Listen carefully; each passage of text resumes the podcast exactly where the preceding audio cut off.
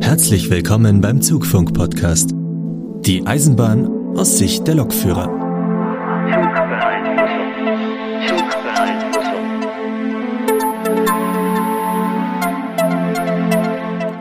Leute, ihr hört Folge 50 vom Zugfunk-Podcast. Mit dabei sind der Sebastian, unser Cargoman. Hallo. Und der Lukas. Einen wunderschönen guten Tag. Und ich, der Markus. Und trotzdem, dass wir so lange nichts von uns hören lassen haben, sind wir leider nicht vollständig. Der Sebastian aus äh, Nordrhein-Westfalen.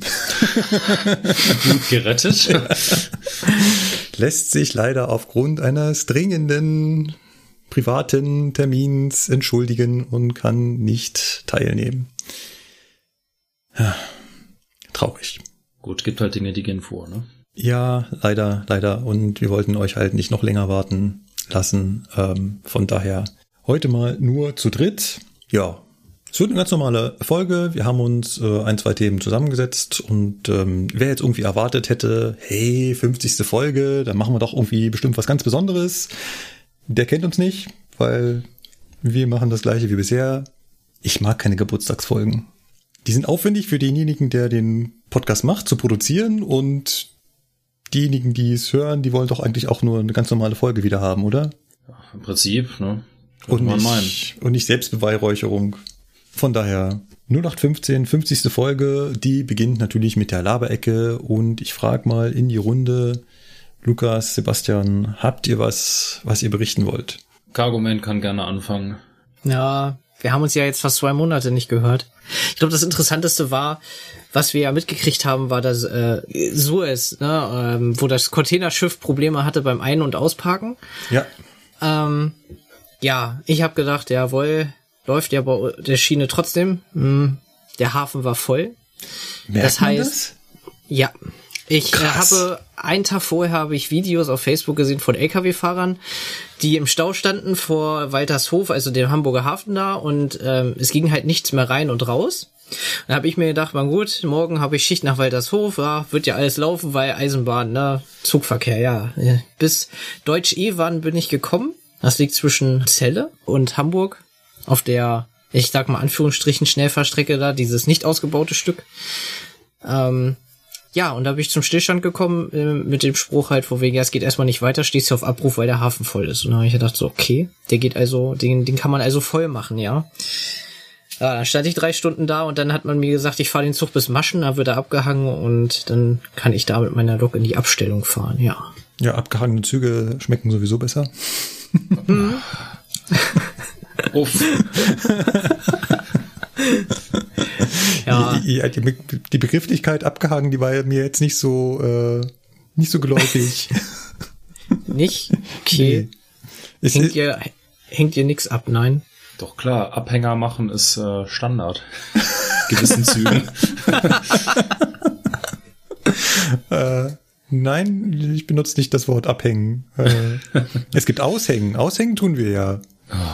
Jetzt kommt der, der, Bayer wieder.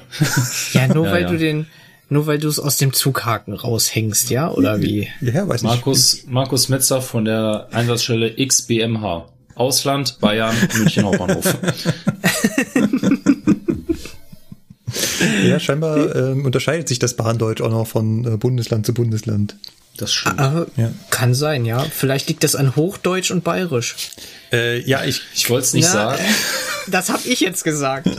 äh, ich, ich würde dir gar nicht widersprechen wollen. Ich weiß es ja auch nicht besser. Ich meine, ich habe Eisenbahn ja in Bayern gelernt. Das heißt, für mich ist Bayern Eisenbahn. Also, Das heißt, du kommst mit dem Dialekt klar? nee. Ach so, okay. Aber alle neue Begriffe, die ich gelernt habe, kenne ich halt nur in dem Dialekt. Weil ich hab's, wir haben es bei uns, ist ja alles so zentralisiert manchmal mit den Dispostellen und so, und dann gehst du ans Telefon ran und dann hast du da einen aus Bayern, der dann mit so übelst bayerischen Dialekt oder so, du stehst hier in Hamburg und denkst dir so, ich verstehe kein Wort, was du mir sagen willst. Und dann hat er mir das dreimal erzählt und beim dritten Mal hat er sich richtig Mühe gegeben, irgendwie da die Umlaute zu sprechen oder was weiß ich. Und dann, hat er, okay, ihr kriegt das irgendwie hin, ja. Jetzt weißt du, wie es mir als Kölner bei den Nachtdiensten in Karlsruhe erging. Das war auch immer so ein Traum. Mit Ach, den Leichenwörtern und so es- zu sprechen, das ist schwierig Okay. teilweise. Also, hm. aber irgendwann Geil. weißt du ungefähr, was die von dir wollen. Also, das geht schon. Ja. Ungefähr weißt du, Ja. was die von Mit Händen und Füßen, ne, über Funk, das geht dann schon. Ja, äh, aber Sebastian, was ich dich fragen wollte, du hast gesagt, der, der Hafen war voll. Voll mit was? Also voll mit Zügen, voll mit Containern, voll mit Schiffen? Mit Containern natürlich. Weil ja keine Containerschiffe kamen, wurde, wurde ja kein Containerumschlag im Prinzip gemacht. Ja. Das heißt, ähm, dadurch, dass ja dann die neuen Schiffe nicht beladen werden, staute sich natürlich der Exportverkehr. Ja. Und irgendwann sind ja die ähm, Berge der Container ja auch mal an ihrem Limit, sage ich jetzt mal, da in den Häfen und dann, ja. Äh, äh, wenn, wenn- wenn der Kran nicht mehr oben rankommt, ne? Genau, ich weiß gar nicht, wie hoch sind die? Vier Containerhöhen oder so? Ich weiß das gar nicht. Äh, Ah, das sind ja so kleine fahrende Hochhäuser, die Dinger. Ich finde das immer sehr faszinierend. Ja, ja. Auf jeden Fall. Aber äh, Lukas, wo du gerade sagst, Karlsruhe, ich war da. Wann? Jetzt schon wieder ein bisschen her, aber ich komme nächste Woche auch wieder hin. Was willst du da? Ja, ich habe mir da wieder so einen Zettel geholt Mhm. und äh, schaue mir jetzt das Niemandsland zwischen äh, Stuttgart und Frankfurt an. Das Niemandsland zwischen Stuttgart und Frankfurt. Ah ja, okay. Das musst du mir jetzt mal kurz erklären. Das kenne ich da ja gar nicht. Ja, ich bisher nämlich auch nicht, deswegen war das für mich Niemandsland. Ach so.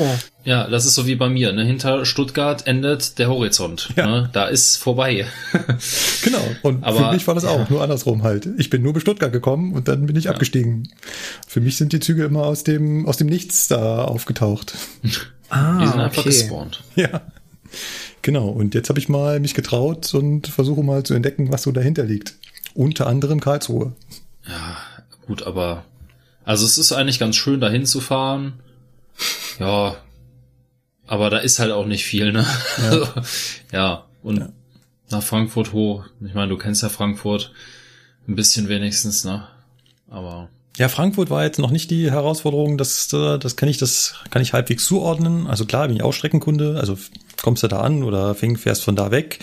Und dann gerade am Anfang versuchen die Leute ja noch, also die Lokführer, die was zu erzählen, dann erzählen sie halt ganz viel von Frankfurt, nicht so, ja, okay, lass ihn reden, dann ist es für mich eine Auffrischung. Ähm, ja, äh, aber das kriege ich noch halbwegs hin. Aber äh, Streckenkunde fahren ist natürlich gerade auch, also es macht keinen Spaß. Es macht keinen Spaß. nee, das ist wirklich blöd. Äh, Deswegen fahre ich momentan noch keine Streckenkunde. Ach, auch wegen Corona und so. Ja, genau. Ja. Weil es gibt Habt ihr auch halt- viele Kollegen, die keinen mitnehmen und so? Ja, leider. Ja.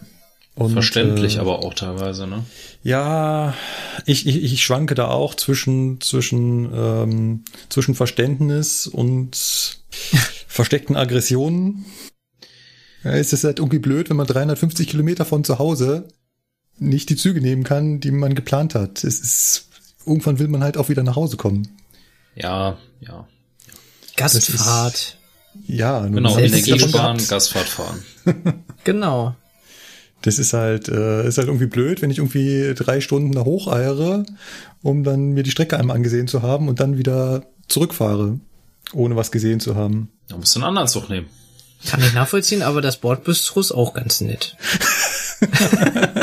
Streckenkunde vom hinteren Führerraum aus. Oder so. Ja, Nein, ja, Quatsch, also nicht, bitte nicht ernst nehmen, ne, sowas machen wir nicht, aber Ja. Äh, ja, das kann halt schon mal passieren, gerade zu der Zeit jetzt, dass ein Kollege sagt, nee, du, ich habe zu Hause Frau und Kind und vielleicht auch noch Großeltern mit wohnen, die sind besonders gefährdet und äh, ja. Ja.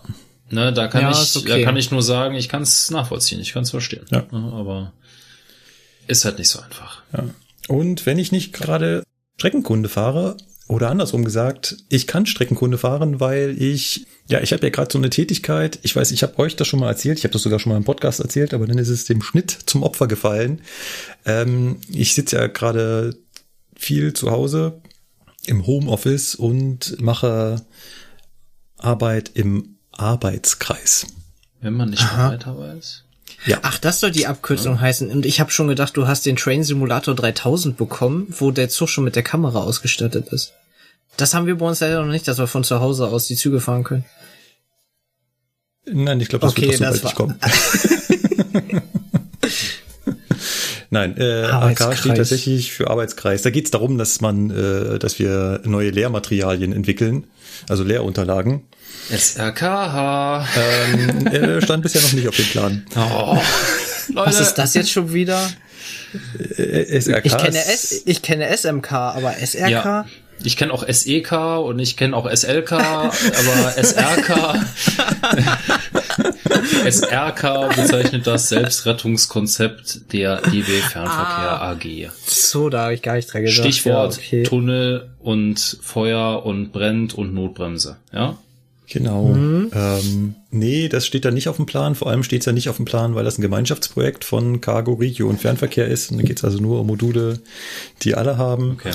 Ja. Und ähm, aber was da gemacht wird, ist unheimlich spannend. Also ich, aus jedem einzelnen Thema, was wir wieder machen, könnte man hier eigentlich eine Podcast-Sendung draus machen. Also wir haben uns ausführlich darüber unterhalten und Lehrunterlagen entwickelt, die es dann hoffentlich auch geben wird zum Thema Drucklufterzeugung, Lufttrocknungsanlage, mhm. automatische Lastabbremsung. Ähm, jetzt sind wir gerade dran an der an der Ah, ähm, Traktionsstromrichter, mhm. wo ich natürlich schon ein bisschen Wissen aus dem Podcast einbringen konnte und alle Beteiligten so gesagt haben, Stopp, Markus, halt, halt, halt, hör auf. So tief können wir das nicht machen. Ja. Das ist äh, verlockend, aber nein, das geht ja. nicht. Ja. Ähm, und äh, das finde ich, das ist unheimlich spannend, aber das sind nur drei Tage in der Woche und die restlichen zwei Tage ist halt ähm, da nichts, da man mich aber nicht für zwei Tage irgendwie so im Training einsetzen kann, weil immer nur ein Tag da sein und ein Tag nicht da sein läuft halt nicht so gut, sind halt die Tage dazwischen frei. Und was mache ich natürlich mit freien Tagen? Arbeiten. Ja, Schichten fahren. Strecken, Streckenkunde. Und Streckenkunde, so. genau. Streckenkunde und äh, Schichten fahren. Und ähm, da hatte ich tatsächlich eine ganz spannende Schicht. Äh, angefangen hat's mit einer Leistung von München nach Frankfurt, Baureihe 411, die ich ja noch nicht ganz so lange habe, die war eigentlich ganz cool. Und irgendwo bei, ach, das war genau, als wir aus, ähm, aus Hanau rausgefahren sind, klingelte mein Telefon.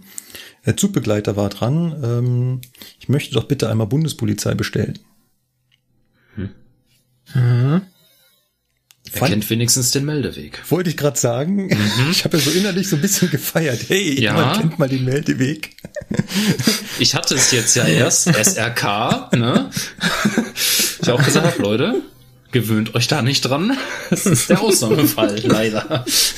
Ja, ähm, es ist sogar so der Ausnahmefall, dass ich es nicht ganz perfekt gemacht habe.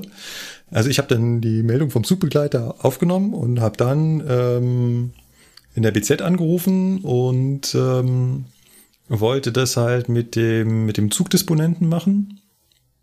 Er hat auch gesagt, ja, klar, nimmt er auf und besorgt er. Zwei Minuten später ruft er zurück, ähm, könntest du das vielleicht selber über die Notfallleitstelle machen? Mhm. Weil die ist eigentlich dafür zuständig. Also ich wieder das über die Notfallleitstelle gemacht. Dann gab es ein wenig Verwirrung und hin und her, weil was mir der Zugbegleiter natürlich nicht gesagt hat, was aber die Notfallleitstelle interessiert hätte, in welchem Wagen denn? Mhm. Ah. ja. Ah. Ja, äh, gut, habe ich jetzt wieder dazugelernt. Also das nächste Mal, wenn diese Meldung kommt, gleich fragen, ähm, in welchen Wagen es sich hier handelt. Also mussten wir da drei, vier Mal hin und her telefonieren. Äh, hat aber super funktioniert. Also als ich dann in Frankfurt eingefahren bin, stand da äh, die Truppe der Bundespolizei und äh, hat da entsprechend, äh, ist entsprechend tätig geworden. War, war harmlos, war hier nur Personalienfeststellung. Ja, und da ist nämlich jetzt genau die Sache, ne? der Meldeweg ist ja klar. Ne? Und genau da denke ich mir auch immer, Alter, wenn du jetzt den Meldeweg einhältst und die Notfallleitstelle informieren willst, wie informiert man die Notfallleitstelle im Regelfall?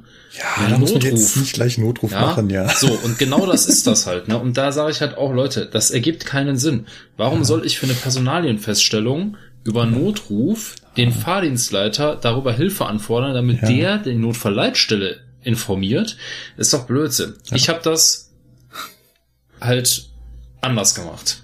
Ne? Ich habe dann die Meldekette an der Stelle unterbrochen und gesagt, ich kläre das mit der VL. Die sitzen in der BZ, die sollen das abklären und dann ja. Ja, die Bundespolizei zum nächstmöglichen günstigen Bahnhof schicken. Ja. Weil da besteht keine, da ist keine Gefahr im Verzug. Ja, die Person genau. hat halt keinen Personalausweis dabei oder will den nicht zeigen und hat kein Ticket. Ja, ja und jetzt, ne, wenn er mich dann angerufen hätte und gesagt hätte, hör mal, die wird langsam aggressiv, ja, klar, dann ist das natürlich wieder was anderes. Ja. Aber ja.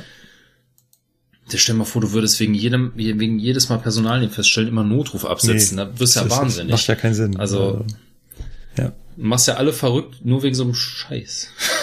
Entschuldigung. Ja. Aber ja. Habt ihr das schon mal angesprochen mit, äh, mit dem Notruf und den Bezug auf Sanden? Da ich hatte weiß, ich auch was meine, du meinst, aber. Da hatte ich auch mal eine interessante Diskussion mit äh, DB-Trainingspersonal beim Simulator und so. Was gibt's denn Warum? da für eine Diskussion? Wenn du den ja, Fahrdienstleiter nach dem Einsatz von Sand bis zum Stillstand nicht erreichst, drückst du die ja. Notruftaste und sagst da, genau. ich habe bis zum Stillstand gesandet. Bitte, bitte, bitte, melde dich doch mal. Ja, aber du hast eine Betriebsgefahr beziehungsweise ein Zug meldet halt das. Und äh, wir gehen jetzt davon aus, dass das ein größerer Knoten und das machen fünf bis sechs Züge, dann muss der Vereinsleiter ja noch klären, was denn der eigentliche Zug hat. Und dann drücken andere andauernd die Notrufe und kicken dann den Vereinsleiter mit dem ähm, beeinflussten Zug, der den abgesetzt hat, immer wieder aus den Gesprächen raus durch diese Sandungsmeldungen. Und das ist so ein äh, Rattenschwanz, der sich immer weiter vergrößert. Darüber habt ihr noch nie drüber nachgedacht, ne? Ja, Weißt du, was ich meine? Natürlich, so, das, das kann natürlich passieren, aber das ist dann halt so. Ja, ne? das, ja, das musst du halt ja, im Zweifelsfall dann in Kauf nehmen dass es so ist. Ah, äh, das ist halt dieselbe Diskussion wie auch bei SRK. Ja, was ist denn, wenn das mhm. so ist und was ist denn, wenn nee. das so ist? Also, ja, und was ist ja, denn, ja. wenn der Zug dann neben mir hält und was ist denn, wenn ich jetzt äh, im Tunnel angehalten habe und dann stellt sich raus, ich brenne trotzdem, soll ich dann nochmal losfahren aus dem Tunnel raus? Leute, die Richtlinie kann nicht jede Situation bis ins kleinste Detail. Hast du gerade gesagt, ich, ich brenne trotzdem? Ja. Was war das gerade für eine Aussage? Ja, es gibt, es gibt so, solche Situationen ja, ja, tatsächlich, ja, die kannst du so konstruieren, die sind auch realistisch, aber du musst halt auch auf der anderen Seite sagen, du kannst nicht alles in der Richtlinie abbilden, ja. Und die Richtlinie geht in gewissen Fällen von einem Optimalfall aus, und das muss man einfach dann so hinnehmen. Und das ist nämlich genau wieder so ein Fall. Ja, das steht so drin, wie du es zu machen hast. Und da kann man sich halt drüber tot diskutieren. Aber es geht nicht anders. Was willst Aber du machen? ja? Sebastian, kannst du mich nochmal drüber aufklären? Ich habe ihn nicht verstanden, was, was dein Problem ist. Das Problem ist so, zum Beispiel, ich fahre da jetzt lang, dann haben wir da jetzt hier zum Beispiel Göttingen, kommen ja mehrere Strecken dazu, äh, habe ich da ein ähm, Gut, in Göttingen stehen keine Bäume. Oh, was könnte das denn sein? Ich habe einen ähm, Stromabnehmerschaden. Ja. Und da muss ich ja Notruf absetzen. Es sind viel, äh, große Quertragwerke da, ist ja klar, ne? Und so. Also du musst nicht nur einen Notruf absetzen, sondern musst sogar einen Nothaltauftrag geben. Genau. Nothaltauftrag, so. Ähm, daraufhin ähm, fahren auf der Schnellfahrstrecke nebenan zwei ICEs, einer fährt Richtung Göttingen, einer fährt von Göttingen gerade weg. Auf der anderen Seite fahren Züge, ein Güterzug fährt neben mir noch vorbei Richtung Göttingen, das sind schon drei, vier, fünf. Dann kann einer noch Richtung Eichenberg rausfahren. Könnte noch einer auf der Schnellfahrstrecke Richtung also Göttingen fahren. also unterwegs, ja. es sind sieben, acht Züge, sage ich jetzt mal unterwegs und ich sage halt alle so jetzt in Göttingen alle anhalten. So, ne? Dann bremsen die alle mit Sand. Dann habe ich den Feindseiter gerade, ähm, ich sage jetzt mal privat am Telefon, also nicht mehr über den Notruf sondern halt mit einem normalen Gespräch. Weil ich mit dem Feindsleiter ja jetzt kläre, was jetzt hier die Sache ist, ne, was ich mhm. habe und so weiter und so fort. Mhm. Daraufhin können ja die anderen Züge, die jetzt alle gesandet haben, bis zum Stillstand den Feindsleiter nicht erreichen. Das heißt, jeder einzelne Zug von denen drückt dann nacheinander den Notruf, um zu sagen, dass sie bis zum Stillstand gesandt haben und ich kann mit dem Feindsleiter nicht mehr klären, was die eigentliche Sache ist, warum ich überhaupt den Nothaltauftrag abgegeben habe. Oh, verstehst du, was ich meine? Weil wir unser Verstehe, ständig, was du meinst, aber Ja. ähm, es ist gänzlich hirnrissig, nach einem Halt wegen Nothaltauftrag zu versuchen, den Fahrdienstleiter anzurufen, um zu sagen, dass man angehalten hat. und gesandet hat bis zum Stillstand. Der Was Zusatz musst du implizit- dazu. Ja, was aber sich Ja. implizit daraus ergibt, Weil ja alle anhalten mussten. es ja, müssen alle aber, sofort aber, mit Schnellbremsung und Sanden anhalten. Das ist der Auftrag und den hat auch der aber Fahrdienstleiter gehört. Aber du hast den Gedankengang aber trotzdem jetzt nachvollzogen, weil Ja. das ist ja Richtlinie und ah, es ist alles so Du hast, kompliziert. du hast vollkommen recht. Du hast natürlich vollkommen recht. Ja, wenn man das, wenn man dieses Regelwerk hier eins zu eins wortwörtlich auslegen würde, würde das so stattfinden. Und dann bin ich ganz bei Lukas, der sagt, komm, man darf beim Lesen der Richtlinie aber auch das Gehirn mit einschalten. Ja, und das ist es nämlich. Also, du, das entscheidet sich ja dann auch situativ, ne? Und es gibt halt auch die Möglichkeit, in einen Notruf reinzusprechen. Ja, also auch der Feindsleiter hat die Möglichkeit, bei einer bestehenden Notrufverbindung den Hörer abzunehmen und die Sprechtaste zu drücken und zu sagen, Leute, Maul halten, ja, ich mach das jetzt hier eins nach dem anderen mit jedem aus, ja, jeder, der jetzt bis zum Schildstand gesammelt hat, meldet sich einmal kurz und dann ist gut, ja, dann kann jeder Lokführer den Hörer abnehmen und da reinrufen, ja, also ich finde, das ist eine sehr, äh, ja klar, man kann das so konstruieren, wie du das sagst, aber letztendlich finde ich das jetzt nicht wirklich kompliziert, da Okay. ja, ne, Entschuldigung, das dass ich wieder so einen komischen Nein, Gedankengang hatte. Ist, äh, ist ja ein rein theoretisches äh, Gedankenkonstrukt. Das, genau so würde ich das wahrscheinlich auch von meinen Teilnehmern erwarten, die dann da drin sitzen und sich das genau so zusammenbasteln. Dann muss man ich halt den lerne, Zahn, wir lernen halt alle noch, Ja. sag ich mal. Ne? genau, und dann muss man ihnen halt den Zahn Was? ziehen und fragen, wie intelligent ist es denn nach einem Nothaltauftrag anzurufen, dass man gesandet hat? Ja. Aber du musst es halt machen. Das ist, ist klar. Ne? Ähm, Ja. Es steht so in der Richtlinie drin. Das heißt, du musst es so machen. Ob das intelligent ist oder nicht, das würde ich an der Stelle als Trainer meine Teilnehmer nicht fragen, weil ich nicht dazu qualifiziert bin, die Richtlinie zu hinterfragen. Ja. Ähm, beziehungsweise das, was da drin steht, großartig zu hinterfragen.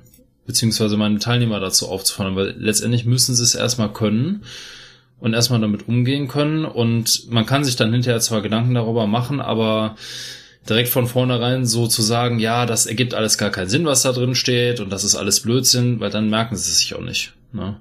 Das ist ja so ein bisschen Nee, die Gefahr, ist, äh, aber Das ist richtig, ja. ne? Im Prinzip ist ja unsere Richtlinie die Bibel der Eisenbahner, ne? Es ist wie mit dem Christentum und den Katholiken. Aber selbst bei der Bibel ne? darfst du es nicht wortwörtlich auslegen. Da stehen ganz Ja. böse Sachen drin. Das machen aber auch Nein, viele. das ist es, das ist es ja auch. Ne? Du darfst nicht alles so wortwörtlich nehmen. Ich habe den beim SRK ja auch gesagt, die ganze Situation, die ihr jetzt beschrieben habt, die halt nicht darin abgebildet sind. Ja, das ist dann der Punkt, wo der gesunde Menschenverstand gefordert ist. Außerdem bei SRK ist halt auch noch immer die Sache, die Vorschrift geht von einem Optimalfall aus. Die Vorschrift geht zum Beispiel immer davon aus, es wird nur eine Notbremse gezogen. Ja, es gibt nur einen Reisenden, der sich traut, die Notbremse zu ziehen und Ja. keinen anderen. Ja, ja, was passiert Ah. aber beim normalen Intercity? Wenn du in den Nachbarwagen gehst und dann nochmal die Notbremse zieht, dann wirkt die wieder. Ja, obwohl du sie überbrückt hast, weil die nur in dem Wagen überbrückt wird, wo die erste Notbremse gezogen Ja. wurde. Gehst du in den Nachbarwagen, pack die wieder zu. Ja, und bei einem Elf-Wagen Intercity kannst du dir vorstellen, dass nach dem zweiten Mal Notbremse zieht, die Karre im Tunnel steht. Ja, und wenn es dann brennt, schlecht. Aber ist halt so. Ah, das heißt, bei den aktuellen Zügen, nur zur Verständnis, ist es so, dass bei der Notbremsüberbrückung, die ihr habt, sie mit einem, ähm, bei allen Zügen mit einem ähm, Druckstoß überbrücken müsst, ja? Nur beim lokbespannten Reisezug.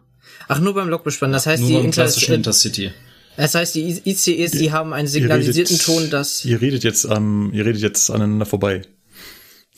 Also ja, es- beobachtet. ich, ich, ich, ich kenn's an der S-Bahn, da kriegen wir einen signalisierten Piepton, dass die Notbremse gezogen wird und wir müssen selber die Schnellbremsung einleiten. Beim lokbespannten Zug habe ich damals Ja. noch gelernt, ist es mit der Druck, äh, mit dem Druckstoß über einen Füllstoß. Oh Gott, also über einen Füllstoß zu überbrücken. Moment, aber wa- was, was willst du denn jetzt wissen? Du hast jetzt gerade gesagt, bei der S-Bahn wird dir angezeigt, dass eine Notbremse gezogen wird. Das wird mir beim Lokbeschwanden auch, aber das hat mit dem Füllstoß ja nichts zu tun. Mit dem Füllstoß überbrücke ich dieses, die Notbremsung, aber Genau, aber du hast ja gerade gesagt, wenn dann einer wiederzieht, dann müsstest du bei dem lokbespannten Zug wieder einen Füllstoß. Aber bei dem, ähm, wo wir den signalisierten Ton kriegen, ist es ja scheißegal, ob im nächsten Wagen nochmal eine gezogen wird oder so, weil du ja nur diesen Piepton halt hast. Den Piepton hast du aber, weil du eine, eine automatische NBÜ hast, die das automatisch Genau. überbrückt Ja, Genau, nach der genau, genau. Anfahrt. Das heißt, du hast eine NBÜ, die ständig wirksam ist. Das hast ja du beim, das haben wir nicht. hast du, Ach, das haben das habt ihr bei Fernverkehr gar das nicht. gibt's gar nicht. Und das wird's auch nie wieder geben. Nee. Ja, durch einen Vorfall, der damals mit so einem Fahrzeug passiert ist, was wir bei uns hier bei der S-Bahn haben. Ich weiß, ja, das kennen vielleicht viele, ist egal. Zumal wir das hier auch im Zugfunk behandelt haben. Genau. Ah, stimmt, ich erinnere mich, Ja. ja. Äh, aber äh, um vielleicht mal unsere, unsere Hörer wieder äh, dazu zu holen. Also, ähm, wenn die Notbremse in so einem Reisezugwagen ausgelöst wird, dann gibt's halt das elektrische Signal nach vorne zum Lokführer und der kann halt sagen, nee, du sollst nicht notbremsen. Und dieses Nein, du sollst nicht notbremsen, macht er am Führerbremsventil, indem er in Anführungszeichen einen Füllstoß gibt. Der gibt natürlich keinen Füllstoß. Diese Funktion ist deaktiviert. Also lufttechnisch passiert da gar nichts. Und Ach, echt? die Informationsübertragung funktioniert vollständig elektrisch. Das Okay. heißt, die Information kommt zur Lok, du, hier hinten hat jemand die Notbremse gezogen, soll ich notbremsen? Und dann sagt die Lok, wenn der Lokführer diesen Füllstoß betätigt hat, dem Wagen, nein, sollst du nicht. es ist halt so grundsätzlich, wenn bei den lokbespannten Reisezügen Intercity 1, ja, und nur Intercity 1, die Notbremse gezogen wird und die NBÜ ist aktiv, dann entlüftet diese Notbremse natürlich erstmal die HL. Das macht die immer. Du hast halt nur mit der NBÜ die Möglichkeit, das wieder rückgängig zu machen. Also dieses große Loch in der HL wieder zu schließen. Ja, das heißt also, die greift im Prinzip erstmal immer. Oder nicht nur im Prinzip, sie tut es immer. Sie entlüftet sofort die HL. Aber du hast die Möglichkeit halt zu sagen, füll die HL wieder auf. Und da kommt halt auch die EP-Bremse dann mit ins Spiel, die dann halt schnell, auf schnellem Wege dafür sorgt, dass sich diese HL wieder füllt. Weil ansonsten ist das Ganze zwecklos. Wenn ich versuche, bei einem 11 oder 14 Wagen Intercity die HL über mein Führerbremsventil wieder zu füllen, dann stehe ich nach der ersten Notbremse und das schaffe ich gar nicht so schnell. Und das ist halt ein bisschen schwierig. Deswegen, es ist halt ein altes System, aber es funktioniert. Ja, und deswegen ist aber auch der lokbespannte Reisezug in der City 1 der einzige, bei dem das noch so funktioniert in größten Teilen, ne? weil der Dosto hat eine andere NBÜ und die ganzen ICEs haben auch jeweils ihr eigenes System, wo das intern über die Leittechnik teilweise geregelt wird, wo die äh, HL gar nicht mehr entlüftet wird oder erst nach einer gewissen Zeit. Also das ist, das kann man nicht über einen Kamm scheren mit der NBÜ, das geht nicht mehr. Da habe ich gleich eine Frage, wie viel Zeit habt ihr, um dann sozusagen bei den neueren Fahrzeugen zu sagen, yo, ähm, Füllstoß, überbrückt das bitte. Habt ihr da irgendwie so einen Zeitwert, den ihr einhalten müsst zum Beispiel, oder? Also beim 12er hast du, wenn ich mich richtig erinnere, 10 Sekunden Zeit, dich zu entscheiden. Zehn sogar. Durchziehen Okay. oder Füllstoß. Ja. Genau. Aber halt auch unter gewissen Voraussetzungen. Ne? Der 12er Aha. merkt auch, wenn du gerade am Bahnsteig standest und losfährst. Das kriegt Dann er auch macht mit. er, ne? dann macht er sofort. sofort auf wahrscheinlich. Hm? Zum Beispiel, ja, der Dosto kann das auch. Der Dosto hat auch die sogenannte NBÜ im Stationsbereich. Der kriegt das auch mit, wenn vorher die Türen offen waren und du fährst los und einer zieht die Notbremse, dann packt der auch sofort zu. Dann hast du keine Chance mehr. Ne? Also, Ah, okay. und der Dosto hat halt auch noch andere interessante Entwicklungen. Also nicht alles an dem Zug ist schlecht.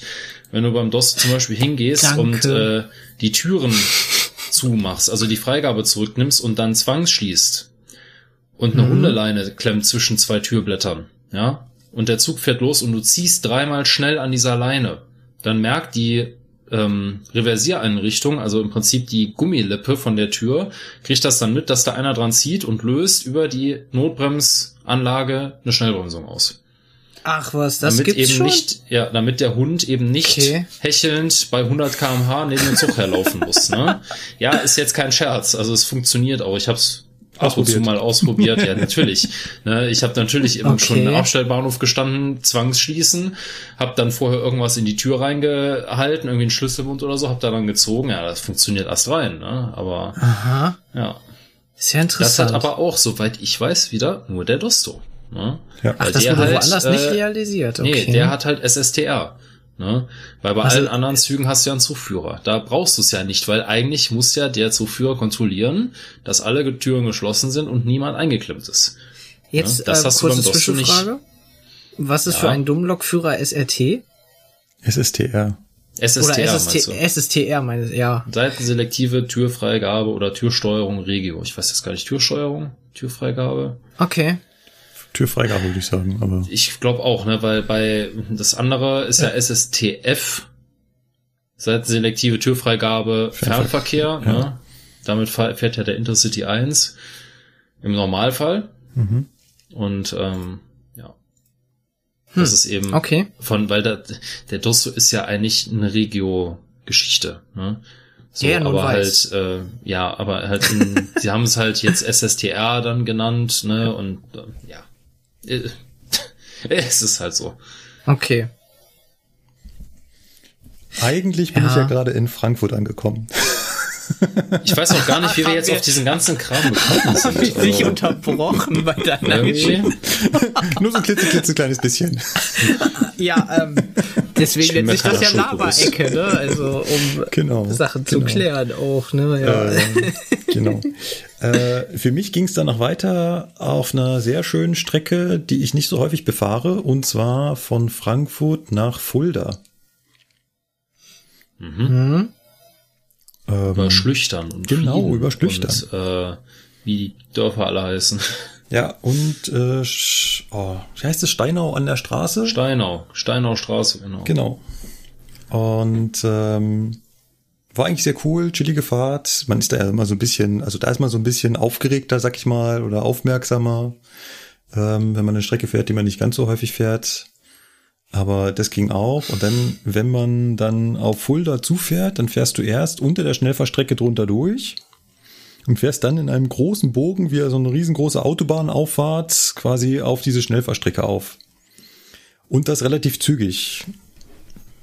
Lass mich lügen, was ist da zulässig? War da 150? Also ich war da relativ äh, hurtig unterwegs und es war jetzt nicht so mega gutes Wetter, also es war halt ziemlich bedeckt, aber trocken.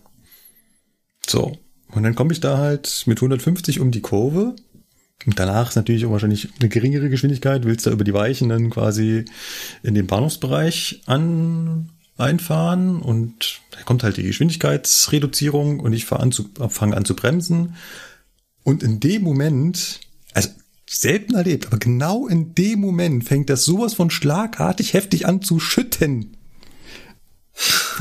Das hast du nicht, ich wusste nicht, wo ich zuerst hingreifen sollte. Sandtaster, Scheibenwischanlage, Bremsventil nach hinten reißen. Was bist du dann gefahren? Äh, Zu der 412. Baureihe. Zwölfer. Hm. Ja. Wieso ist er gleich gegleitet oder wie? Ja, der, natürlich, also der, hat ist, er, so- der ist sofort ins Gleiten übergegangen. Ich Ah, okay. Ich habe ja auch mein, der, mein Punkt, wo ich anfangen wollte zu bremsen, aufgrund einer trockenen Schiene, ne? Vorher gesehen. Das heißt, man sagt mal 150 hör auf, weiß ich nicht, was es war, 100 runter, locker ein Kilometer. So. Wenn es aber genau in dem Moment anfängt zu schütten und dann gibt's ja diesen lustigen Spruch, ne, Regen nach langer Trockenheit.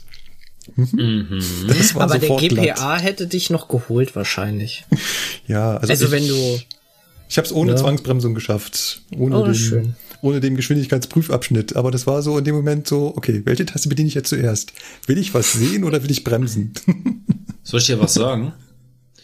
Ich war ja im Simulator beim Zwölfer, ne, um mal kurz da noch mal reinzugrätschen. ja. Ähm, und die haben mir kurz nach der Abfahrt eine Störung reingebaut. Also erstmal war der Reibwert auf minimal eingestellt bei dem Simulator und dann haben sie mir eine Störung eingebastelt, woraufhin ich halt eine Schnellbremsung gemacht habe und halt gebremst habe mit Sand. Ja, was macht der 12er bei 15 kmh und niedriger? Er hört auf zu sanden. Wenn dann der niedrige Reibwert eingestellt ist beim Simulator, was macht der Zug dann? Der bremst nicht mehr. Du kommst mit dem nicht mehr zum Stehen, wenn die den Reibwert nicht erhöhen. Ne? Und Was? ich fahre und ich habe da alles Mein gemacht. Ich habe durchgezogen, den Hot-Button gedrückt und Not aus und Sanden und so. Und dann habe ich irgendwann die Sprechtaste gedrückt. Ich sag, Leute, was was, Was passiert wird hier? das jetzt hier noch? Also genau, ich habe angefangen mit, was passiert hier gerade und was soll das jetzt hier noch werden? Ne? Und dann sagten die auch, ja, äh, das war eigentlich nicht so vorgesehen. Das Problem ist, wir können den Reifwert nicht mehr ändern. wir müssen den Simulator mal neu starten. Okay. ich hab auch gedacht. Alter. Hm. Naja. Der ist auch gut. Ja, weil das ist halt echt, das ist halt wirklich der Zwölfer, der hört unter 50 km/h auf Ja, ja, zusammen. stimmt, ja. ne? Da kannst du den Sandtaster abreißen oder so festhalten, wie du willst. Der sandet nicht mehr. Ja, und dann ist Schluss. Ja. Also, Genau. Ähm, ja. Ich bin dann heil in Kassel angekommen, Kassel-Wilhelmshöhe. Und bin dann dann auf meinen Zug Richtung oder nach München umgestiegen. Ich bin also schön im Dreieck gefahren, ne? Also von München nach Frankfurt, von Frankfurt nach Kassel hoch und von Kassel dann wieder zurück in die Heimat und sitze dann da auf meinem 401 Richtung München und dann kommt äh, irgendwann Rohrbach, der Betriebsbahnhof Rohrbach. Der hat so eine kleine Besonderheit. Ähm, da ist nämlich gerade so eine, so eine Übergangsstelle zwischen alter LZB und neuer LZB. ja, stimmt. Der Sebastian könnte das eventuell wissen, wenn du schon mal Schnellfahrstrecke bis Würzburg durchgefahren bist. Ja, bin ich vor einer Woche oder so, ja. Dort wird man also von der, aus der alten LZB rausgeschmissen und danach sofort in die neue LZB aufgenommen. Deswegen, ich hab, ach so. Genau, und der normale hatte- Lokführer fragt sich, was passiert hier? ah, okay. Ja, Jetzt, Das äh, ist beim ja. 412 Simulator auch so. Ich saß da nämlich auch und dachte mir so, was passiert hier gerade? ja, aber ja. passiert. Das ist auch noch eine ziemlich blöde Stelle, weil genau da ist dann auch noch das Einfahrsignal vom Betriebsbahnhof Rohrbach. Also du wirst genau vor dem Einfahrsignal aus entlassen und fährst um die Kurve und dann steht da plötzlich das äh, Halterwarten vor dir und du denkst dir so, jo, Hallo. läuft. Bremst also ordentlich runter. Also ich gehe mal davon aus, dass man das dann schon merkt, wenn man den äh, 401 dann von 150 runterbremst plötzlich.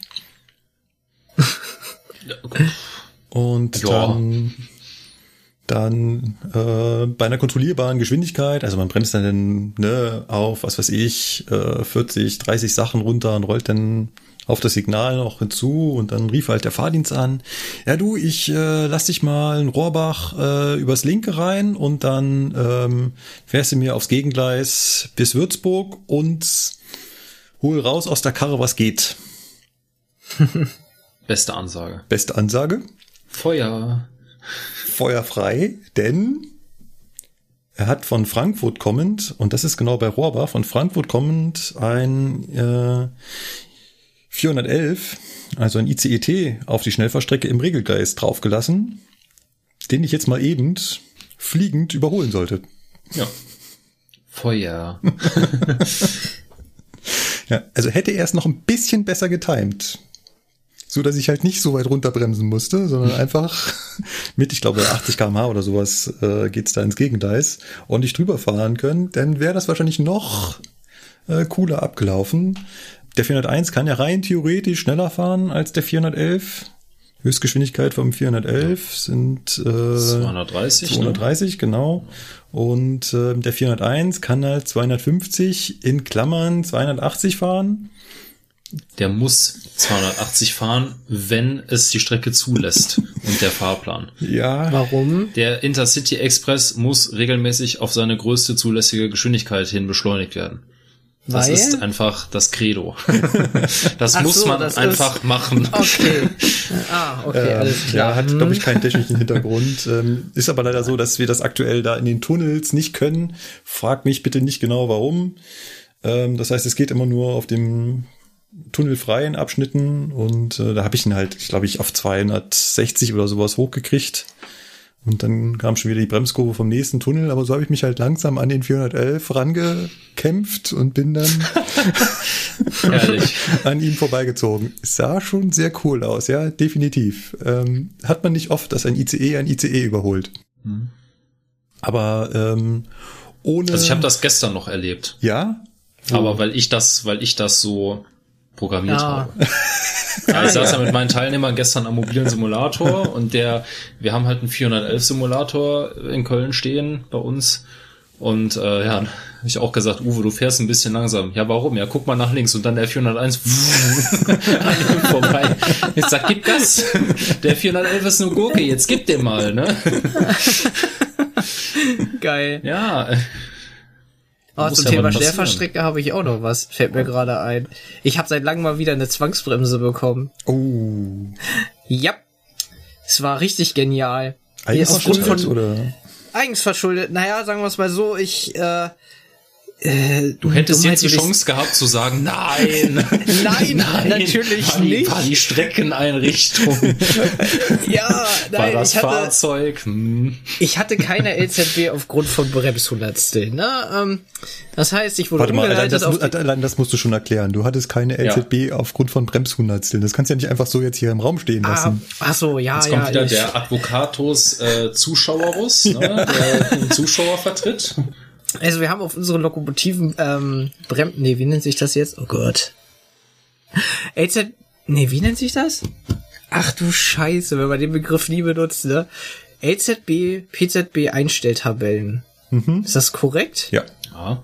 Ja. Ähm, auf, also wir haben ja dann unsere Bremshundertstel, wo Wagenlänge und Höchstgeschwindigkeit der Züge und so weiter draufsteht, aber die Höchstgeschwindigkeit, also Fahrplan wird da logischerweise genommen.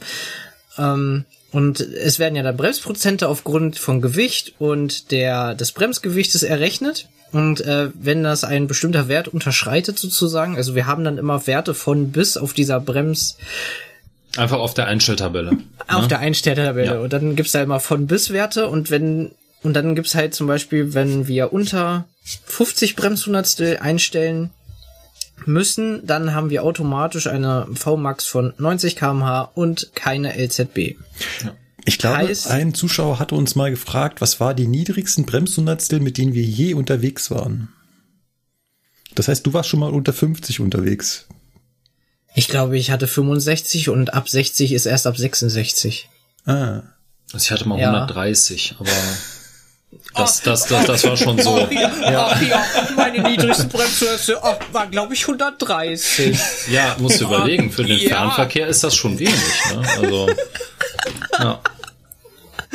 Und ich rede hier so, ja, ich glaube, das waren 65 und dann kommt er einfach an mit dem überdoppelte. Ja. ja, Moment, du hast ja gerade gefragt, unsere, ne? Also, Ja, ist ja was soll ich okay. denn sagen? Soll ich mir jetzt was ausdenken? Es ist halt so, ne? Natürlich Natürlich ist das ein nicht. Unterschied zwischen Fernverkehr und Cargo, das ist ja logisch, ne?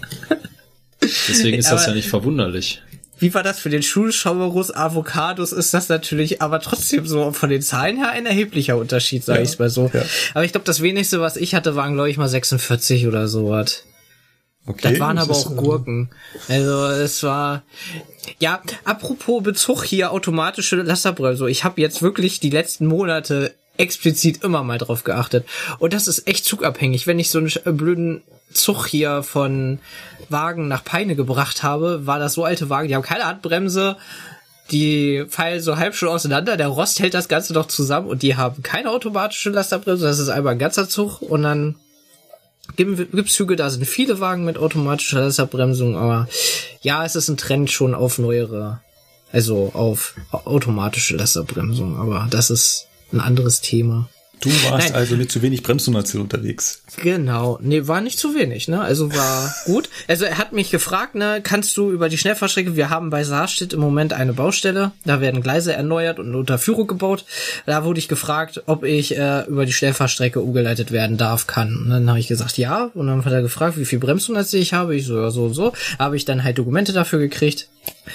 Ähm, ja, und dann durfte ich da halt fahren. Und dann bist du halt unterwegs auf der Schnellfahrstrecke und äh, liegst halt entspannt und guckst auf die Strecke, auf die Signale.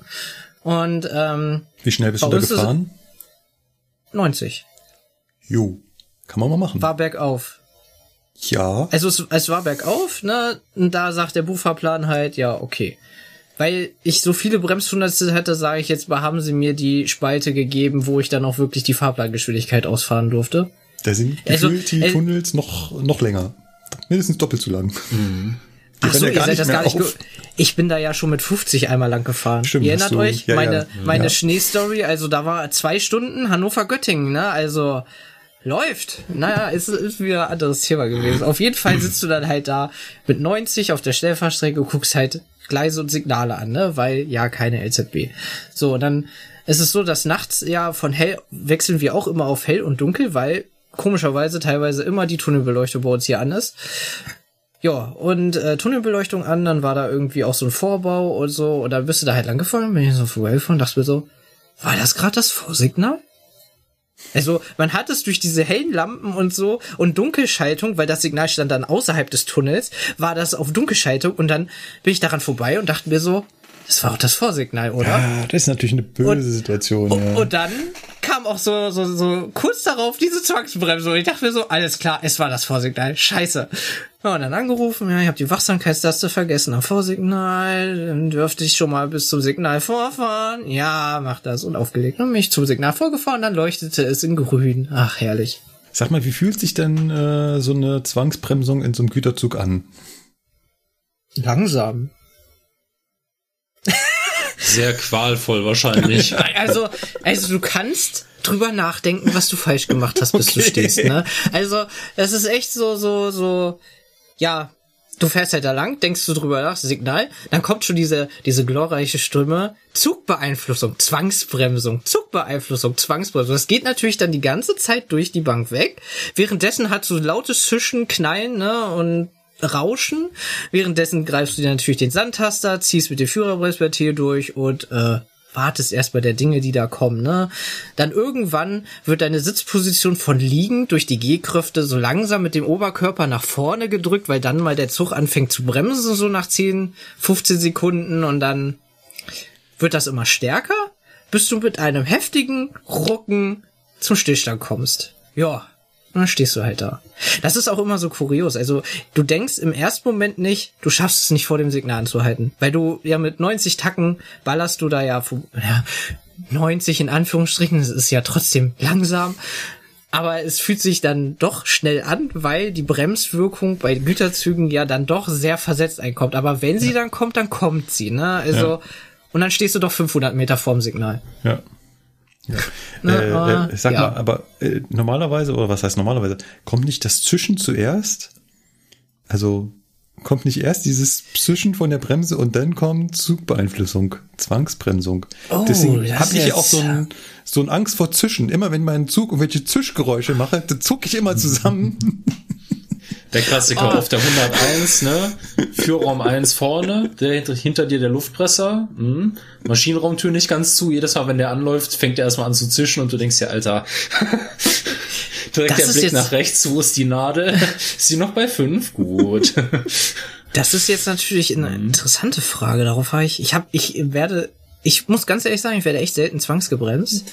Deswegen kann ich das jetzt nicht so wiedergeben. Aber ich fühle eure Gefühle. Ich konnte damals die unsere S-Bahn nicht mehr entspannt fahren, weil bei S-Bahn bist du ja sowieso immer hart, immer auf Kante gefahren und so. Und ähm, bei S-Bahn war es ja so, da hast du ja keine Luft. Unsere HL war da immer, ist nur so ein Backup gewesen, die ist immer leer. Das heißt, der bremst ja nur elektrisch, hat auch halt nur Relais. Und äh, da war eine PZB drauf, die piept halt die ganze Zeit, da hast du dann so ein Map, ne? Aber bevor das immer kam, hast du hinter dir im Schaltschrank ein Relais gehabt, was klack macht, so richtig laut. und, und da gibt's natürlich noch andere Relais wegen Klimaanlage und hast dich gesehen. Und sobald immer, du sitzt halt entspannt da, fährst mit deiner S-Bahn und dann macht's hinter dir so klack und im Kopf dann gleich so, scheiße, was habe ich schon wieder falsch gemacht, ne? So, aber dabei war das gar nicht das Zwangsbremsrelais, ne? Aber das war immer so, so, so bis gleich so Herz, so Herzinfarkt, so, verdammt, was habe ich vergessen, so, ne? So, oh. Das ist wie auf Also- dem 401 Simulator in Fulda, ne? Wenn's da hinter dir links geklackt hat, da wusstest du schon direkt, oh nein, was passiert jetzt wieder, ne? Weil die können ja am, ja, die können ja an dem Simulator auf dem 401 können die ja wirklich von draußen die einzelnen Leitungsschutzschalter, die du hinter dir links an der Tafel hast, fallen lassen. Ach echt? Und oh, du, das ja, ist cool. Ja, ich weiß auch nicht, wie es genau funktioniert, aber es ist cool gemacht. Aber du hörst es halt deutlich und du sitzt halt da, bist ja eh schon angespannt, weil du weißt, es passiert gleich irgendwas, ist nur die Frage, wann. Und dann hörst du es hinter dir klacken, guckst natürlich erstmal so, okay, ist schon mal nicht KS-Bedienebene gewesen, weil noch leuchtet hier alles, das ist schon mal gut. ne? Keine Schnellbremsung, okay, und dann wartest du eigentlich nur darauf, darauf, dass diese freundliche Stimme dir mitteilt, dass am Fahrzeug eine Störung vorliegt. ja, es war immer schön auf dem Simulator. Geil. Hallo liebe Hörerinnen und Hörer vom Zugfunk Podcast. Ich bin's, der Patrick, einer von dreien aus der Urbesetzung von Ipes on Air. Liebes Team, ich wünsche euch alles, alles Gute zu eurer 50. Folge. Als wir damals, das waren Markus, Philipp und ich, mit Ipes on Air vor bald sieben Jahren gestartet sind, hatten wir, glaube ich, nicht gedacht, dass es dieses Format bis zum heutigen Tage schaffen würde. Insgesamt 87 Folgen eines Podcasts zu produzieren, ist echt eine starke Leistung. Ich kann das aus eigener Erfahrung sagen und Markus sowie Philipp werden es bezeugen können. Selbst ein solch kleines Format wie den Zugfunk zu produzieren, macht sehr viel Arbeit. Damals haben wir tagelang vor unseren Rechnern verbracht, immer auf der Suche, wie man denn nun die Tonspuren am besten zusammenführt oder den besten Ton aus einem Schnipsel rausholt. Da war der ein oder andere Ehestreit vorprogrammiert. Damals, als Azubi noch bei der S-Bahn München, haben wir noch viel über die Ausbildung zum Lokführer geredet. Die Sichtweise von Philipp und mir war da immer sehr unterschiedlich, aber es war auch immer lustig, weil eben jeder seine eigene Meinung hatte. Und heute Lokführer bin ich gewesen und wieder nicht und dann wieder doch. Das klingt komisch, ist aber wirklich in sechs Jahren passiert. Von München hat es mich nach Hannover zum Fernverkehr gezogen. Wer die letzten Folgen mit mir gehört hat, weiß das vielleicht sogar noch. Inzwischen arbeite ich in der Fahrzeugplanung bei der DB Systemtechnik. Ganz selten kommt es sogar vor, dass ich nochmal auf einer Lokomotive gesichtet werde. Wobei, so richtig trennen kann ich mich davon eh nicht. Ich habe inzwischen zweimal meine Prüfung zum Lokführer geschrieben. Warum das so war, das werde ich euch demnächst hier an dieser Stelle erzählen. Auf jeden Fall freut es mich, 25 Folgen vom Vorgänger mitgemacht haben zu dürfen. Ich wünsche euch dreien weiterhin viel Erfolg und auf die nächsten 50. Folge 25 war die letzte, wo er dabei war. Das ist lange her, ja. Das Alps ist on echt. Air oder Zugfunk? Alps on Air, Ja, ja. es war Alps on Air. Aha. Mhm. Genau. Die Folge haben wir einfach ganz harmlos gemacht und am Ende sagt er so, ähm, ach übrigens, ich mache nicht mehr mit. Mhm. Einfach so aus dem Stehgreif. Ja. Ich weiß das gar nicht mehr so genau. Ihr wusstet das auch vorher Nein, nicht. wir wussten das auch nicht. Okay, das ist krass. Und warum? Ja, Hat er das damals dann noch erläutert oder weil er dann nach Hannover gegangen ist oder wie? Er war ja schon in Hannover, er war ja schon in Hannover. Ach, er war schon hier. Nee, ich glaube, er Das heißt, einfach, ich könnte dem begegnet sein. äh, ja, Krass. die Wahrscheinlichkeit ist jetzt nicht, nicht so gering. Dass du ihn Ja, irgendwo schon mal okay. gesehen hast. Aber ähm, nee, wir wussten das nicht. Äh, die Gründe, die kann er dann eventuell, wenn wir ihn hier mal als Gast dabei haben, selber erläutern. Ich weiß es nicht genau. Ähm, ja. Aber äh, ich bin gespannt äh, auf seinen Lebensweg. Also äh, das hörte sich gerade nicht geradlinig an, um das mal so zusammenzufassen. Nee, er war Lokführer. Dann ist er in eine Planung, hat er, glaube ich, gesagt, irgendwie gegangen. Systemtechnik. Und dann wieder Lokführer geworden, weil er wahrscheinlich, also zur Prüfung das zweite Mal, weil er zu lange, also über ein Jahr wahrscheinlich geplant hat und deswegen nicht mehr gefahren ist und deswegen dann die Prüfung nochmal machen musste. So, glaube ja. ich, ja. Ja. Irgend sowas wird es gewesen sein, genau. Weil du halt eben diese, diese Mindeststunden erbringen musst. Klar, für dich, Sebastian, total lächerlich. Äh, du wirst das, was wir als Mindeststunden erbringen müssen, äh, wahrscheinlich. In einer Woche. äh, Nein, Ja. okay, so, so extrem nicht. Ja, aber- nee, das nicht, aber das, das schaffst du bestimmt in anderthalb Monaten schaffst du das, glaube ich, ganz gut. Zählt das Schichtzeit oder Fahrzeit? Ich weiß es jetzt gerade gar nicht. Reine Fahrzeit, Ja. Reine tatsächlich. Fahrzeit, also okay. Schichtlänge wäre ja schön, aber nein. Ja, Genau.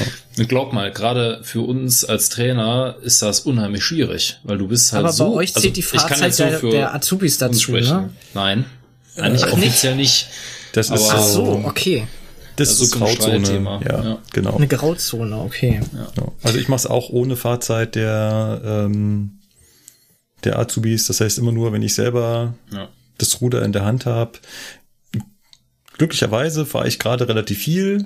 Ich bin also über meinem gewünschten Soll. Also ich wünschte mir, ich schaffe es 20 Prozent zu fahren. Das wäre quasi mindestens vier Schichten im Monat. Jetzt im Juni hatte ich sechs, was also äh, schon außergewöhnlich viel war. Und damit werde ich es wahrscheinlich Ende Juli, Anfang August schaffen, meine Mindeststunden zu erreichen. Ja, das Gute ist, für dieses Jahr habe ich die schon längst erreicht, weil ich ja im Januar noch Lokführer war, normal. Ja, ja. Deswegen. Ach so, das, ah ja. Das Da heißt, hatte du ich- brauchst ich bis für dieses Januar Jahr- nicht. Im Prinzip Nee. ja, also für dieses Jahr muss ich theoretisch nicht mehr selber fahren, bin jetzt aber trotzdem natürlich immer noch mal ein bisschen gefahren. Ähm, aber rein für den Erhalt des Führerscheins ja muss ich da jetzt nichts mehr machen. Theoretisch. Ah, okay. Was jetzt natürlich nicht heißt, dass ich zu meinem Bildungsplaner gehe und dem sage, äh, ich will keine Betriebshoftage mehr haben, ich habe keinen Bock zu fahren oder so. Im Gegenteil, ich mache das sehr gern und ich habe jetzt die Tage auch noch eine Schicht gefahren. die erste Schicht mit 407. Hm. Ja, mhm. das war auch, äh, da saß ich da morgens und äh, auf dem Zug dann und dachte mir so, okay, wie geht das hier? Bitte fahre mich einfach an mein Ziel. Ja, genau. geht das nicht einfach mit nach vorne fahren, nach hinten bremsen?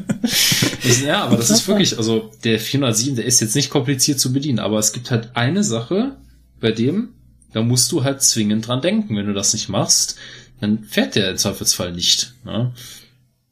Also ah, bei okay. dem Zug musst du wirklich, du musst den Zug selber sein Bremsvermögen errechnen lassen und musst dem Zug dann sagen, dass der dieses errechnete Bremsvermögen bitte an den PZB LZB Rechner schickt.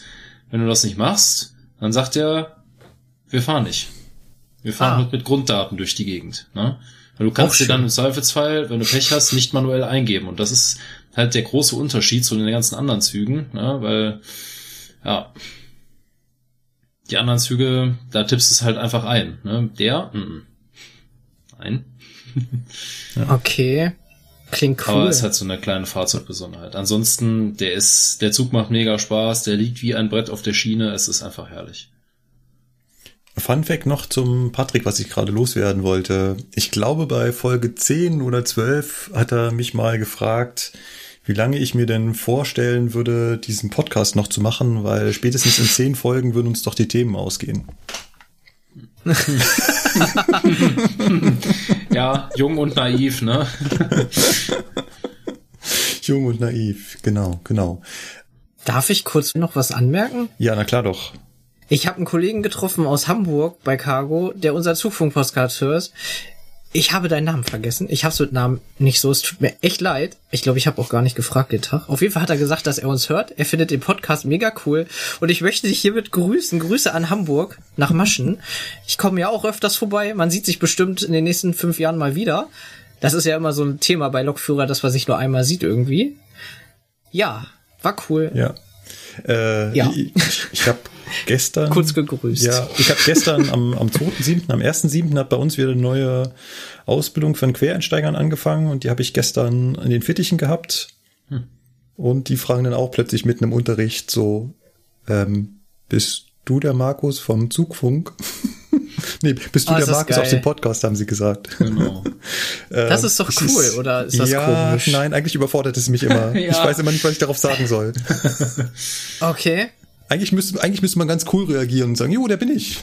Findest du den Podcast cool? Ja. Hörst du oft? Wie lange hörst du schon? Oder irgend sowas dazu. Aber ähm, schaffe ich dann in dem Moment immer nicht. Aber nein, Markus ist nicht so ein Mensch. Wenigstens leugnet er es nicht. So vor wegen, ja, so, oh, es muss ein anderer sein. Das, genau, das, das muss man mal bringen. So, nein, ich, ich weiß von nichts. Am besten spielt der Teilnehmer das dann noch laut vor. Also. Ja. ja, aber deine Stimme klingt genau so wie hier. Hör mal. Ja. Gut, äh, kommen wir zu einem nächsten Thema. Ähm, lustigerweise haben Sebastian und ich da das gleiche Stichwort in unser Sendungsdokument geschrieben. Ja. Ich muss ja sagen, ich finde es ätzend, immer über dieses Thema zu hören. Ich habe jetzt schon ein, zwei äh, Podcasts gehört, wo sich breit darüber unterhalten wurde, welchen Impfstoff man denn jetzt im Arm hat und wie denn das Erlebnis war und was für Nebenwirkungen man denn hätte und so weiter. Wie war das Erlebnis? Berauschend. ja. ja. Mhm. Okay. Äh, trotzdem würde ich es vielleicht ganz kurz aus Sicht der Eisenbahner ankratzen wollen. Und von daher die Frage an euch. Erstens, wie ist euer Impfstatus? Und zweitens, wer hat euch geimpft? Also, soll ich anfangen? Wenn du magst. Wir nehmen, ich weiß ja nicht, wir nehmen am dritten Jahr auf. Seit dem ersten bin ich komplett immun. Also ich bin durch. Ja. Okay, erst also erste, erste siebte. Seit erste siebte okay. bin ich vollständig geimpft und auch die zwei Wochen Frist für diese Komplettimmunität sind abgelaufen. Okay, wer hat dich geimpft? Impfzentrum Hannover. Also äh, quasi ähm, die, die Gemeinde, genau. Ja, zwei unterschiedliche Ärzte auf jeden Fall okay. auch. Man ist äh, da nicht zum selben. Lukas? Es war mal sehr interessant. Ja. Was? Äh, weil ich bin äh, vom Hobby her und so gehe ich immer gerne auf Messen. Aber das ist ja seit zwei Jahren oder so ist das ja nicht mehr. Und es war ein echt tolles Feeling, mal wieder durch eine Messe, durch zwei Messehallen zu laufen und so und dieses Messegefühl zu haben. Das war Die internationale das war, Impfstoffmesse. Ja, Ah, hier haben wir das, auch da drüben können Sie auch hingehen, da haben wir das im Angebot. Es war, Super. das war halt mal wieder so, so ein Feeling, was ich jahrelang oder lange Zeit nicht mehr hatte, war halt so, so oh, Überall geil. kann man sich so also- ein kleines Prübchen mitnehmen, ne, was man sich dann geben kann. Ja, wollte gerade sagen, bist du denn auch Ja, so mit genau. Beuteln rausgegangen? Ne? So, äh, das wäre witzig, so Impfstoffbrötchen. Was ist das denn für eine Geschmacksrichtung? Oh, hm, hm. Das prickelt aber sehr. Was ist das? Ja, das wollen Sie nicht wissen. Ja, ja, der ist gut. Äh, Lukas, du? Ja, ich bin auch vollständig geimpft seit dem 30.06. Äh, warte jetzt halt noch darauf, dass die 14 Tage Woche, Ja. Wochen, Auch durch die- Alter, die 14 Tage Zeit abläuft. Äh, Ja. Auch durch die Stadt? nee, durch einen Hausarzt. Durch den Hausarzt? Ja. Auch spannend. Ja. Ich habe mich da gemeldet und dann sagte er, ja, haben Sie so eine Bescheinigung vom Arbeitgeber? Sag ich, ja, habe ich. Ja, dann äh, setze ich Sie mal auf die Liste, wir rufen an. Ja. Und dann ging das so seinen Weg. Jo. Spannend. Ähm, dann haben wir drei unterschiedlichen, Gesch- unterschiedliche Geschichten. Ähm, ich bin noch nicht durchgeimpft. Ich habe seit zwei Tagen die Erstimpfung Hm? von meinem Arbeitgeber. Ah. Deswegen wollte ich eigentlich an dieser Stelle aus dem Aufreger der Woche ein Lob der Woche machen und äh, einfach mal wieder meinen Arbeitgeber loben, der das äh, richtig, richtig gut hinbekommen hat. Das äh, funktioniert super organisiert äh, mit einer Plattform, die sogar halbwegs leicht zu bedienen ist, wo man auch jederzeit seinen Impftermin nochmal verschieben kann, indem man sich einfach über einen Link da wieder einloggt. Das äh, ist ganz angenehm. Oh, da hast du aber andere, da hast du andere Erfahrungen gemacht als ein Arbeitskollege von mir. Das finde ich interessant. Und auch vor Ort war das echt durchorganisiert. Also, Macht das die IAS Ja. bei euch? Okay. genau, Ja, bei uns ja auch. Ich wollte nur mal fragen. genau, das macht also. Weil gut organisiert und IAS, ja, Ja. okay. Genau. Okay. Da hat man ja ich gewisse nehme es mal so zur Vorurteile. Kenntnis. Da hat man gewisse Vorurteile, aber es lief gut. Mit dem Portal, konntest du da den Ort auch auswählen oder wurde Ja. das dienststellenabhängig Nee, gemacht? du konntest kon- den Ort auswählen. Ah ja, das finde ich interessant, okay. Nee, mein bester Kumpel, der äh, wohnt näher zu Hannover, ähm, arbeitet aber in Warburg und die gehören zu Dortmund und bei denen wurde es dem Geschäftsbereich ähm, äh, zugeteilt, wo sie hin müssen. Das heißt, er müsste fünf Stunden Fahrt auf sich nehmen, um dann zum Impfen vom Arbeitgeber zu ist fahren. äh, kontraproduktiv, ja. Und das war, ja, ich auch gesagt, ey, okay, das ist sehr, Ja. das ist ja nicht so teuer. Also da finde ich aber schön, dass es woanders, wo dann doch besser Ja. läuft. Äh, aber es ist halt lustig, dass äh, Sebastian, du sagst, du wurdest von der Gemeinde geimpft oder vom Land. Weil äh, das hat äh, München ist äh, quasi jetzt dann doch zeitgleich hinbekommen hat. Also sie hat mich nach mehreren Monaten, hatte sie mich jetzt angeschrieben, jetzt, jetzt könnte ich dann auch mal äh, geimpft werden. Und vorher hatte ich natürlich meinen Hausarzt angeschrieben und die Antwort meines Hausarztes, die war zu schön. Also die war richtig, richtig. äh, da stand drin, äh, sehr geehrter Herr Metzdorf, Sie waren das letzte Mal 2015 in unserer Praxis. Bitte haben Sie Verständnis, dass wir zuerst unsere äh, kritischen Patienten mit Impfstoff versorgen. Bitte wenden Sie sich an die öffentlichen Impfzentren. ah ja. Ah ja. Also auf gut Bist du Deutsch, so ich, selten krank? ich bin offensichtlich zu selten krank, ja. Alter Schwede, das ist krass. ich bin auch extrem selten beim Hausarzt gewesen, aber das war hier bei mir überhaupt gar keine Frage. Ne? Die haben mich halt nach diesem Zertifikat oder nach diesem, nach dieser Bescheinigung vom Arbeitgeber gefragt und dann war die Sache klar. Ne? Weil da gab es ja zu dem Zeitpunkt noch die sogenannte Priorisierung. Ja. Ja, und deswegen lief das dann damit, ne? ja. Könnte es daran liegen, dass es äh, auch an großen Metropolen liegt? Weil ich habe von vielen gehört hier, was ich so verfolge an YouTubern und so, dass zum Beispiel Berlin es da auch halt riesige Probleme gibt, weil so viele Menschen auf so wenig Ärzte sind. Äh, also Das, Berlin hat ähm, ja, okay, Berlin hat noch das Problem, dass die Ärztedichte oder Hausarztdichte ähm, echt problematisch ist. Ich, Ich weiß kenne das aus München meinen, nicht, deswegen erklär mir mal München. Ist das da nicht so? Nee, also ich weiß, aus meinen Berliner Zeiten war das echt ein Krampf. Da konntest du nur zum Arzt gehen, wenn du da eigentlich schon immer warst. Wenn du irgendwie so, als okay. Neuling zu einer Arztpraxis gegangen bist und gesagt, nein, wir nehmen keine neuen Patienten auf. Mm. Äh, das ist Wow. immer sehr unschön. Ähm, und hier in München geht das eigentlich. Aber du magst recht haben, dass das echt ein Ballungsgebiet-Problem ist. Ich habe immer das Gefühl, dass kleinere Ge Gemeinden das besser hin hinbekommen haben. Gut, äh, machen wir einen Haken da dran. Nee, stopp, bevor Ja. zu viele Fragen kommen, wie ich es gemacht habe. Ich bin ein, wir haben ein Schreiben von der Bahn gekriegt, dann bin ich online gegangen auf unser Impfportal Niedersachsen oder so heißt das.de, habe ich da eingetragen, dass ich berechtigt bin und dann habe ich einen Monat später eine E-Mail gekriegt, dass ich jetzt Termine habe zum Impfen. Wow. So. Und da war dann gleich erste, Zweitimpfung, war beide Termine gleich schon gesetzt. Bin dann zu meinem Arbeitgeber hin, hier möchte ich frei haben. Er hat gesagt, alles klar, Schicht nehme ich dir sofort drauf, weil geimpft werden ist das Beste, was halt jedem passieren kann, so ungefähr dem Arbeitgeber und so Ja. weiter und so fort. Ja. Na, ja. Das, Das wurde nur bei uns auch kurz so dazu. gehandhabt. Intern in der Abteilung. Da wurde auch Ja. ganz klar gesagt, wenn ihr einen Impftermin habt, dann seid ihr an dem Tag freigestellt und dann macht ihr das halt. Ne? Ja. Ich habe jetzt zum Beispiel das so abgeklärt mit meinem äh, Bildungsplaner jetzt äh, vergangene Woche, dass ich gesagt habe, ich habe an dem und dem Tag einen Impftermin. Ähm, um 14.20 Uhr war das, glaube ich, und äh, ja, mach da einfach einen Vorbereitungstag draus.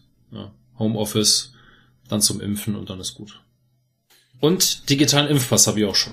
Wow. Ah, da bin ich noch, da hänge ich noch hinterher. Da- Da muss ich zur Einfach Apotheke. zur erstbesten Apotheke, richtig. Ne? Da gibt's auch so einen schönen Apothekenfinder und äh, Genau, da gehst du dann Ich rein wohne auf dem und Dorf. sagst, Ich, die genau. hab, die ist, die ist da, die ist da, da, da drüben. Ihr seht es ja. Ich zeig mit den Armen gerade den anderen, dass ich da so in die Da gehst- Richtung. Da gehst rein, sagst, ich schenke Ihnen jetzt 15 Euro. Kostet das Geld? ja, aber das bezahlst nicht du, sondern das bezahlt das, Ach so, Äh, okay.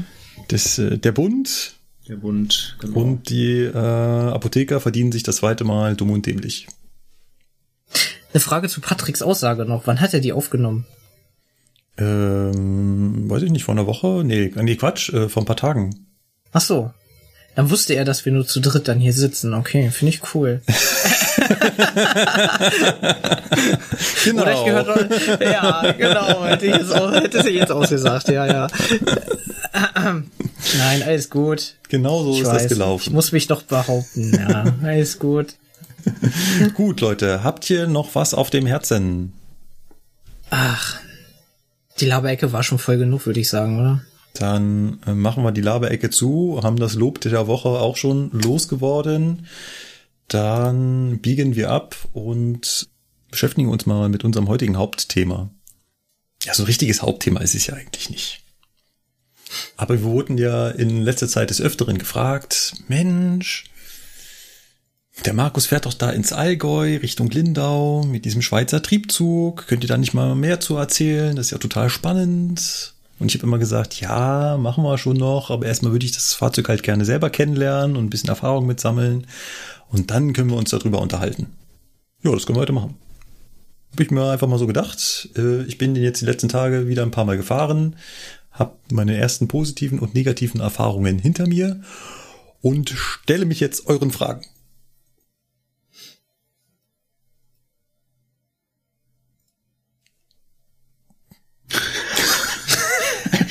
Nichts passiert. Bei mir ist Lukas eingefroren. Ja, bei mir ja, auch. Ja, das ist gerade ein Problem, was ich versuche zu beheben. Das äh, klappt aber nicht so richtig. Dein Blick ist auf jeden Fall sehr cool. Ah, ja, jetzt hat sich jetzt hat sich Teams äh, verabschiedet. Okay, schön. Also Teams ist schon nach Hause gegangen. Teams hat schon Feierabend, ja. Ist doch gerade mal eineinhalb Stunden. Alter, was ist denn jetzt hier? Naja, wir haben dich ja trotzdem als Bild. Also von daher ist es ja. Nee, ich glaube, jetzt Ah, ist er rausgegangen. Nee, jetzt, jetzt Nee, habe ich ich, bin nur nicht rausgegangen, so, ich wurde rausgeworfen. Leute, Ich, ich habe mich ganz kurz gewundert, warum ich dich noch höre, aber Ja, das geht ja über was anderes. uff. du hier ist warm drin. Ja, äh, weiß ich, deswegen habe ich auch die Rolle in unten bei mir. Wo bin ich eigentlich Gast? Ich bin kein Gast. Ich gehöre Ist das die dazu. Saturn hinter dir? Ich kann dich So. zulassen. Person wurde darüber informiert, dass äh, und so weiter, ne? Hab ich schon, hab dich zugefügt, Ah, zugelassen. Hi, Mensch, wer bist du denn? Hallo. Oh, Was ist denn hier wieder jetzt? Warte mal, das ist jetzt aber nicht, ihr habt die Seiten getauscht. Also bei mir ist er noch an derselben Stelle. Also mal abgesehen davon, dass er noch nicht da ist, ich sehe nämlich nichts. Äh, Bei mir ist er da. echt? Ja. Ich Ja. sehe euch auch. Funktioniert ja Ich, mega. ich, ich sehe ihn. Wer hat hier das schlechte Internet? Schmutz, Schmutz, Schmutz. Schmutz, ja, echt Schmutz. Kann man nicht Wo waren wir denn jetzt eigentlich stehen geblieben? Jetzt habe ich nur noch Lukas. Deaktivieren? Jetzt habt Da ihr die ist Seiten Markus. getauscht. Euer Ernst, ey? Kann ich das selber machen? Nee. Nee, leider Gibt nicht. das Programm für. Hm. Ja, aber ich sehe den das Lukas nicht. einfach. Ja. Kannst du Er Lukas hat- vielleicht noch mal kurz deine Kamera aus und wieder einschalten? Vielleicht geht's dann. Vielleicht tausche ich ja noch wieder die Seiten. Dann ist Sebastian Nein, ist glücklich. doch alles gut. Ja, aber ich sehe ihn nicht. Ja, jetzt. Na, Ach, jetzt siehst du. Ach, du hast ihn eben. Jetzt, und jetzt seid ihr Ist wieder genau geil. richtig. Super. Läuft. Ja, ein Traum. Ein Traum. So, du Ähm, stellst dich den Fragen. des Genau, ich habe äh, gerade anmoderiert, dass wir uns über den Schweizer Triebzug unterhalten. Der, wie sich rausstellt, gar kein Schweizer Triebzug ist. Wenn man sich mit den Schweizer Kollegen unterhält, dann legen die immer sehr viel Wert darauf, dass das ein Italiener ist und kein Schweizer. Warum das so ist, kommen wir nochmal später drauf zu. Worum geht's eigentlich? Es geht um den ETR 610 des häufigeren verwechselt mit der deutschen Baureinnummer 610. Hat natürlich überhaupt nichts damit zu tun. Was war denn nochmal? Das war dieser Pendolino. Pendolino, Ach, klar, dieser stimmt, eckige Regio-Triebwagen. 612. Ja, klar. Der eckige genau. 612, sage ich jetzt mal. Der Vorvorfahre vom 612 quasi, ja. Gab es auch ein 611? Ja. Gab's auch. Sah nicht viel anders aus als der 610. Wir sind hier aber beim ETR und ETR 610 ist quasi eine italienische Nummerierung, denn eigentlich ist das ein italienisches Fahrzeug. Der ETR 610 ist die, und jetzt ist es ganz lustig, das ist die Mehrsystem-Variante vom ETR 600 und der ETR 600 ist eine lange Serie von ähm, ähnlichen Schnellzügen aus Italien. Es gab also auch schon den ETR 500 und den ETR 400. Ähm, davon hat man früher auch schon mal welche in, äh, in Deutschland gesehen. Und zwar sind die früher mal nach Stuttgart gefahren. Ja, aber das war diese komische Gurke da, ne? Ja. Dieser, der diese flache Schnauze Genau. hatte. Der sah merkwürdig aus. Ja. Aber Genau die. weiß, was du meinst, ja. So, jetzt aber die Frage, warum ähm, nennen die denn jetzt doch alle Schweizer und äh, warum kommt ihr denn doch aus Italien? Ursprünglich hat das mal angefangen im Jahre 2004. Damals hat gab es eine Kooperation aus dem äh, aus der italienischen Staatsbahn und der Schweizer Staatsbahn, der SBB. Die hieß Schis Alpino. Schis Alpino. Schis Alpino AG. Und die sollte internationalen Verkehr organisieren, und zwar zwischen Italien und der Schweiz. Und hat dafür 14, waren es glaube ich 14? Ich glaube 14, ja. 14 dieser äh, Schnellzüge bei, damals war es glaube ich noch Fiat bestellt. Das Werk wurde dann im Laufe der Zeit äh, von Alstom übernommen. Deswegen wurden die Fahrzeuge jetzt also von Alstom produziert. Und da wurden also 14 dieser ETR 610 produziert, dieser Mehrsystem-Fahrzeuge. Und irgendwann hat man diesen Verkehr ausgeweitet. Ich bin jetzt kein mega Eisenbahn-Fan. Da gibt's Leute, die können die Geschichte viel, viel besser erzählen. Aber ähm, die SBB hat noch mehr Fahrzeuge dazu beordert. Die sind dann quasi in einer zweiten Bauserie gelaufen und auch in einer dritten Bauserie. Im Prinzip dasselbe Fahrzeug, nur neue Bauserie. Das gibt's ja bei uns äh, in Deutschland auch, dass ein und dasselbe Fahrzeug vom Band läuft, aber im Laufe der Produktion halt immer aktualisiert wird. Die haben dann minimale Unterschiede. Wir als Lokführer kennen die manchmal, manchmal auch nicht. Es gibt Leute, die hören zum Beispiel beim 423 bei der Münchner S-Bahn einen Unterschied im Quietschen. Einfach weil die späteren Bauserien anders verbaute Stromrichter haben und deswegen hören die sich wohl anders an, sagt man. Ja. Und ähm, auch hier gibt's einen Unterschied. Also die erste Bauserie, die sind die, die original mal für die Cisalpino bestellt wurden. Und die haben ähm, diese Nummerierung aus Italien, ETR 610. ETR steht übrigens für Elettro Treno Rapido. Ist, glaube ich, italienisch für elektrischer Schnellzug. Mhm. Glaube ich so. Und ähm, die, die da von der SBB nachbestellt wurden, die bezeichnet man jetzt anders. Und zwar, die haben die Schweizer Nummerierung bekommen. Und die Schweizer Nummerierung funktioniert etwas anders. Die heißen nämlich Rabe 503. Es hat nichts mit dem Raben zu tun, sondern das ist einfach ein großes R, ein großes A, ein großes B und ein kleines E. Also R-A-B-E 503. Und in der Nummerierung der Schweiz hat es auch eine Systematik, die ähnelt so ein bisschen der deutschen Systematik. Was würde denn in Deutschland die Buchstaben Groß A und Groß B bedeuten auf unseren Fahrzeugen?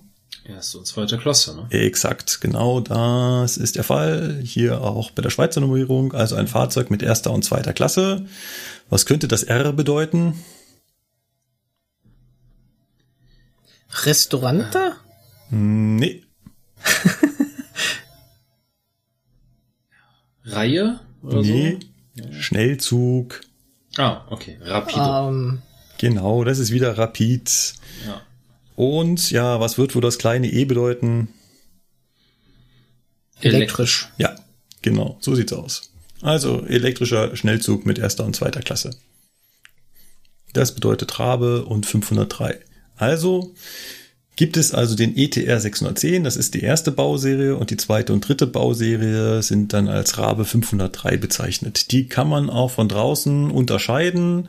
Der ETR 610 hat zum Beispiel zwei Scheibenwischer, die so von außen nach innen wischen und der Rabe hat nur einen Scheibenwischer der die in der Mitte so ein kleines Guckloch freiwischt.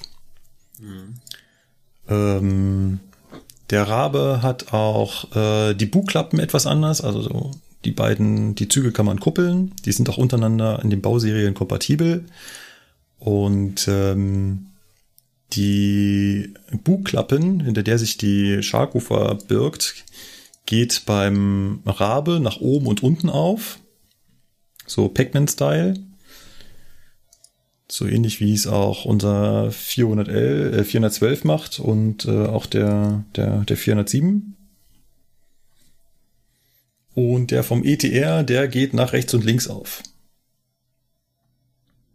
Was gibt's noch für Unterschiede? Ähm, der Rabe hat eine Brandbekämpfungsanlage im Fahrgastraum. Brandbekämpfungsanlage. Ja, Okay. Das klingt cool. ja. Sprich, wenn du da in den Toiletten rauchst, dann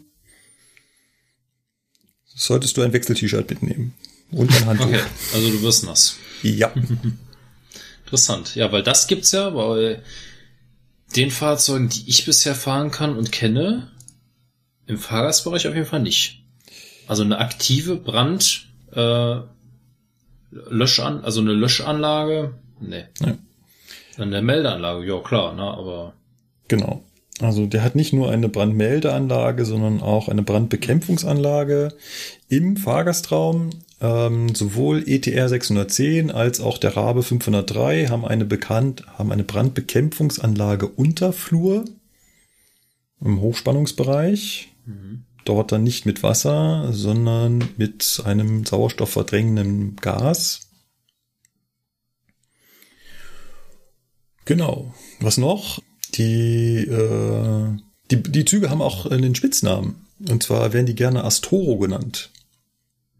Darunter hat man das vielleicht schon mal gehört.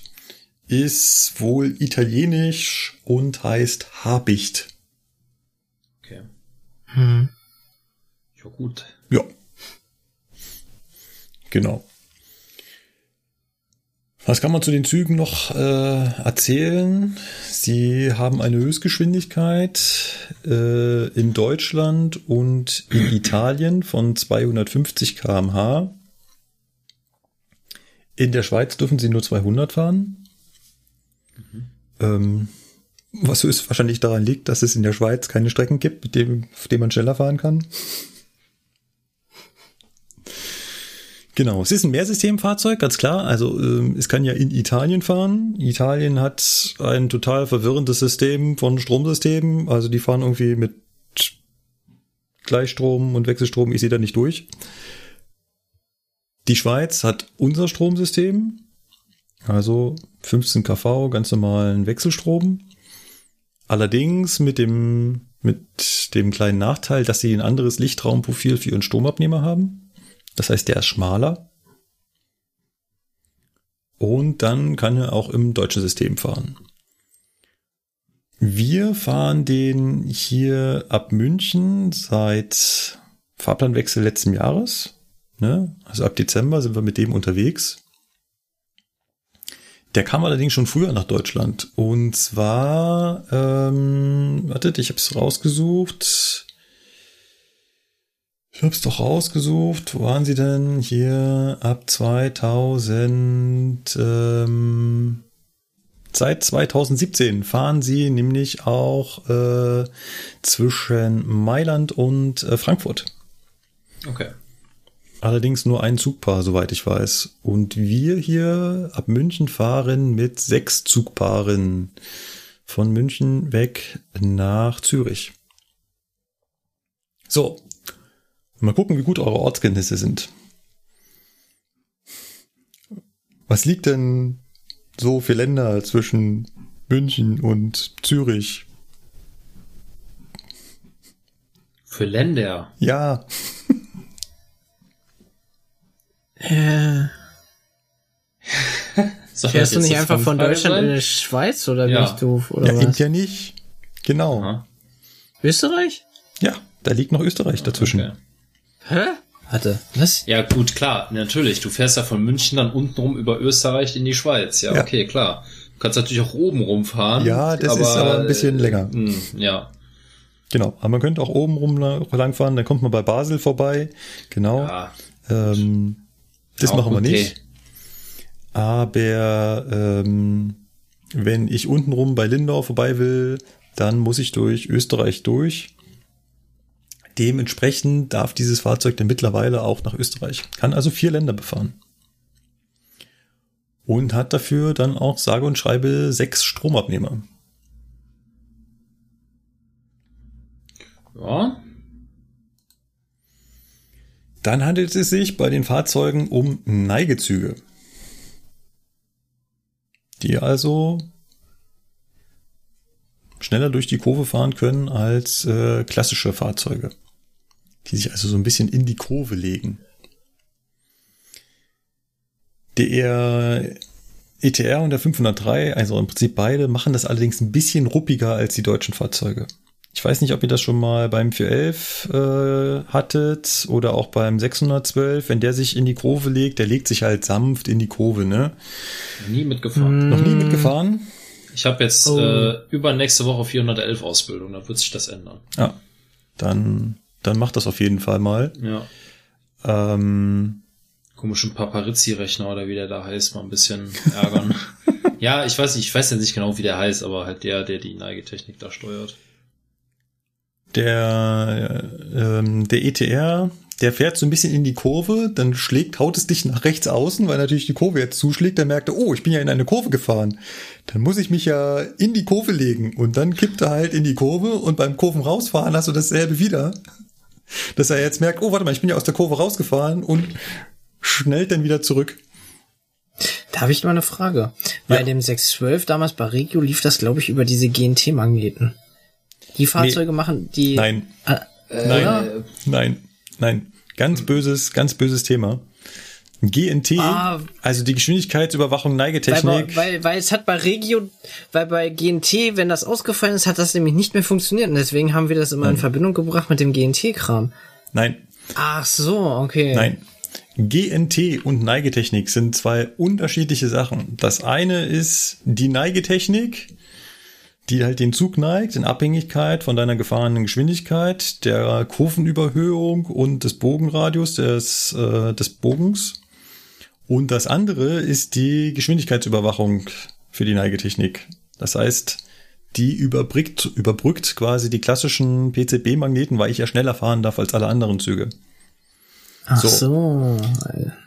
Die Neigetechnik ist aber unabhängig von dieser GNT aktiv. aktiv. Würde ich also ähm, ohne die GNT viel zu schnell in irgendwelche Kurven fahren, würde die Neigetechnik trotzdem neigen.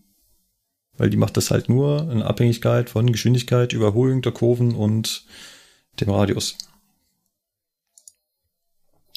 Aber damit ah, ich natürlich okay. regelkonform schneller in eine Kurve fahren kann, brauche ich wiederum die GNT. Was mhm. unangenehm ist, wenn sich das Fahrzeug mitten in einer Kurve entscheidet, dass das jetzt nicht mehr funktioniert. Beim ETR hatte ich das noch nicht, beim 411 hatte ich das schon. Das ist ein sehr, sehr perverses Gefühl. Also du hast für so einen, für so einen, äh, für so einen Augenblick hast du das Gefühl, du entgleist. Echt, hm, ja, schön. ist das so heftig? Ja. Traum. Ich weiß nicht, wie sich das hinten anfühlt, aber äh, angenehm ist das nicht. Also du stellst dir vor, du bist halt volle Kanne in der Kurve, geneigt und jetzt fällt der Neigetechnik zum Beispiel eine Fehlneigung auf. Und sagt irgendein Wagenkasten, da sagt der Computer, ich habe mich nicht so geneigt, wie ich mich neigen sollte. Dann sagt mhm. der Computer, okay, jetzt alle wieder gerade. Das heißt, du kippst in der Kurve quasi in Richtung Kurvenausgang, ne? Also in Fliehrichtung. Gleichzeitig piept natürlich bei mir vorne alles und sagt, du, wir müssen jetzt wieder langsamer werden, weil du darfst jetzt nur noch mit der Geschwindigkeit durch die Kurve fahren, wie alle anderen Züge auch. Das heißt, ich bremse relativ heftig was nochmal dazu führt, dass eine Beschleunigung auf dich wirkt. Und das fühlt sich halt in dem Moment so an, als ob du jetzt gerade aus dem Gleis geworfen wirst. Das ist schon eklig. Okay. Ja, das ist echt ein ekliges Gefühl. Ähm, aber zurück zu dieser, zu dieser Neigetechnik. Wenn sich der Wagenkasten neigt, was habe ich denn dann für ein Problem? Was ist denn auf meinem Wagenkasten oben drauf? Ja, der Stromabnehmer. Ja, und wenn sich der Stromabnehmer jetzt mitneigen würde, dann Ui, ist der Stromabnehmer weg. Ne? Dann würde er ja die Oberleitung verlassen, weil die Oberleitung neigt sich ja nicht auch mit. Die bleibt ja gerade über dem Gleis. Das wäre lustig. Also wenn ich um acht Grad nach links kippe, dann bin ich ja plötzlich oben einen Meter von der Oberleitung weg. Ja. Mhm. Das heißt, da muss man sich irgendwas ausdenken. Die Deutschen beim 411 haben sich was ganz Einfaches ausgedacht. Die haben Stromabnehmer und Drehgestell physisch miteinander verbunden. Das heißt, im Prinzip steht der Stromabnehmer nicht auf dem Dach des Zuges, sondern auf dem Drehgestell. Das Drehgestell bleibt ja gerade. Weil nur der Wagenkasten neigt sich. Das heißt, der Wagenkasten kann sich beim ICE unter dem Stromabnehmer hinweg kippen, ohne dass es dem Stromabnehmer irgendwie interessiert. Coole Erfindung, kann nämlich nicht kaputt gehen. Kommen wir zu unserem ETR-Rabe. Die hätten das jetzt wahrscheinlich ja sechsmal mit allen ihren Stromabnehmern machen müssen und haben sich dann dafür ein anderes Konzept entschieden. Und zwar sorgt da eine Hydraulik dafür und mehrere Rechner, dass elektronisch ermittelt wird, wie stark sich der Wagenkasten jetzt gerade neigt. Und dann drückt eine Hydraulik den Stromabnehmer in die entgegengesetzte Richtung. Es hätte ja so schon einfach sein können. Aber nein, man muss ja wieder irgendwas da reinbasteln, ne? Spannendes Simple Mechanik Konzept. reicht nicht. Spannendes Konzept. Und natürlich muss es jetzt auch ein System geben, was das ständig überwacht. Was also ständig schaut, entspricht jetzt die Neigung des Stromabnehmers die äh, entgegengesetzten Neigung des Wagenkastens. Und ihr könnt euch vorstellen, dass bei so einer Mechanik es öfter mal vorkommt, dass das nicht mehr so ist, wie es sein sollte. Nein. weiß nicht, wovon du sprichst. Genau. Was würdet ihr als Ingenieure in dem Moment machen, wenn ihr sowas feststellt? Was würdet ihr dem Zug beibringen, was er machen soll? Was ist die Sicherheit? Hm, noch sicherer. Ja, Stromabnehmer runter? Ja klar, einfach den Stromabnehmer runter. Der ja. ist ja gerade die Ursache genau. Also äh, passiert es hin und wieder, dass der Zug sich in die Kurve neigt und dann plötzlich den Stromabnehmer runterschmeißt. und dann Ja, laut vor sich hin tutet und sagt, Lokführer, du musst jetzt was tun. Genau. Ja, aber ansonsten fährt sich das Teil eigentlich ziemlich, ziemlich gut. Und ich kann gar nicht sagen, warum. Ich habe jetzt die letzten Tage, als ich den gefahren bin, so ein bisschen auch überlegt, auch in dem Hinblick, dass ich das hier, hier erzählen möchte und habe ich mal so gefragt, warum fährt er sich eigentlich so gut? Also auch die Kollegen, die ich, die, die, die wir, die, die wir darauf ausgebildet haben, die sind am Anfang natürlich total skeptisch. Wir schauen uns gleich noch den Führerstand an, dann werdet ihr vielleicht auch verstehen, warum die skeptisch sind. Aber nach den zwei Fahrtagen sagen die dann, ja, eigentlich äh, ist ja schon, fährt sich der ganz gut. Und ich kann nicht so richtig sagen, was es ist. Ich meine, man sitzt angenehm hoch, man sitzt deutlich höher als beim ICE, man sitzt mehr so auf Lokniveau. Beim ICE sitzt man ja doch sehr tief gelegt. Ja, er arbeitet relativ direkt. Es gibt keine Schleifen in dem Zug, die irgendwas überwachen. Aha, okay. Ähm, Das ist wieder ein anderes Sicherheitskonzept als bei uns. Ja, definitiv. Also ähm, das klingt jetzt vielleicht doof, aber ich würde so sagen, wir bauen in unsere ICEs mehr so Fahrtverhinderer ein. Das kennt Hattest der du Italiener schon nicht. so, hast du wirklich schon so oft Probleme mit Schleifen gehabt? Also ich bisher tatsächlich nicht. Nee, tatsächlich nicht. Also äh, funktioniert, abgesehen von der Ja. Bremse gelöst Schleife. Ja, okay, aber das ist ja auch, ja, ja. Äh, äh, da weiß man, was man machen muss. Ähm, ja, eben. Äh, nee, habe ich tatsächlich nicht. Das ist, äh, ist nur so, wenn, wenn ich im Unterricht sage, ich, wie kann ich nicht sagen, das Fahrzeug verhindert nicht, dass wir, dass wir losfahren. Es gibt äh, eine Traktionssperre, die zum Beispiel arbeitet, wenn man, ähm, wenn man den Federspeicher angelegt hat. Dann setzt er sich auch nicht in Bewegung, sagt natürlich auch nicht warum, er fährt einfach nicht. Ja, toll. ne? Also ich, ich finde das immer super. Das war ja beim 412 ja auch am Anfang. Der zeigt dir an, er fährt nicht. Ja, Aber er sagt dir nicht, warum er nicht Genau. fährt. Dann stehst du da. Alter, warum habe ich eine Fahrsperre? Ich bin auch gerade noch hier an den Bahnsteig gefahren. Was hast du denn jetzt? Ne? Und dann bist du am überlegen und am machen und am tun. Und dann, äh, ach komm. ja. Jetzt ist ja alles mit Software neuen, ist ja alles besser geworden. Jetzt hat Ja. er ja ne, Fahrsperre. Genau, aber äh, ich weiß nicht, vielleicht liegt es auch daran, dass er so ein bisschen direkter ist. Aber ich kann es nicht so richtig sagen. Aber er macht Spaß zu fahren. Und wenn wir jetzt schon beim Fahren sind, vielleicht sollten wir einen Blick in den Führerstand werfen. Und ich habe hier ein Foto auf Flickr. Ich packt euch das mal in den WhatsApp.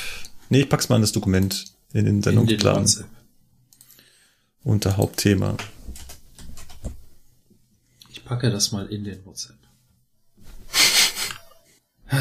Ja, gut, okay. Ja, andere Länder, andere Führerräume. Hm.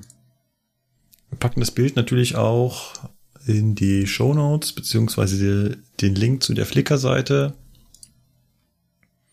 Dann können wir ganz kurz äh, ansprechen, was wir da so sehen. Was sind das für zwei Nupsis da in der Mitte? Kann man sich irgendwie festhalten oder so? Das ist, das ist witzig. Die, die meisten Leuten fallen, fallen zuerst diese Nupsis äh, auf. Hier zum Festklemmen der Dokumente, oder nicht? Nee, nee, das sind tatsächlich, also Lukas ist da näher dran.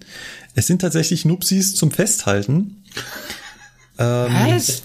Aber äh, Fun Fact, da halten sich nicht die Deutschen dran fest, auch nicht äh, die Österreicher oder die Schweizer, sondern da halten sich nur die Italiener dran fest. Ja, weil die immer so viel gestikulieren müssen die ganze Zeit.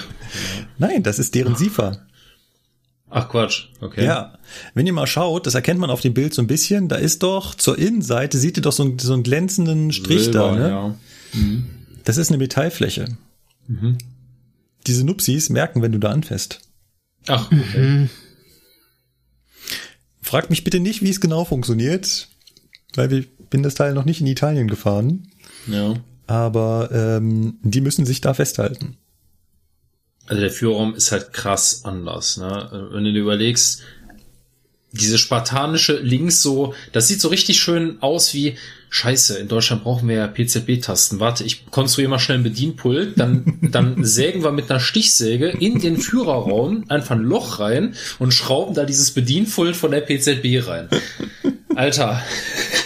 Das ist ja, Ja, da hat doch das ist einer, schon schwierig, ey. Oh. da hat doch einer unserer Hörer diesen lustigen Witz gemacht, ähm, als ich mal ein Foto davon gepostet habe, äh, dass äh, in der italienischen Werkstatt der Luigi die Mario fragt, du, wir brauchen noch einen Schalter. Dann fragt der Mario zurück, wohin? Und dann sagt der Luigi, egal.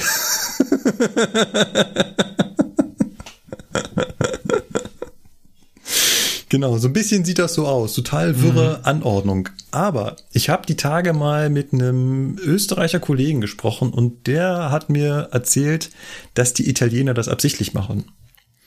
Und zwar steckt da folgendes Konzept hinter. Sie wollen, Jetzt bin ich gespannt. dass der Lokführer bewusste Handlungen vornimmt. Das heißt, die italienischen Führerstandsdesigner verteilen die Schalter absichtlich so ein bisschen im Führerraum, damit der TF bewusst dahin greift und nicht die ganze Zeit gechillt in eine Ecke lehnt und alle drei Tasten, die er braucht, auf einer Seite hat. Ja, gut. Ja, Ja, okay. ja.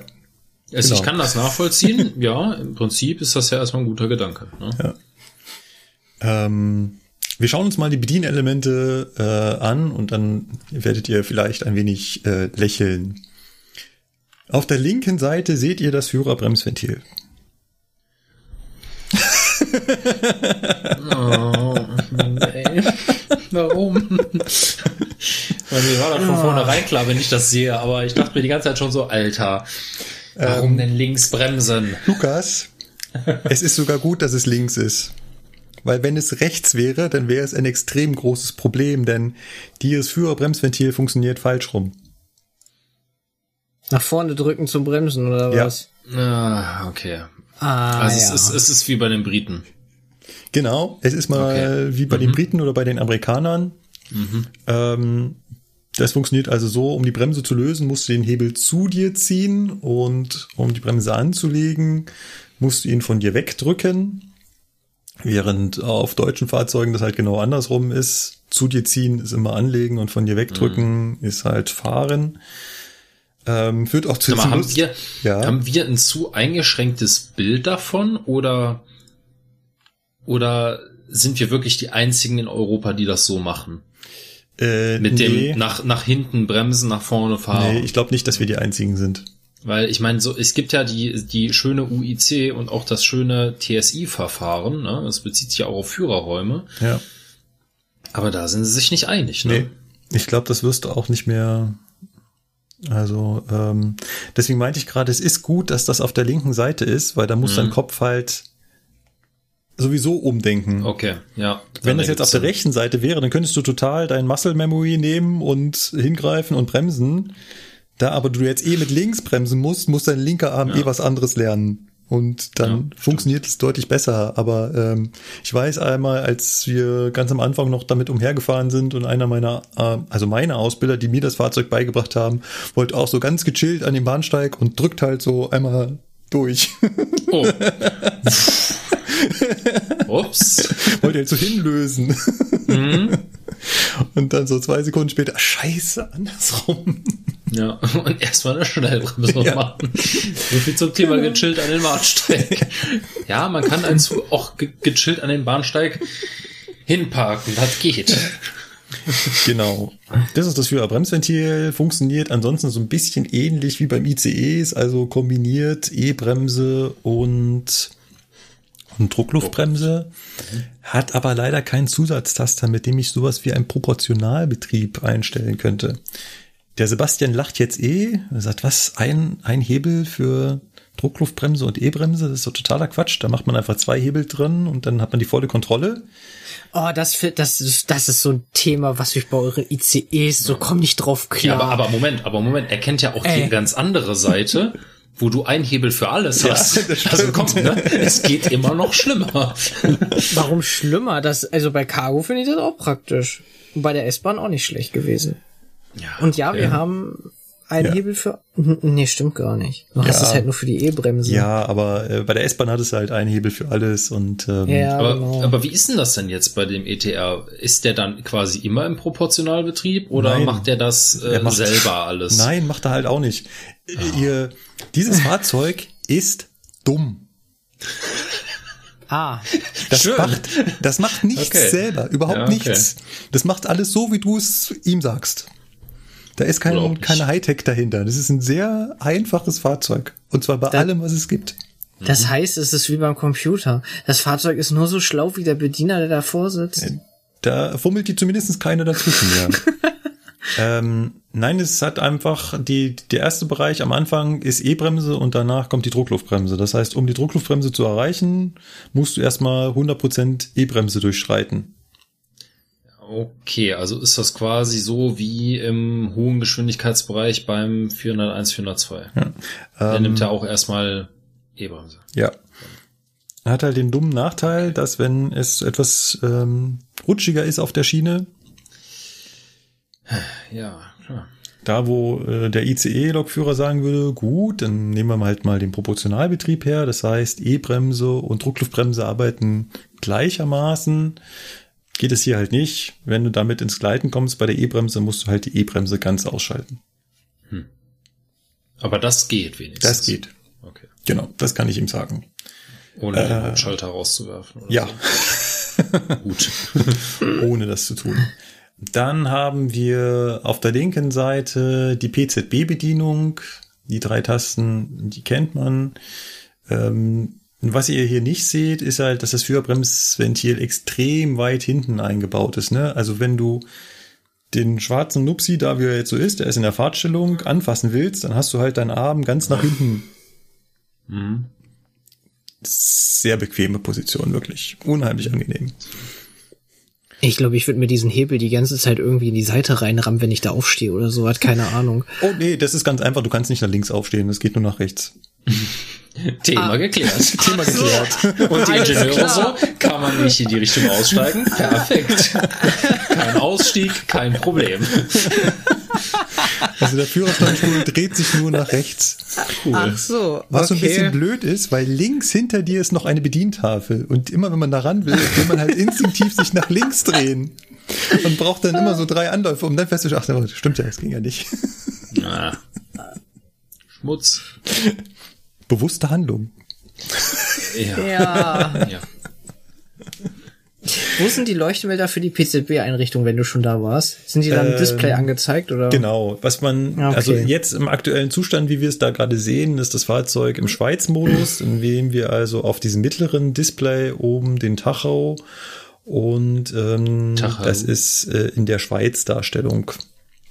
Wenn wir das Fahrzeug in den deutschen Modus versetzen, dann sehen wir da ein Display mit PCB-Leuchtmeldern und eventuell auch LCB. Also man kann mit dem auch ganz normal LCB geführt fahren. Genau. Ähm, dann haben wir noch zwei ähm, Displays, mit denen das Fahrzeug mit uns kommuniziert. Das ist das, was hier auf dem Bild zu sehen ist, links mit diesen zwei ja, Tacho-ähnlichen Teilen auf der linken Seite und diese Tetris-ähnliche Ansicht auf der rechten. Auf der linken Seite ähm, zeigt er mir Zugkraft an und ähm, die Fahrradspannung. Das ist auch lustig, dieses Fahrzeug zeigt dir die Fahrradspannung aufs Volt genau an. Aus Volt genau. Oh, Ja. das finde ich ja, cool. warum nicht? Ne? Also das sind 15.698 Volt. Und du kannst halt... äh, du Und kannst auch das schwankt schön, dann natürlich auch immer wieder, ne? Ja, und, genau. Und genau, du kannst auch sehr schön sehen, sobald du ins E-Bremsen gehst, klack, geht das um 200 Volt hoch. Okay. Und wer sich jetzt Ah, fragt, heißt- warum, der hört unsere Folge zum, zum 4QS. Da wird genau das erklärt. Das heißt, du würdest sogar sehen, wenn der Erzbomber nebenan losfahren würde. Ja, du siehst, du siehst da alles. Das ist geil. Genau, also diese beiden Displays, damit kann ich mit dem Fahrzeug so ein Stück weit kommunizieren. Ähm, das Fahrzeug kommuniziert aber hauptsächlich mit mir über Leuchtmelder. Es gibt keine zentrale Diagnose. Also bei der Baureihe 101, da sind wir so ganz stolz als Eisenbahner, weil das war nämlich das erste Fahrzeug, was eine zentrale Diagnoseanlage hat. Sprich, da sind alle Informationen der Lok im Rechner zusammengelaufen und der Rechner hat daraus sich ein Bild gemacht und hat dir als Lokführer Informationen darüber gegeben, was steht jetzt gerade an. Sprich, er hat dir eine Störmeldung gegeben und Abhilfetexte dazu. Das ist ja auch eine super Sache. Definitiv. Mal sagen. hat das Fahrzeug nicht. Also das ist eher noch so äh, auf dem 20er Niveau 500 Leuchtmelder, die in Richtig. verschiedenen Kombinationen irgendwas darstellen Du können. hast es genau erfasst, diese Oh Leuchtmelder. nein. ähm, dieses Leuchtmelder-Tableau mit, oh, lass mich lügen, sind es 10 mal 10 ungefähr Leuchtmeldern? Ähm, die seht ihr da, die, da leuchten äh, schon zwei rot. Äh, Ach, da rechts neben 10 dem mal Tower. 10 Leuchtmelder sind das. Ja. Lass mich nicht lügen. Das sind- Das sind 100 Leuchtmelder. Moment, warte mal, ich, ich, ich zähle sie jetzt. Alter, oh. das ist viel. Das heißt, du hast auch eine ist viel. dicke Störliste, ne? Ja, Moment, ich zähle sie jetzt. Es sind eins, zwei, oh nee, doch nicht 10 mal 10, ich nehme es zurück. Es sind eins, zwei, drei, vier, fünf, sechs mal, es sind nur sechs mal sechs. Tut mir leid, es sind nur sechs mal sechs. Ja, okay, dann Ach ja, die ist ja dann- auch einigermaßen. Ja. Also Ja. 10 mal 10, Alter. Uh. Ja. Wie kommt es immer mehr vorher? Aber es sind nur sechs mal sechs. Genau, aber das sind, über die Leuchtmelder kommuniziert das Fahrzeug mit dir. Das heißt, wenn es irgendein Problem hat, dann leuchtet da irgendein Leuchtmelder auf. Keine Störmeldung. Also du kannst die größten Störungen haben. Das Display sagt nichts. Es leuchtet halt nur ein Störmelder auf. Genau.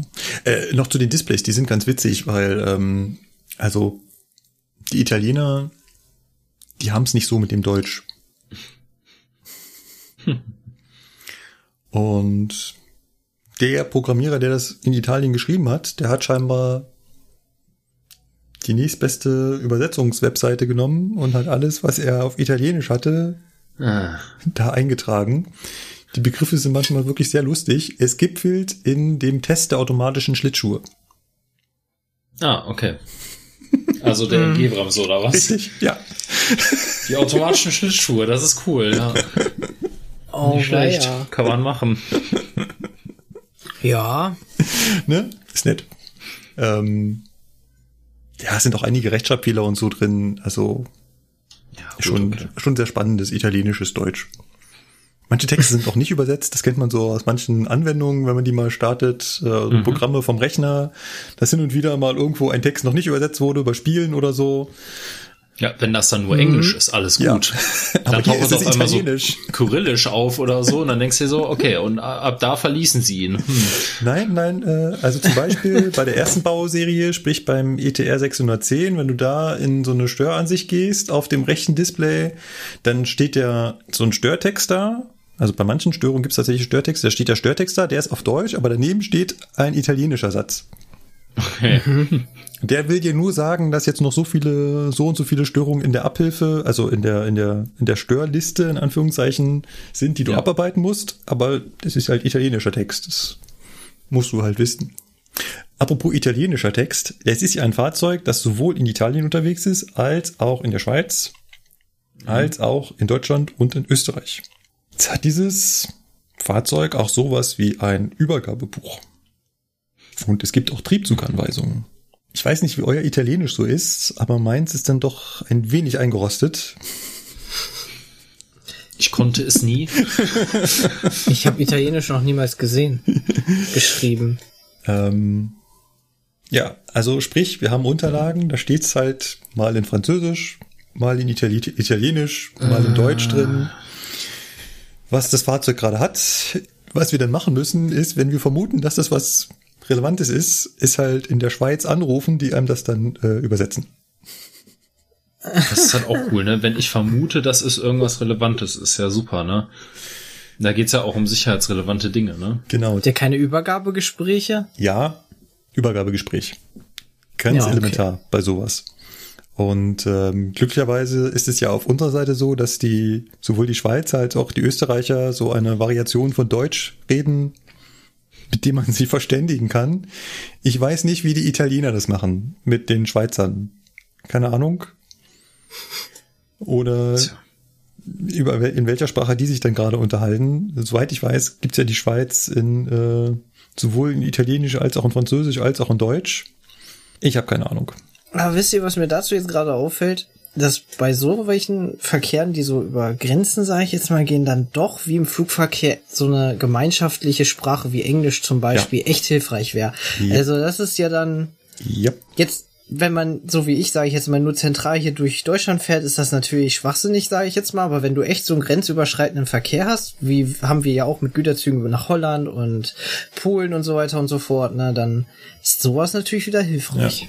Ja, ja. also das wäre schon gar nicht so schlecht. So, ähm, ich gehe jetzt nicht jede einzelne Bedieneinrichtung hier durch, aber was da vielleicht noch ganz interessant wäre, da haben wir auf der rechten Seite noch so ein riesen Display mit einem Hörer dran. Ja. Zugfunk. Genau, das Zugfunkgerät. Aber das ist bestimmt da, oder ist da GSMR drauf? Da ist GSMR drauf. Ah, okay. Das kann GSMR, das kann auch PGSM, also unsere Rückfallebene. Das funktioniert schon. Es verhält sich manchmal ein bisschen komisch. Also zum Beispiel, wenn du angerufen wirst, dann steht da halt die Nummer, die dich anruft. Ja. Okay. Was jetzt dem unbedarften Menschen sagen würde, ja, das ist doch das, was man haben will. Für den Eisenbahner ist das so ein bisschen verwirrend, denn wir mhm. sind es gewohnt, dass da entweder steht, dass die Betriebszentrale anruft oder der Fahrdienstleiter anruft oder die Verkehrsleitung anruft. Vor allem, weil du dir die Nummer gar nicht merken kannst. Ja. Also die ist so lang. Genau. Das heißt, ja. ich sehe vorher nicht, wer mich anruft. Ich muss einfach rangehen und sagen, Hallöchen, wer bist du? Ja. Ähm, Genau. Und dann hatte dieses Fahrzeug noch eine lustige Kuriosität. Ihr seht doch rechts und links neben den beiden, äh, neben den beiden, neben, neben den beiden Mäusen, die wir schon angesprochen haben, diese, ja. Hebelchen. Hebelchen. Hm. Fahrschalter. Warum zum Teufel ja. braucht das Teil zwei Fahrschalter? Der eine für die, nee. Sind das wirklich zwei Fahrschalter oder sind das? Es sind wirklich zwei Fahrschalter, ja. Beide Fahrschalter sind dafür da, Leistung aufzuschalten. Ja, ich, na, der eine für in den Hyperraum springen, hätte ich jetzt gesagt, wie bei Star Wars, aber ich glaube, das ist eher, das geht, glaube ich, noch nicht, ne? Ja. Nee, obwohl mit 160 durchs Allgäu fahren hat schon ein bisschen was von Hyperraum. ich hab keine Ahnung. Oder ist das äh, traktionsweise das ASG 1 und ASG äh, nee. Nee. Also dass nee. du die getrennt Nein. irgendwie Gas geben kannst? Nein, du bedienst immer nur entweder oder. Entweder den äh, LCM auf der linken Seite oder den LCA auf der rechten Seite. Fragt mich bitte nicht, was die Abkürzungen heißen. Das werde ich im Unterricht auch mal gefragt und antworte ich mal drauf. Ich kann euch auch noch nicht mal sagen, in welcher Sprache hm. diese Abkürzung ist. Es ist eventuell eine französische, eine italienische oder eine englische Abkürzung. Vielleicht noch Deutsch. Ich weiß es nicht. Aber der LCM und der LCA unterscheiden sich. Und am A und am M könnte man vielleicht drauf kommen. Automatisch und manuell? Richtig. Hm, okay. Das rechts ist Leistung aufschalten mit der hier verbauten Bauform einer AFB. Ja, mehr so eine Geschwindigkeitsregelanlage, die halt fahren und bremsen kann, aber keinen Zugriff auf die Druckluftbremse hat. Und auf der linken Seite halt ganz manuell ohne voreingestellte Geschwindigkeit. Hm. Aber das ist eine gute AFB. Wenn sie nicht auf die Druckluftbremse zugreifen kann, das ist klasse.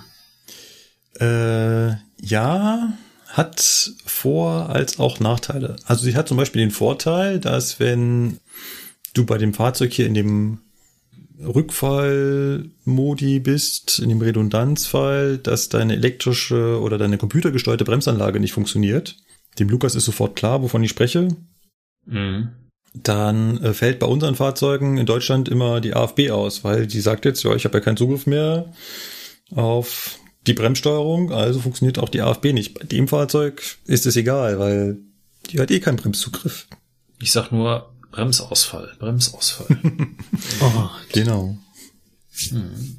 Das Löst das bei euch auch immer so ein, so ein Schockmoment aus, wenn so ein Spruch kommt?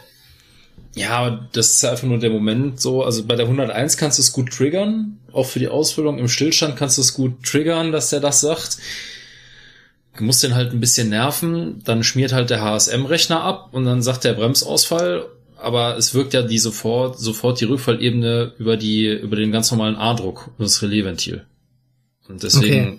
es ist, es besteht ja keine Gefahr. Es ist ja einfach nur für dich die Sprachausgabe, alles klar, der HSM-Rechner ist weg und äh, ja, das redundante System hat angesprochen. Auch nicht Aber da kann die AfB halt nichts machen. Die AfB hat da keinen Zugriff drauf. Deswegen, Ich hatte mal wirklich Bremsausfall bei der Lok, aber nur kurzzeitig. Da kam nämlich auch dieser Spruch. Das Problem ist nur, da war ich, glaube auch in der AfB, aber ich habe selbst gebremst. Aber das Problem ist, der Zug hinter dir bremst ja. Das heißt, du rutschst mit der Lok so nach vorne, bis dann der Zughaken meint so, äh, du kannst nicht weg und dann wirst du so so ein richtig schön so einmal so so äh, mach das und dann bremst die Lok wieder normal. Also die wollte mir einmal sozusagen klatschen. Aber aber beim, muss sagen, es kommt echt selten dieser Spruch. Ja, du kannst es halt provozieren. Ist es bei euch auch von der ähm, Frauenstimme dann eine männliche Stimme? Bei euren Fahrzeugen? Mm, Nee. Also das einzige Fahrzeug mit weiblicher Stimme, das ich bisher habe, ist jetzt der, Zw- äh, der, der Siebener. Und der sagt das auch nur im Störungsfall. Also nur die Sprachausgabe Störung ist bei dem weiblich. Alles andere, alle anderen Fahrzeuge. 403, Ach, Siefer das ist auch interessant. weiblich. Stimmt, die SIFA, hast recht. Ja. Bei der 52er Ja. ist alles weiblich, bis auf Bremsausfall. Und das ist dann Ja, auch so eine komische, als ob die Nase zugehalten wurde, so, Ja, so ja, ich- Bremsausfall. Es so, ist- so eine komische Stimme ist das Ist das, dann. ist, das, dann ist das ein Bombardierfahrzeug? Hä, Siemens Kraus Maffei. Ach so, echt? Bei, bei der 52er, 245 kenne ich das auch. Da ist jede Ansage ganz normal, ganz normal in wunderbaren Ton aufgenommen, weiß gar nicht mehr, ob männlich oder weiblich. Nur Bremsausfall, was bei der 245 Bremsstörung heißt, das heißt Bremsstörung. Bremsstörung. Ja, Okay. so wie in das Mikrofon genuschelt. Okay, Alter. auch nicht schlecht. Ich finde das, ich finde das sehr gut nachgemacht. Das ist sehr, sehr schön gemacht. Ja, ein Traum. Ja. So, äh, das letzte hier zum Führerstand, was vielleicht auch auffällt, ist diese Klaviatur vorne, ne? Ist Ja. eine Ansammlung von Knöpfen, die man noch loswerden musste. Das ist, da sind wir wieder bei. Wir brauchen noch Knöpfe. Ja, wohin? Ja, überall. da, wo Platz ist. Ja. Katastrophe, ey. Nur mal, nur mal als Beispiel, nur mal als Beispiel. Auf der linken Seite sind ja diese vier. Äh, der ganz linkeste ist Aktivieren der NBÜ, also das Überbrücken der Notbremse. Der daneben ist die Höhenverstellung des Fußpedals. der daneben schaltet die Führerstandsklimaanlage in den Umluftbetrieb.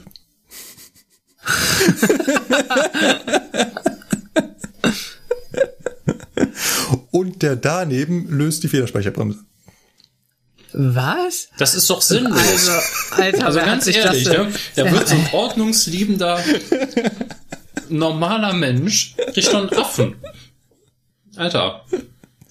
Ja, das ist. Wenigstens ist er rot für die Federspeicherbremse. Also bei, bei uns ist alles einigermaßen geordnet, ne?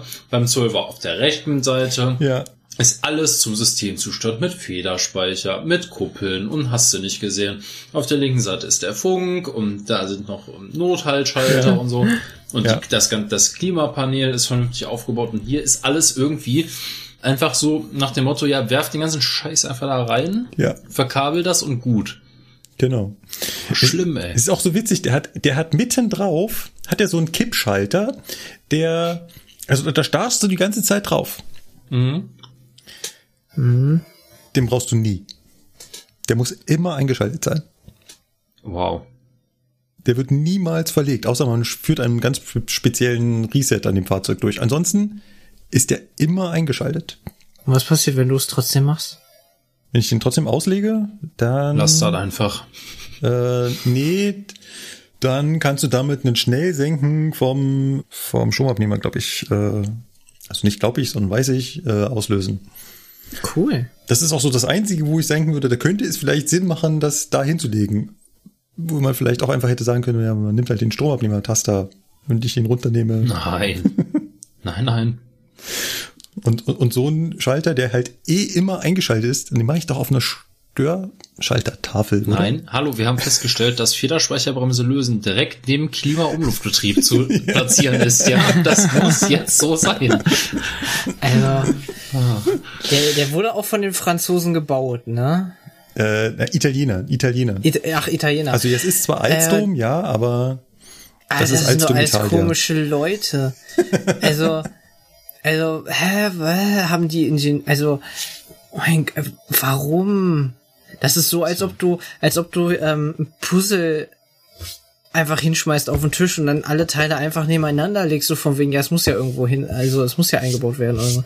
Aber man sich keine Gedanken macht, so, also das ist doch, Bewusste Handlung. Die machen das absichtlich Ja. so. Die wollen das Okay. nicht sortieren, sondern du sollst dir merken, wo das ist und bewusst hingreifen. ah, stimmt, da- das ist auch eine Logik, ja, hast auch wieder recht. Wenn du einfach nur sagen würdest, naja, der Schalter für, die Umluft wird bestimmt irgendwo bei der Klimaanlage sein, ne, das wollen sie nicht. Es ist jetzt Tja. halt die Frage, ob das so viel Sinn ergibt, ne? Also ich, Ja, weil ich, ich stelle mich da, also ich tue mich da noch schwer damit, aber. ja. Weil du weißt halt irgendwie, du weißt, es ist halt auch bei gewissen Situationen ganz gut, wenn du weißt, wo du hingreifen musst. Zum Beispiel, es ist dunkel, du musst ein LZB-Nothalt setzen und du weißt, du musst beim Zwölfer einfach nur nach links greifen in eine bestimmte Richtung. Da ist ein Taster und den musst du drücken. Jetzt hast du aber gerade ein doofes Beispiel genommen. Warum? Weil den LZB-Nothalt ist bei jedem unserer Fahrzeuge wirklich woanders. Und wir hatten alles schon. Wir hatten Das links, richtig, rechts, ja. oben, unten, hinten. Das stimmt, aber du weißt halt, wo es ist und es ist immer noch irgendwas anderes an der Stelle. Ne? Also von daher, es ist immer irgendeine an, eine Bedieneinrichtung ist halt da. Ne? Die PZB ist bei uns immer links. Ne? Außer bei der 218 zum Beispiel, da ist sie rechts. Ja. Also das ist auch so eine Sache, da kannst du auch nicht sagen, das ist überall gleich. Ne? 143 ist doch auch anders. Aber, ja, da ist sie vorne rechts irgendwo kurz hinter der Frontscheibe da quasi. Das ist auch Ja, so. zwischen, zwischen ganz vielen anderen Schaltern, ne? Ja, Genauso wie die der auch alle gleich Sandtaster und so. aussehen. Ja. Naja, ach, weißt du, das ist ja. Ich fand das gut, als die Bundesbahn irgendwann damals mal hingegangen ist und gesagt hat, so, wir versuchen jetzt mal so einen Einheitsführerstand zu bauen. Das war eine super Idee Ja. und vieles davon ist ja auch heute noch geblieben, aber natürlich auch nicht alles und auch so eine Entwicklung geht weiter. Ne? Ja. Also wenn du dir überlegst, dass der Zwölfer ja wirklich schon recht ergonomisch ist, ne? es ist alles in deiner Nähe, du kommst überall gut dran, Definitiv. das ist schon gut. Also das sind, das sind ganz andere Größenordnungen in der Ergonomie. Ja. Das ist äh, gänzlich klar. Ja, ähm, wollte ich noch was zu dem Fahrzeug sagen? Ich glaube nicht. Wenn ihr noch Fragen habt, dann ist hier die Adresse von Fiat Ferrovia in Italien. Viel Spaß. Ja, die sprechen übrigens so Italienisch. Genau. Übrigens, diese Schieß Alpina, also diese Kooperation von SBB und italienischer Staatsbahn, die gibt schon lange nicht mehr. Also, Hm. das läuft jetzt alles unter der Rigide von der SBB. Da siehst du. Genau. Gut. Von der SBB. Dann äh, würden wir weitermachen mit dem. Würden wir erstmal Pause machen. Machen wir ein paar Pause. Ja, kurze äh, fünf Pause. Minuten Pause und dann äh, Gut. kurz trinken und äh, Ja. andere Dinge erledigen. Ja. Bisschen Gut, äh, Kürze. bis gleich. Dann hole ich mir ein Stück Brotkuchen.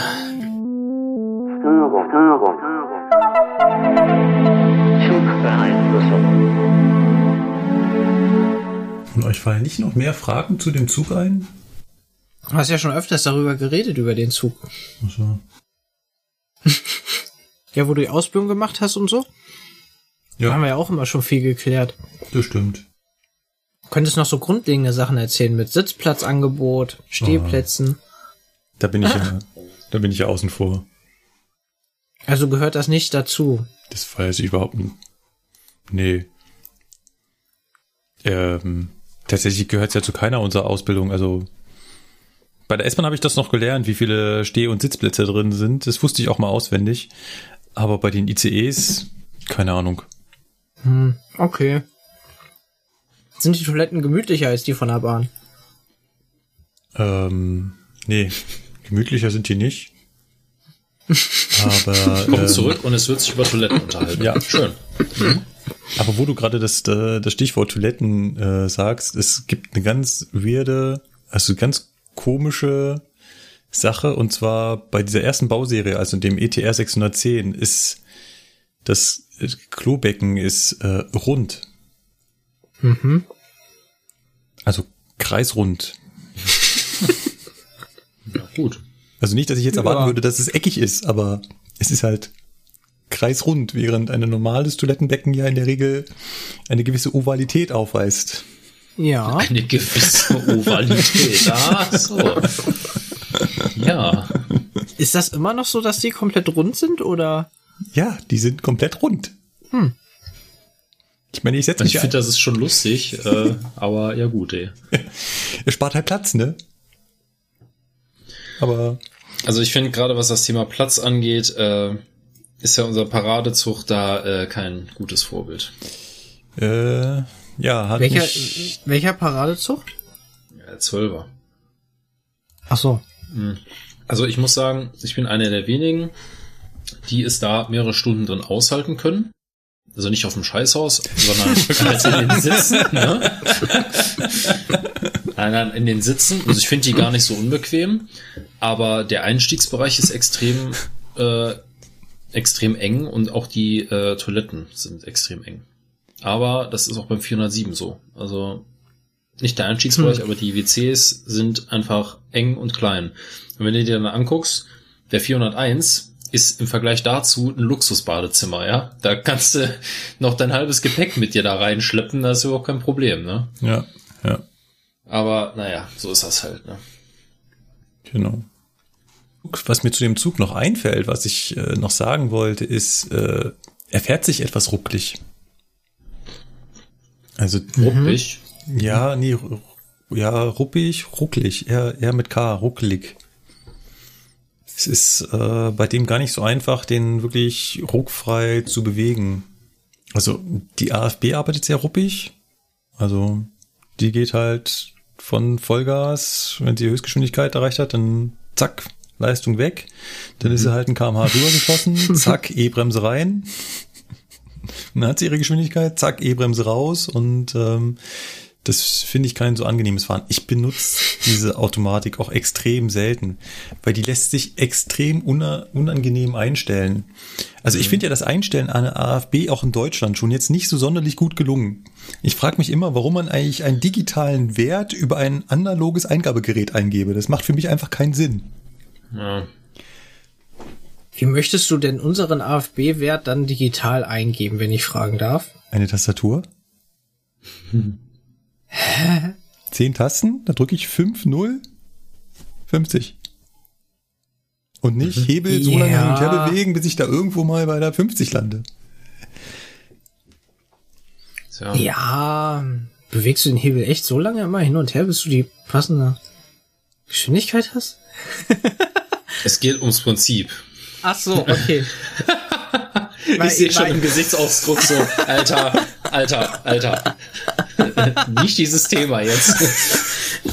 Weil ich sitze eigentlich immer relativ entspannt. Nimm mir diesen Hebel, gucke auf den Tacho oder ah, loslassen, perfekt. Dann ist er vielleicht um 0,5 hoch und dann ziehst du ihn einmal noch zurück und dann ist er schick. Der Hebel hat den Vorteil, ich kann ihn blind bedienen.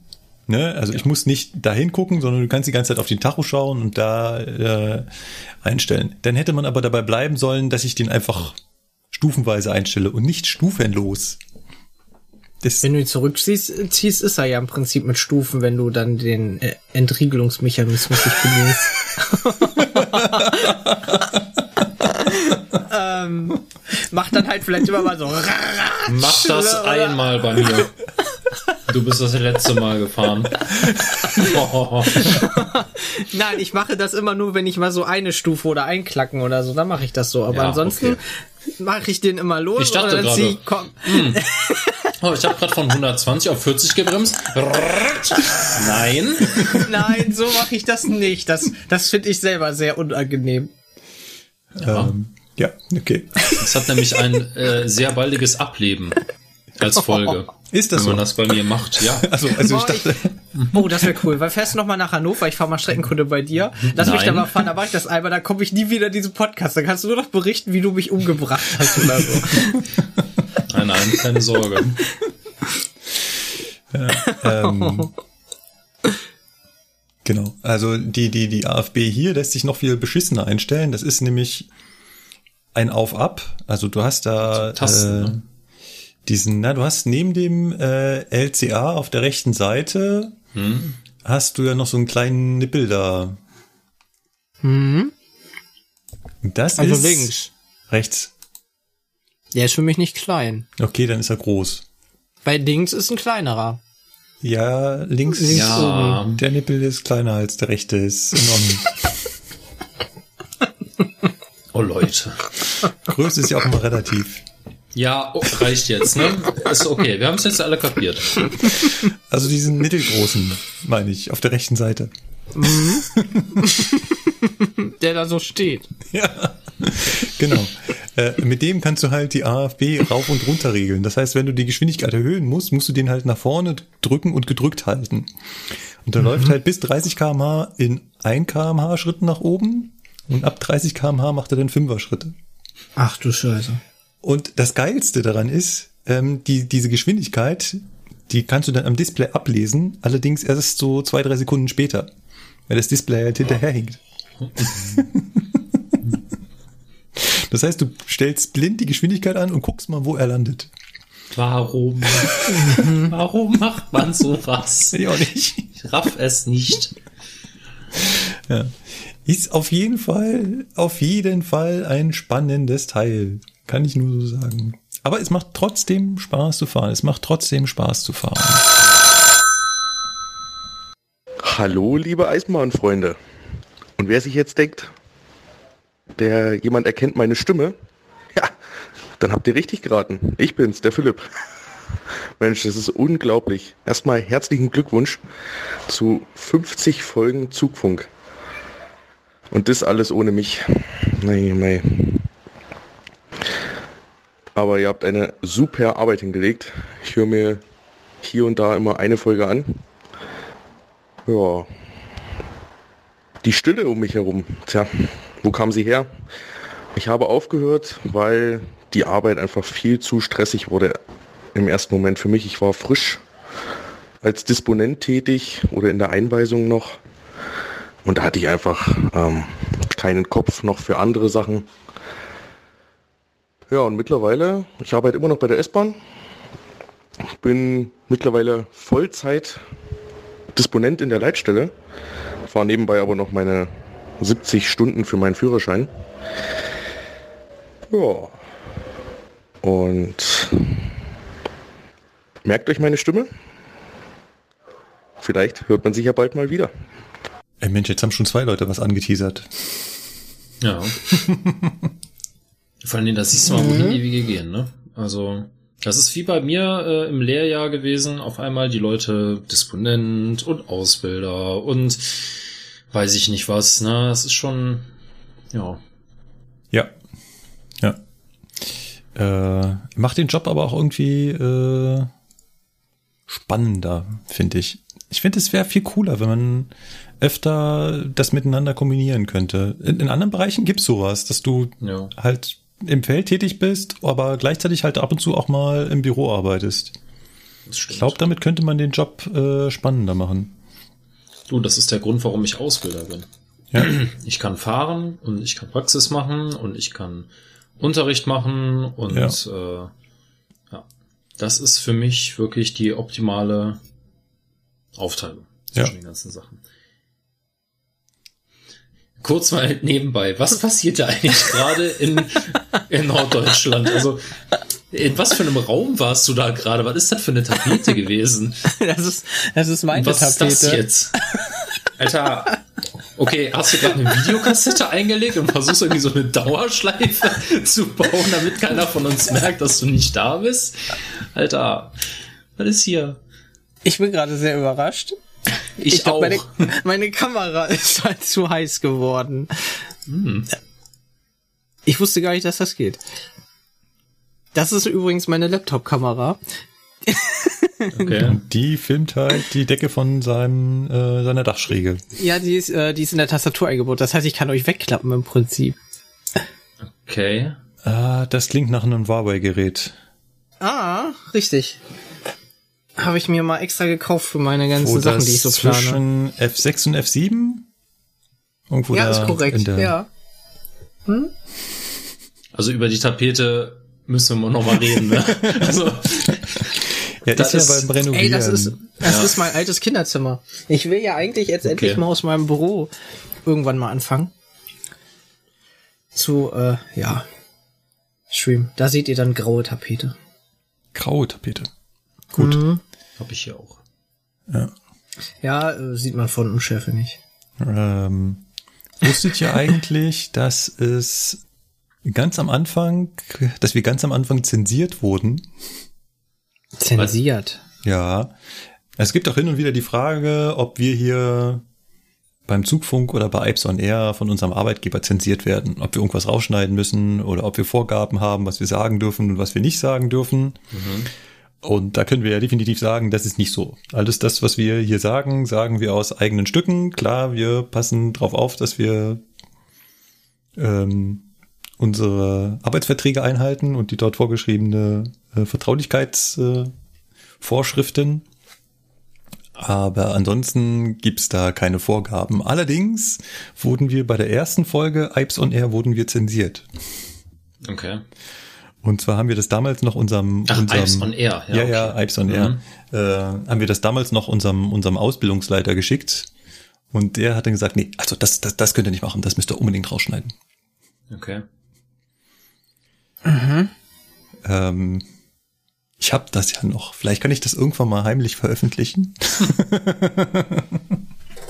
Aber war das wirklich so, sowas? Was rausgeschnitten Schlimmes? wurde oder was? Ja, genau, es wurde rausgeschnitten. Nein, eigentlich war es überhaupt nicht schlimm. Wir haben uns damals, könnt ihr euch da dran erinnern? Damals gab es so die Aktion der einer gewissen Privatbahn. Schieben, schieben, schieben? Oder Richtig, genau.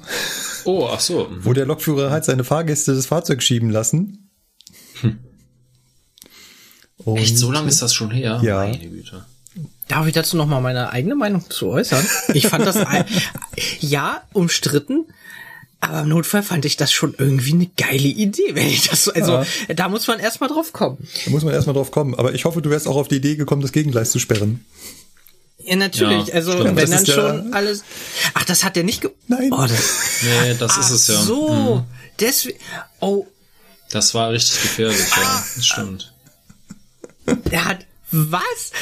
Moment. äh, okay, das ist oh, äh, er hat das Gegengleis, also Ja, wenn die Leute nur Ja. auf der rechten Seite vom Zug schieben, dann gibt's ja bestimmt keine Probleme oder so.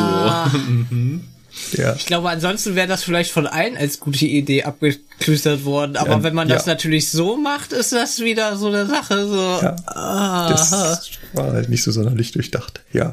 Und da haben wir uns halt so ein bisschen lustig drüber gemacht in der ersten Folge und äh, Und du hast das noch? ich muss mal schauen, aber ich habe ja Oh, alle cool. Aufnahmen aufgehoben, von daher müsste ich das noch haben. Das ist ja bei Audio äh, glücklicherweise machbar, äh, einfach alles aufzuheben. Ansonsten Ja, bei Video, bei Videos ist es etwas anders Ja, heutzutage. ähm. bei 4K bist du da schnell bei mehreren Gigabytes. Es ist der, das ist ja der Hammer. Das ist, denke ich auch immer nicht, wenn die Leute hier ihre, ihre Let's Plays ähm, bei YouTube hochladen und dann da irgendwie allein schon Full HD mit 60 äh, Frames pro Sekunde, die machen sich ja eine SSD nach der anderen voll. Ja, vor allen Dingen ne, Rohdateien. Ja. Wenn du das einmal gerendert hast, okay, geht noch einigermaßen, aber wenn du die Rohdatei aufhebst, ja, viel Spaß. Ja. Ja. Gut. Ja, gut, D. Machen wir weiter, machen wir einen Haken an den ETR 610. Wie gesagt, falls ihr noch Fragen habt, dann schickt sie uns auf unseren bekannten Feedback-Kanälen. Und dann kommen wir zum, und ich komme heute aus dem Labern nicht wieder raus, zu unserer Geschichte. Ja. Da bin ich jetzt mal gespannt. Genau, das ist jetzt der Moment, wo ihr euch zurücklehnen könnt, Ich hole meinen entspannen. Kuchen wieder. Das war bisher auch echt anstrengend. Also ich brauche immer eine Pause jetzt. Ja, von denen deinen Snacks, da bräuchte ich auch eine Pause, ja. Du hast einfach keine Ahnung. Weißt du das? Ich habe einmal so ein Ding im Mund gehabt und ich dachte mir so, what the fuck, wie kann man das mögen? Wenn du, Also- e wenn du eklig noch steigern können möchtest, dann musst du mal sowas hier probieren. Wie geil, sowas gibt es? Mein Okay, Gott. sie, siehst du, da, das ist mir Alter, jetzt wie wieder krass- zu eklig. Wie krass ist das denn? Mit Ahoi-Brause. Waffeln mit Ahoi-Brause. Schmutz. Oh mein Gott. Wo gibt's sowas? Alter. Putz. Äh, bei Halt doch im mal die. Klappe. also, du weißt doch gar nicht, ob das Schmutz ist, wenn du es noch nicht probiert hast. Dein Kram habe ich probiert und das ist definitiver Schmutz, ey. Oh, dann, also, Oh, das ist Geschmacksverirrung pur, ey. Entschuldigung, da schüttelt's mich echt. Bla bla bla bla. So, ich höre. Ich mute Genau. mich jetzt und höre Lehnt jetzt. euch zurück und entspannt. Wir reisen in das Jahr. Nein, ein genaues Jahr kenne ich eigentlich gar nicht. Äh, Wir reisen in die 60er Jahre zurück. Und zwar des 20. Jahrhunderts. 1950, 1960. Was war da in Deutschland berühmtes, tolles in den 50er und 60er Jahren? Äh, Und die, die goldenen Zwanziger waren er, ne? Äh, äh, Die goldenen 20er waren auch, ja, Quatsch. Aber, aber, aber Sebastian, die 50er und 60er waren auch golden, weil was hatten wir da? War Das Wirtschaftswunder. Wirtschaftsaus- genau, irgend sowas, das ja. Wirtschaftswunder. Und das Wirtschaftswunder führte, oh, wer hätte es gedacht, zu ein paar verkehrlichen Problemen. Also, die Leute kauften sich jede Menge Autos. Und irgendwie hatte man damals in der Bundesrepublik Deutschland erkannt, dass egal wie weit man das Straßennetz ausbaut, man wird dieser Verkehrsströme nicht Herr werden. Also hatte man Studien angestellt, wie man denn dieses Verkehrsaufkommen besser beherrschen könnte. Und im Vordergrund stand äh, vor allem der Transport von LKWs auf den Schienen oder auch von Autos auf den Schienen. Dementsprechend verwundert es auch nicht, dass die äh, Gesellschaft, die damals gegründet wurde, um diese Studien anzustellen, die sogenannte Autoschienenbahn Studien- und Entwicklungsgesellschaft war. Die Autoschienenbahn Studien- und Entwicklungsgesellschaft. Und die hat damals ein, ähm, also Ende der 60er Jahre, ein relativ einschneidendes und bekanntes äh, Studienergebnis geliefert, in dem ja Hochgeschwindigkeitsstrecken gefordert wurden oder empfohlen wurden. Darin stand also, dass man parallel zu dem Netz der Bundesautobahnen Neubaustrecken baut, in denen dann Kraftfahrzeuge im Roll-on, Roll-off-Prinzip äh, auf der Schiene befördert werden können, um die Straßen zu entlasten. Auf Deutsch, man wollte noch mehr Autos haben. Als Alternative dazu wurde, und das wisst ihr ja vielleicht, in dem Zeitraum auch vom Bundesministerium für Forschung und Technologie Entwicklungsprogramme aufgesetzt, die das Radschienesystem entwickeln sollten, aber auch die Magnetschwebebahn. Mhm. Denn auch das war ein Ansatz, wie man dieser Verkehrsströme womöglich Herr werden können wollte. Und damals war dafür 450 Millionen D-Mark ausgelost. Was äh, schon eine ganze Menge ist. Einfach nur, nur für Forschung, ne? Aber diesem, dieser Magnetschwebetechnologie, das kam der Bundesbahn doch komisch vor. Und aus diesem, aus dieser bekannten Studie ist irgendwie so hängen geblieben, wir brauchen ein Hochgeschwindigkeitsnetz. Und um ein Hochgeschwindigkeitsnetz zu betreiben, braucht man natürlich auch Hochgeschwindigkeitszüge. Und jetzt nähern wir uns so ganz langsam dem Thema meiner eigentlichen Geschichte. Es gab natürlich damals schon, ähm, ja, Loks, die schneller fahren konnten als 160 km/h.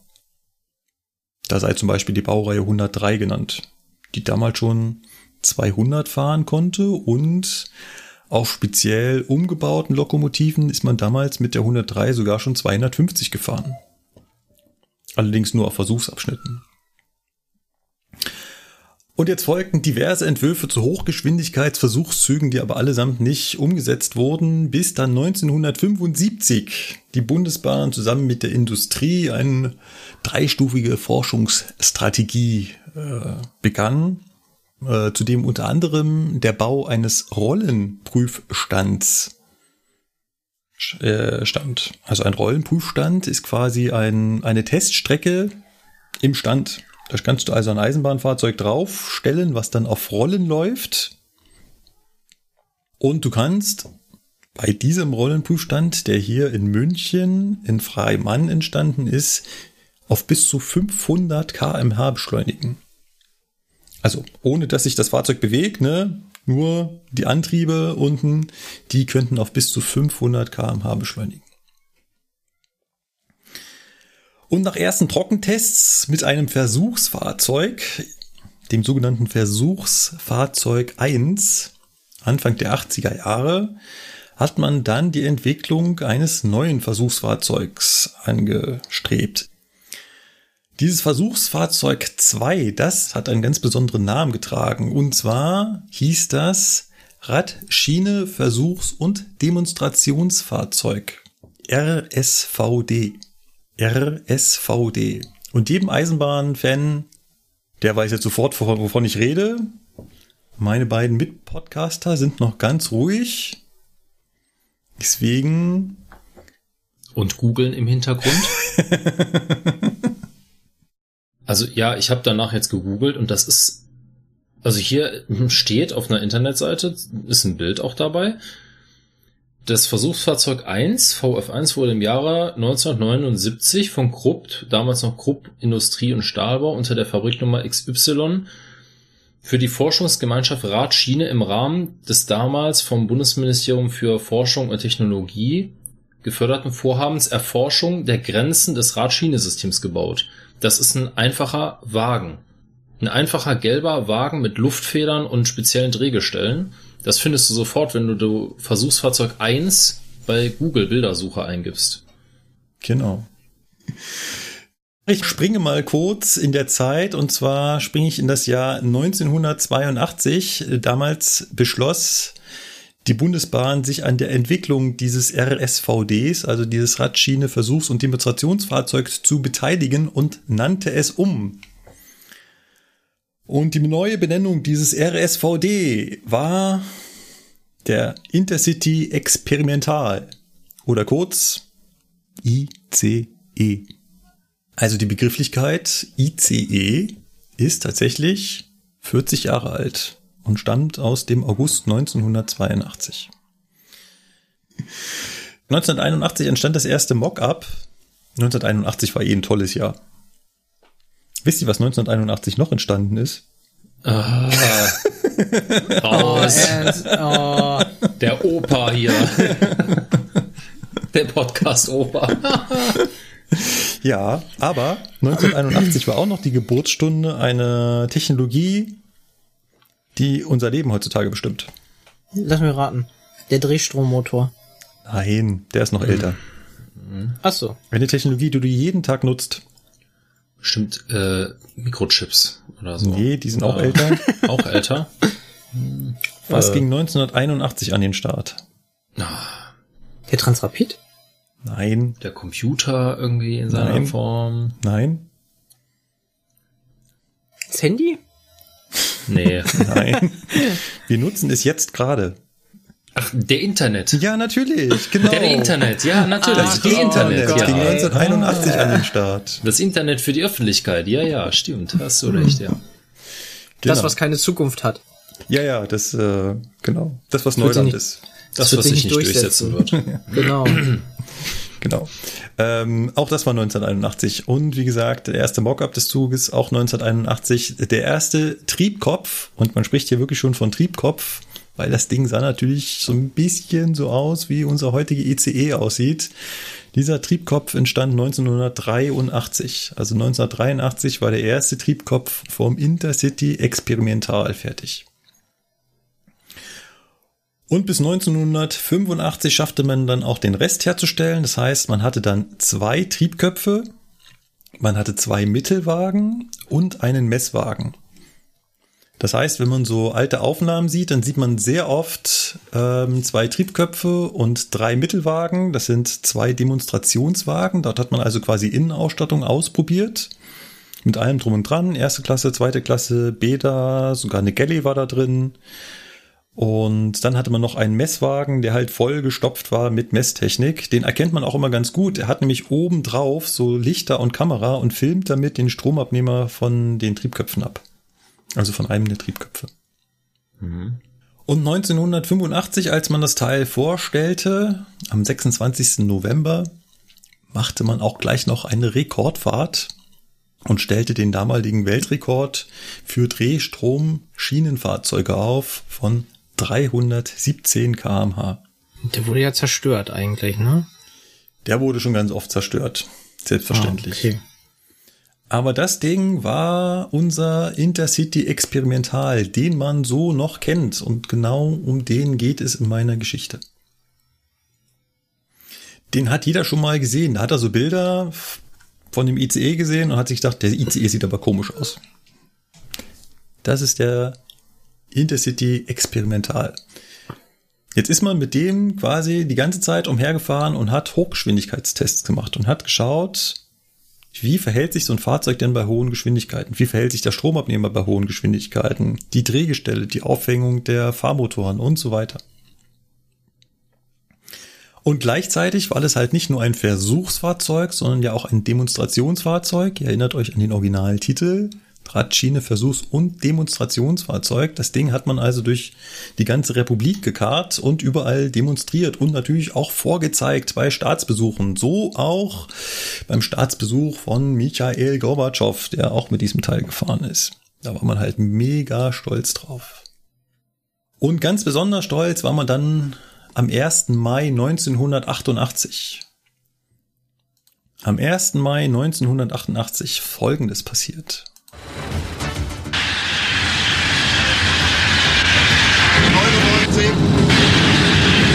400. Sehr gut. Sehr gut. Bei 403 Kilometer pro Stunde, 404, wir haben jetzt eine kleine Steigung. Wir beschleunigen weiter. 404, 405, 406, 406,9 Stundenkilometer. Das Ziel war erreicht. Der ICE ist das schnellste schienengebundene Fahrzeug der Welt. Romano Henning, der schnellste Lokführer der Welt. Das ist auch der beste Lokführer. es gibt so ein schönes Interview, wo der am Ende sagt, äh, auf die Frage hin, ah, und worauf freuen Sie sich jetzt? Wo, dass ich bald Feierabend habe und dass ich dann irgendwo hingehen kann und mal in Ruhe ein Bier trinken kann. Darauf freue ich mich. Das ist einfach der beste Lokführer. Herrlich. Herrlich. Ja, stimmt, stimmt. Genau, also am ähm, Sonntag, dem 1. Mai 1988, ging es um 11 Uhr los. Zugnummer war 80100 am Gleis 1 in Würzburg Richtung Norden. Und den Rekord stellte man dann im Streckenkilometer 287,956 auf. Also Sebastian, wenn du das nächste Mal im Streckenkilometer 287,956 vorbeikommst, kannst du sagen, hier wurde am 1. Mai 1988 um 11.12 Uhr und 38 Sekunden der Weltrekord von 406,9 kmh aufgestellt. Ja, traurig, dass wir jetzt nur aktuell 250 immer durch die Gegend fahren, ne? Ab und zu auch mal 280 oder 300. Okay, ja. gerade sagen, also ich bin jetzt die Tage noch 280 gefahren. Und auch 300 an einem Ja. Tag. Aber ich glaube, das hat damals ja dieses äh, Wettrennen losgetreten, ne? Wo dann die Geschwindigkeitsrekorde der Hersteller immer wieder erhöht wurden, sozusagen. Ja, leider, Das war so ein leider. europaweites äh, Messen, ne? Unter Richtig. Den, unter den Eisenbahnschmieden. Genau, dieses europaweite Messen nannte sich das blaue Band der Schiene. Es gab es seit 1955. 1955 wurde als erstes von der SNCF der Rekord aufgestellt mit 331 kmh.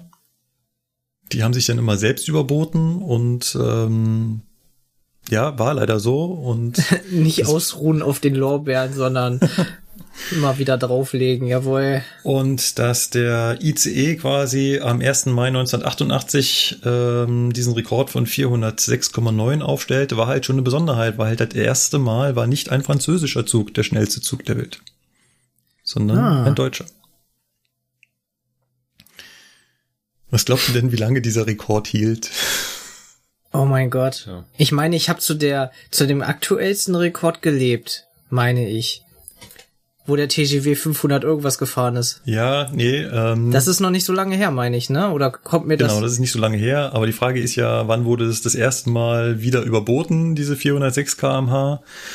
Und das war schon ein Jahr später. Also schon Ach, im echt? Dezember 89 ist der TGW 482 km/h gefahren. Also der ist ja nicht mal eben 3 km/h schneller gefahren, sondern er hat einfach nur mal 80 Ach, km/h was. draufgelegt.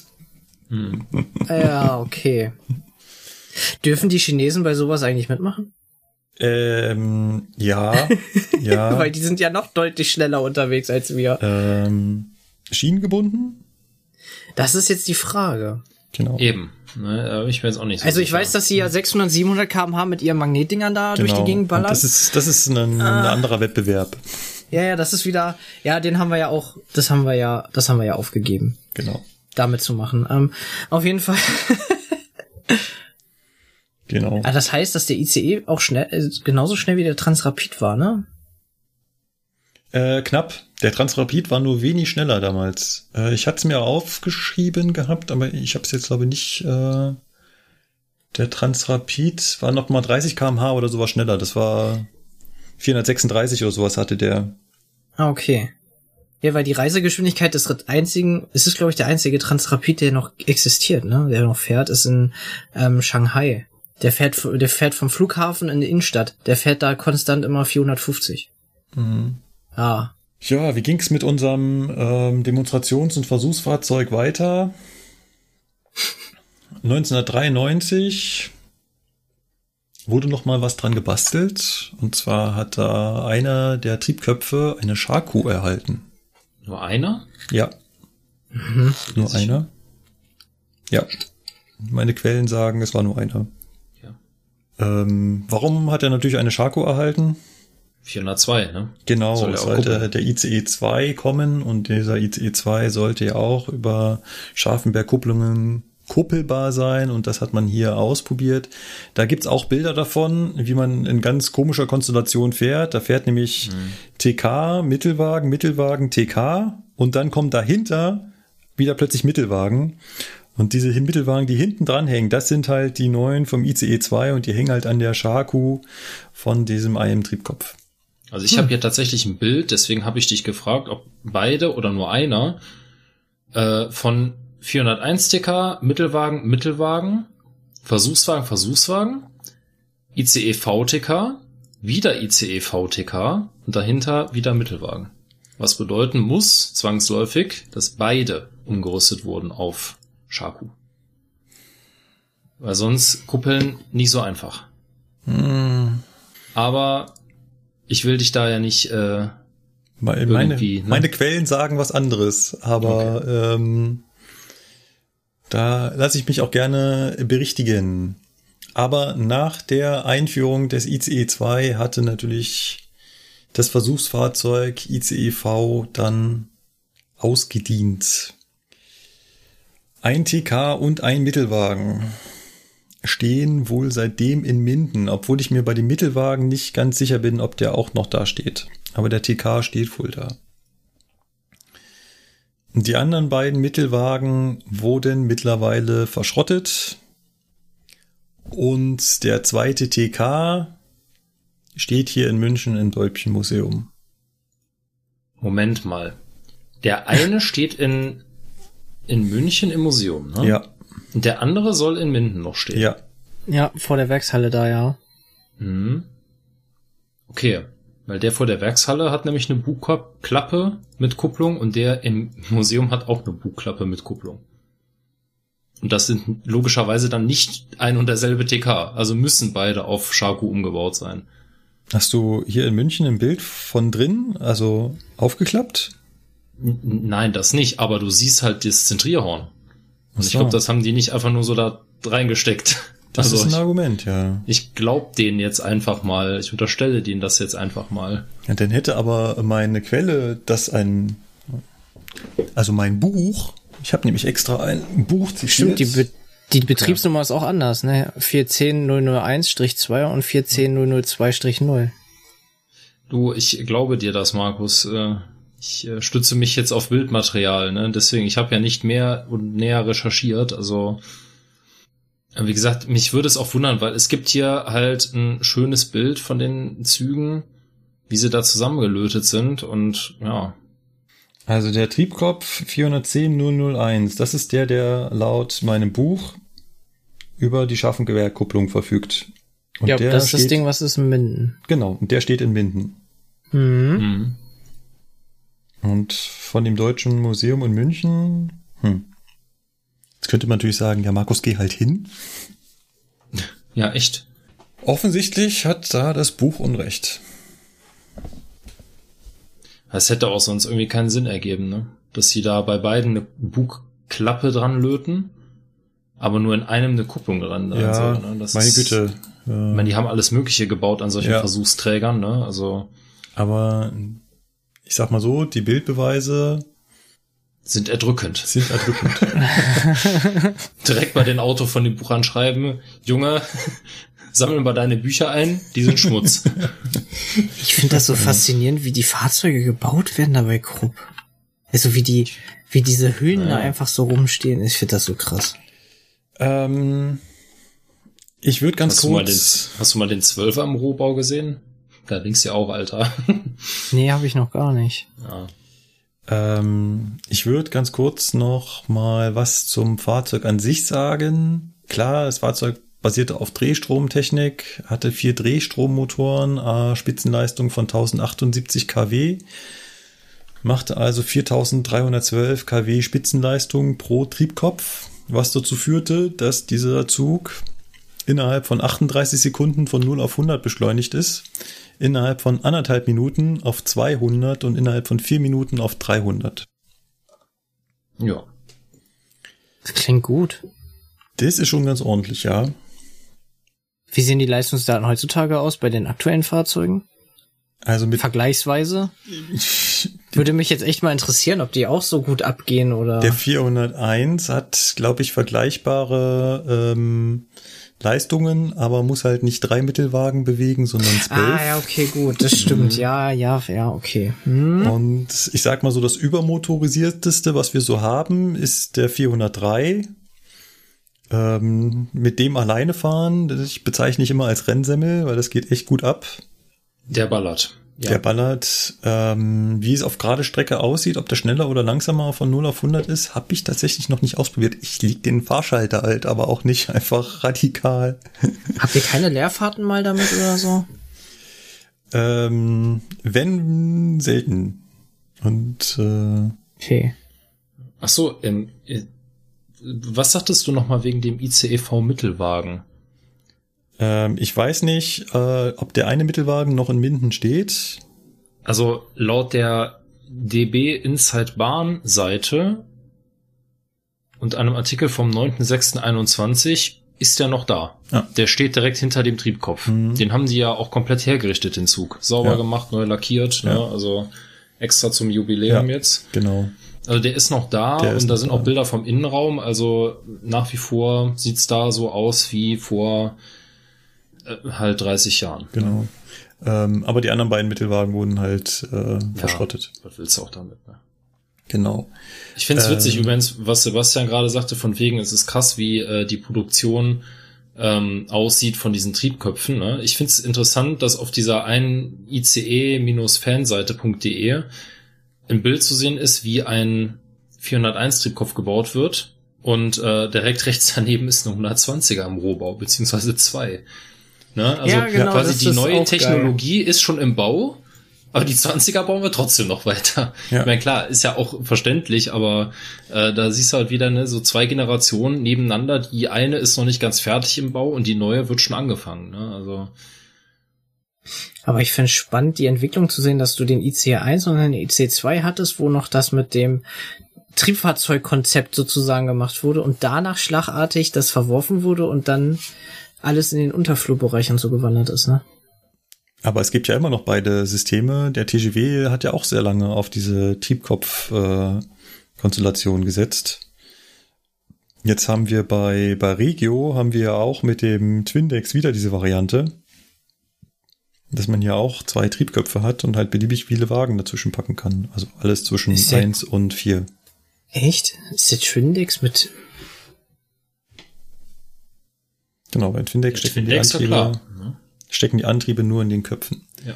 Das, du kannst da ja theoretisch beliebig viele Dosto-Mittelwagen, also ganz normale Dosto-Wagen, wenn sie halt kompatibel sind, reinbauen. Ja, also die Die. Zugsteuerung erkennt nur vier. Ach so, aber du hast trotzdem Sitzplätze in dem Triebkopf, deswegen war ich Ja, gerade etwas verwirrt. genau. Ja, Ja, ich war, ja. ja, ich war gerade. Hä? Ja, ja. ja, ja, Mensch, Ja. das war, das war jetzt mein Aufhänger. So, hä, habe ich andere Fahrzeuge davon jetzt gesehen? Irgendwie, weil, ja, okay. Nein, nein, nein. Genau. Ähm, dieser ICE-Versuchszug, der wurde übrigens ähm, dann 1900, äh, ich weiß gar nicht ganz, ganz genau, wann der äh, umbenannt wurde. Also man ist irgendwann von dem IC Experimental dann umgeschwungen auf ICE Versuchszug. Also ICEV. Ähm, Ja, der hieß ja auch IC experimental, ne? ja, Also Intercity experimental. genau. Wo das erste Mal so Deswegen. dieses ICE aufkam, Intercity Experimental. Dann, und dann haben sie ja wahrscheinlich gesagt, okay, wir wollen da- das Produkt an sich ICE nennen für Ja. Express. Dann haben sie den experimental dann umbenannt in Genau. ICEV. Da kann ich aber leider nicht genau sagen, wann das war. Äh, was ich eigentlich die ganze Zeit sagen will, ist, der hatte noch eine Technologie an Bord, die wir heutzutage auch wieder dabei haben und dann haben wir sie wieder doch nicht dabei. Also Ja. ähm, den, das Serienfahrzeug, da hat man die Technologie nicht eingebaut. Beim 403 kam sie dann zum Zug, beim 407 auch und jetzt die neuesten Fahrzeuge haben sie wieder nicht. Dann Ja. Was ist es wohl? Da, da, da, da. ICEV war das erste Schienenfahrzeug, was mit einer Wirbelstrombremse ausgerüstet war. Eine lineare Wirbelstrombremse. Genau. Es konnte also einen Wirbel, mit, sich mit Wirbelströmen an der Schiene selber festhalten und abbremsen. Ganz ehrlich, ich scheitere immer daran, meinen Teilnehmern die Wirbelstrombremse zu erklären. Da bist du wahrscheinlich deutschlandweit, äh, gehörst du zu den 95 Prozent der Trainer, bei denen das der Fall ist, weil ich kann es auch nicht technisch sauber 100 Prozent erklären. Also, wie jetzt die Bremswirkung da entsteht, das ist mir nicht so ganz klar. Und alle Anleitungen, also alle Tutorials, die man dazu so im Internet lesen kann, die beziehen sich halt immer auf die Rotation. Ja. Da ist mir das nachvollziehbarer, aber auf einer Schiene kann ich das äh, leider nicht ganz erklären. Was der schon damals hatte, der ICEV, dieser Versuchszug, das war die Steuerung über Lichtwellenleiter. Das ist ja damals auch in den Serienzug übergegangen. Das heißt, durch den Zug eines ICE 1 und ICE 2 laufen ja tatsächlich Glasfaserkabel, um die Steuerung zu übernehmen. Und das war damals in diesem Versuchsträger auch schon so. So, und jetzt abschließende Frage an euch. Was haben ICEV, ICE 3 und die Münchner U-Bahn gemeinsam?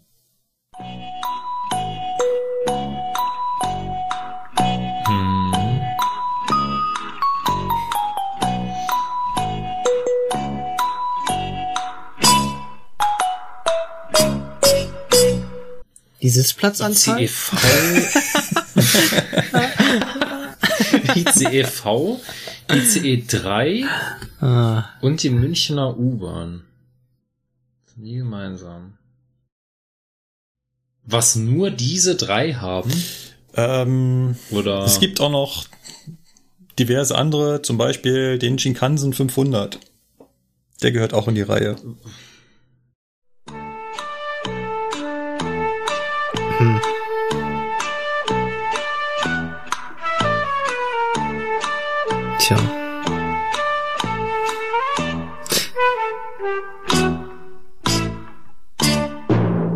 Sag es uns. Alexander Neumeister, der Designer dieser Fahrzeuge. Als Designer, Ah, ja, stimmt. okay. Genau. Mhm. Ja, okay. Alexander Neumeister hat sowohl diesen ICEV äh, designt als auch den ICE 3 dann wieder, den U-Bahn-Zug Typ C in München, auch den Talent, den Desiro und auch den Schikansen 500. Der Nebenbahn ICE, ja. Mhm. Genau, ich glaube, das Thema hatten wir sogar schon mal, einmal ganz kurz im Podcast. Wir haben da mal drüber gesprochen, ja, ja, in der Tat. stimmt. Deswegen kommt mir das auch ein bisschen bekannt vor. Genau. Wo mir das gerade einfällt mit dem Designer, wir haben ja vorhin über den ETR gesprochen, der hat ja auch einen berühmten Designer. Echt? Ja, der wurde nämlich von, äh, der Designer ist Giorgio Giui, ich kann es nicht aussprechen. Hier heißt der Giorgio Giugiaro. Giugi, Giugi gar. Ich, Markus, mach, mach da einen Haken dran, komm. Das hat keinen Zweck. wie kann man denn so viele I, O, U-Laute hintereinander haben? So. Sollte ich das mal Google aussprechen lassen? Giorgio Giugiaro. Oh Mann. so. Ja, aber der hat zum Beispiel auch den, den äh, Golf 1 designt, den DeLorean, äh, Maserati, Ferrari, Lotus Esprit und den ETR 610. Ja, nicht schlecht. Hm. Ich habe auch schon mehrfach gehört, dass der optisch so von außen als relativ gut aussehend bezeichnet wird. ETR. Ja. Ja. Wer Ich hat den denn Golf dann, 1 schöner. Wer hat denn damals dann diesen komischen Fiat designt? Ihr wisst, was, welchen ich meine. Diesen mit diesen Glubschaugen da, der, ähm, Multipler. dieses, ja, der der so? Multipler. Diese komische Entwicklung, sage ich jetzt einfach mal dazu. der ist doch arbeitslos geworden, der Designer, oder? also, Ja, naja, ne? Also, ähm, apropos wir, Design. wir sind uns einig, dass das das hässlichste Auto dieser Erde ist, ja, aber Definitiv, ob der ja. arbeitslos geworden ist, äh, weiß ich jetzt nicht, ne? Aber zu dem Design-Thema nochmal. Was ist aus diesem geilen Innenraumkonzept geworden, was der ICEV hat? Also ich habe hier so ein Übersichtsfoto, wie das aufgebaut war damals und das ist ja schon mal ja, was mega daraus geil. geworden ist, ne? Ja, traurig. Also Trauer, nee, doch so, ja. Ja, ist halt immer die Frage. Das, das große Problem bei solchen Konzepten ist ja, das ist immer alles ganz toll, aber dann kommt spätestens, bevor so eine Karre in die Serienentwicklung geht, halt jemand, der mal nachrechnet. Der nachrechnet, wann sich dieser Zug denn amortisiert hat. Ja, und das ist beim 412 auch passiert. Und da hat also jemand nachgerechnet und geguckt, okay, wann amortisiert sich dieser Zug? Wie viele Sitzplätze muss der Zug haben, damit er sich innerhalb von so und so vielen Jahren sich diese Investition wieder refinanziert hat?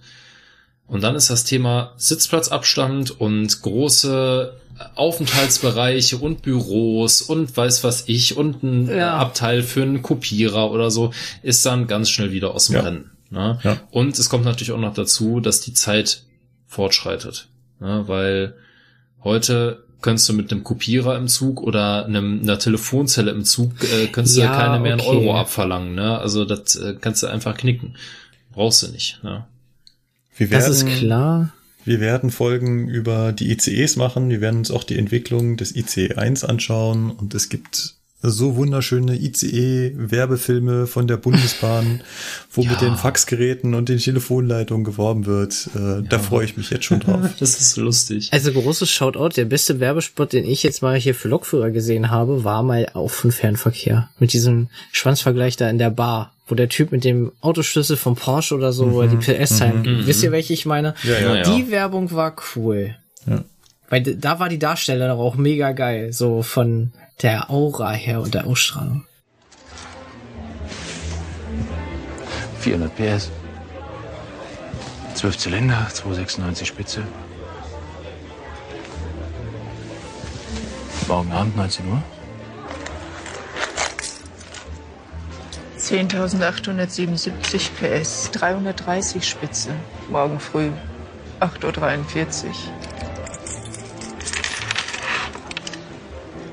Gleis 7. Also ich finde es immer noch witzig, dass wenn du durch den 403 gehst und am Bordbistro vorbeigehst, du halt gegenüber von dem Zugführerabteil halt diese kleine Einbuchtung hast, wo jetzt immer der Caddy drin steht. Wenn man die aufmacht, denkt man sich, warum ist hier überall Teppich in den, an den Wänden, ne? Und man dann einfach merkt, so, alles klar, hier war mal eine Telefonzelle. Ne? Das ist halt, ja, Der 403, im ICE 3, ja, da war noch eine Telefonzelle eingeplant. Entweder, entweder war sie da drin oder es war vorbereitet. Auf jeden Fall war dieser Bereich nicht als Caddy-Abstellplatz eigentlich gedacht, Okay. sondern halt wirklich irgendwie äh, für eine Telefonzelle oder sowas. Ne? Weil da gibt's extra so eine schöne Glasschwingtür da dran ne? und so.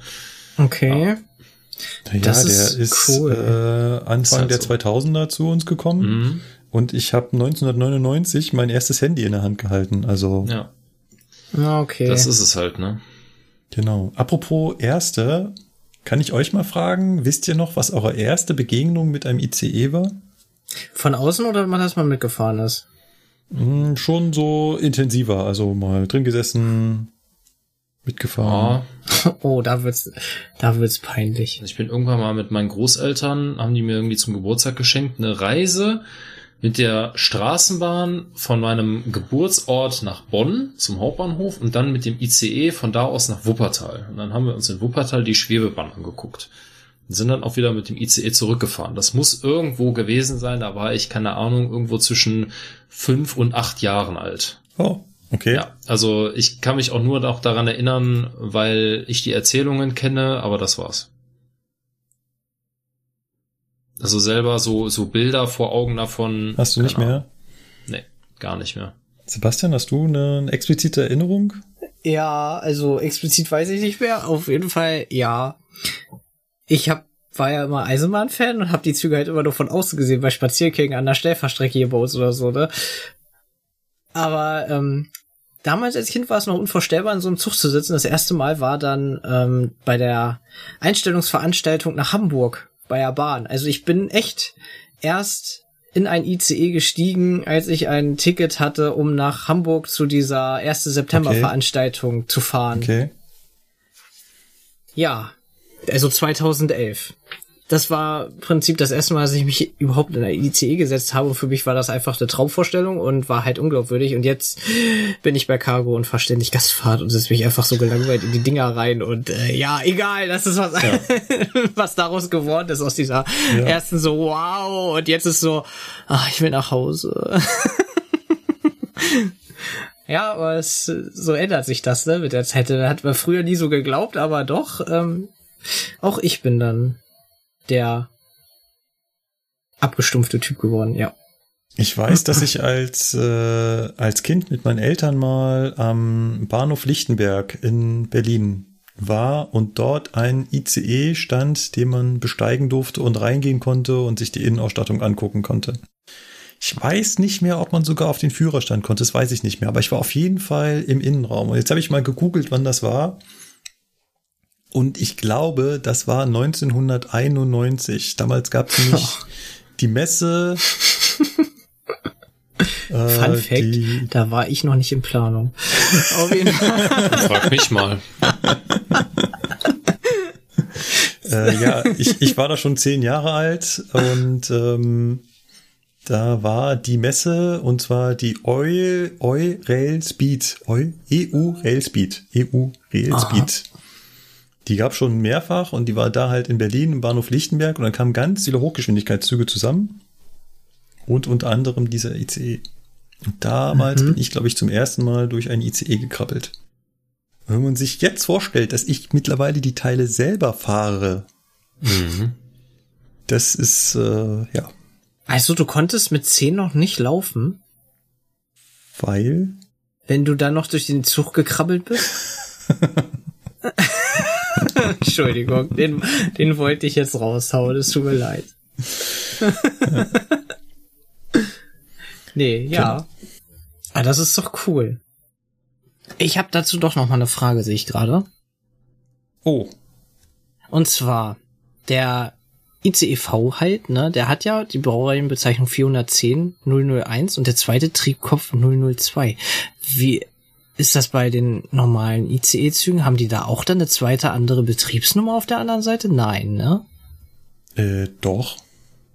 Müssen sie ja, es sind zwei verschiedene Fahrzeuge. Können- Die können ja sogar beim 401 sogar noch getrennt voneinander fahren. Ach so, Also also, haben sie da ein, okay.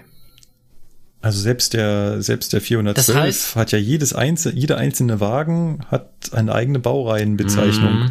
Ja, aber da hat er dann ja, zum Beispiel bei dem ICV ist ja der Triebkopf hat 410 und die Mittelwagen haben 810. Das ist ja bei der S-Bahn auch so, bei uns mit 425 und 435. Genau. Ja.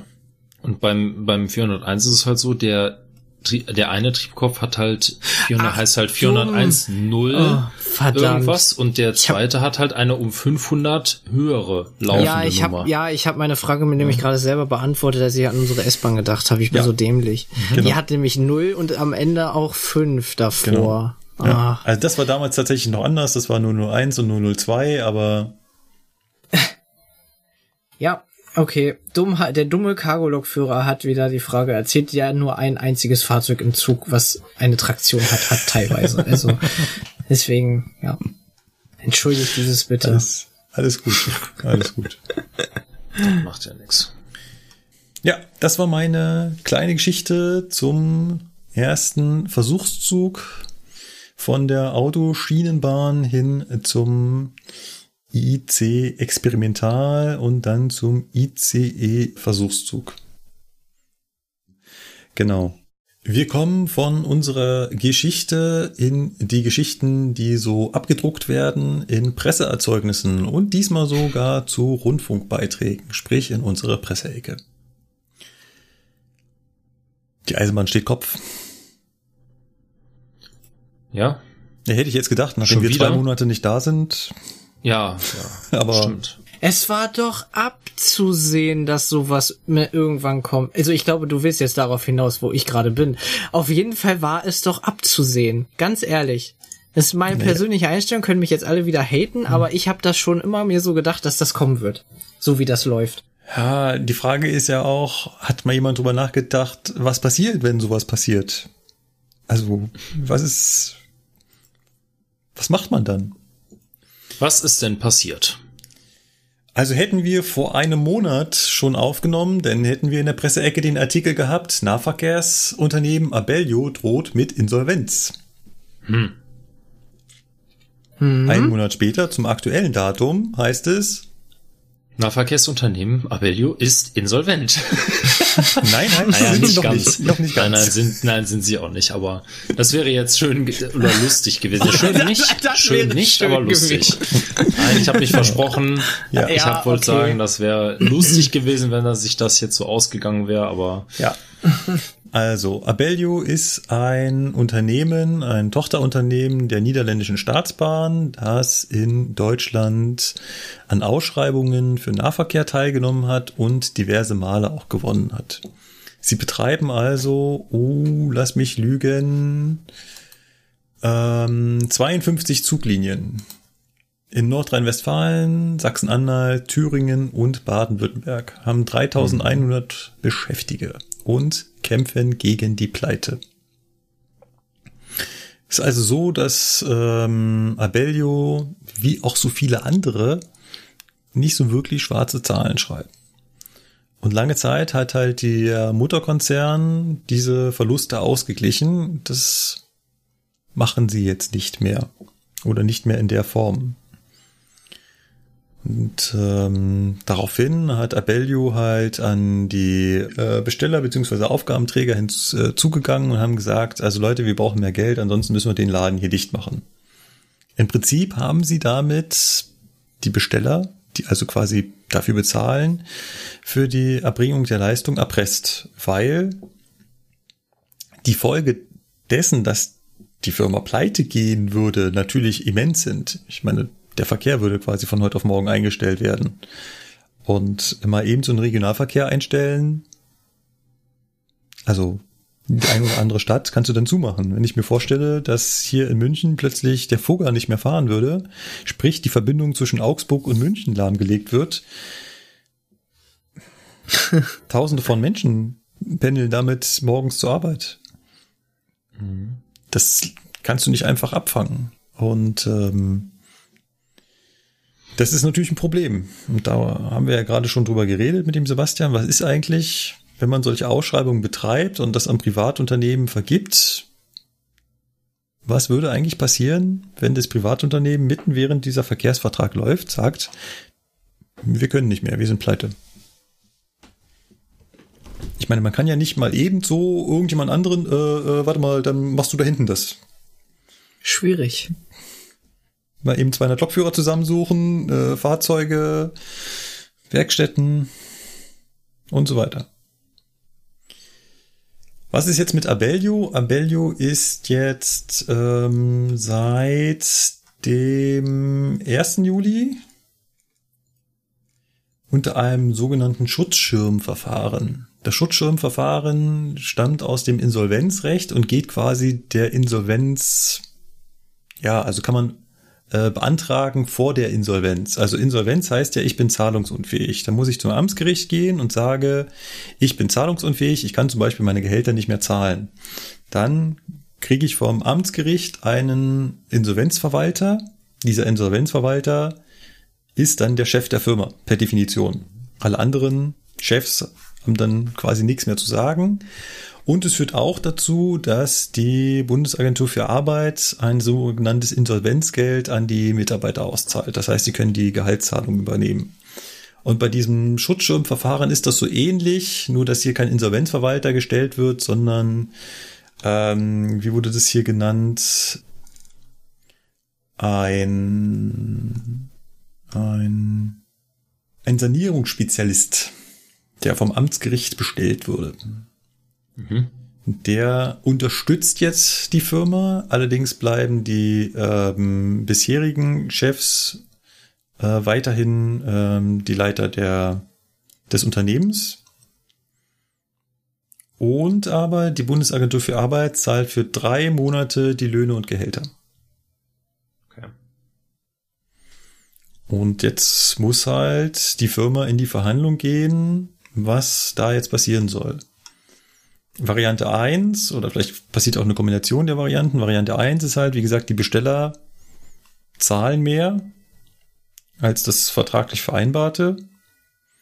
Variante 2, die Mutterfirma, also die niederländische Staatsbahn, muss halt weiterhin die Verluste decken. Wird beides nicht passieren, gibt's auf 52 Linien in Deutschland ein massives Problem. Ja. Ja. Ich habe so das dumpfe Gefühl, wir haben unterschiedliche Meinungen dazu, würde ich behaupten. Nee, überhaupt nicht. Glaube ich nicht. Das kommt jetzt drauf an. Also ich glaube gar nicht, dass wir da so unterschiedliche Meinungen haben. Aber Sebastian, sag. Okay. Ich, ah, ich soll wieder der Buhmann jetzt sein, ja? Ja, natürlich. Ich hätte, ja. Du hast, du hast es, Moment, du hast es jetzt gerade gejinxt, also fang an. Ja, also ähm, Variante 1 war, dass der Besteller mehr zahlt, ne? Ja.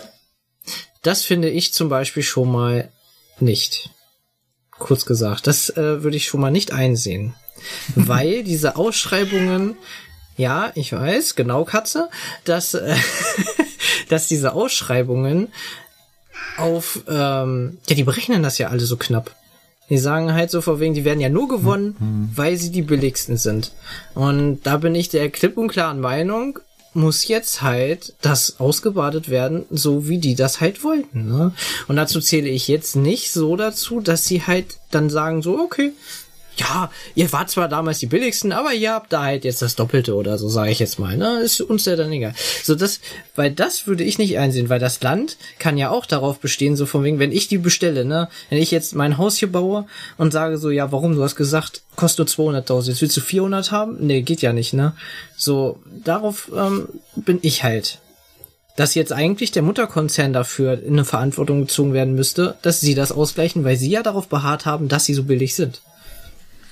Es war, glaube ich, etwas zu kompliziert, aber ich denke, man ist durchgestiegen, was ich sagen wollte. Ja, es war, glaube ich, klar, was du sagen willst. Ich mhm. würde auch gar nicht, also ich würde da gar nicht dagegen sprechen. Ich finde das auch unfair.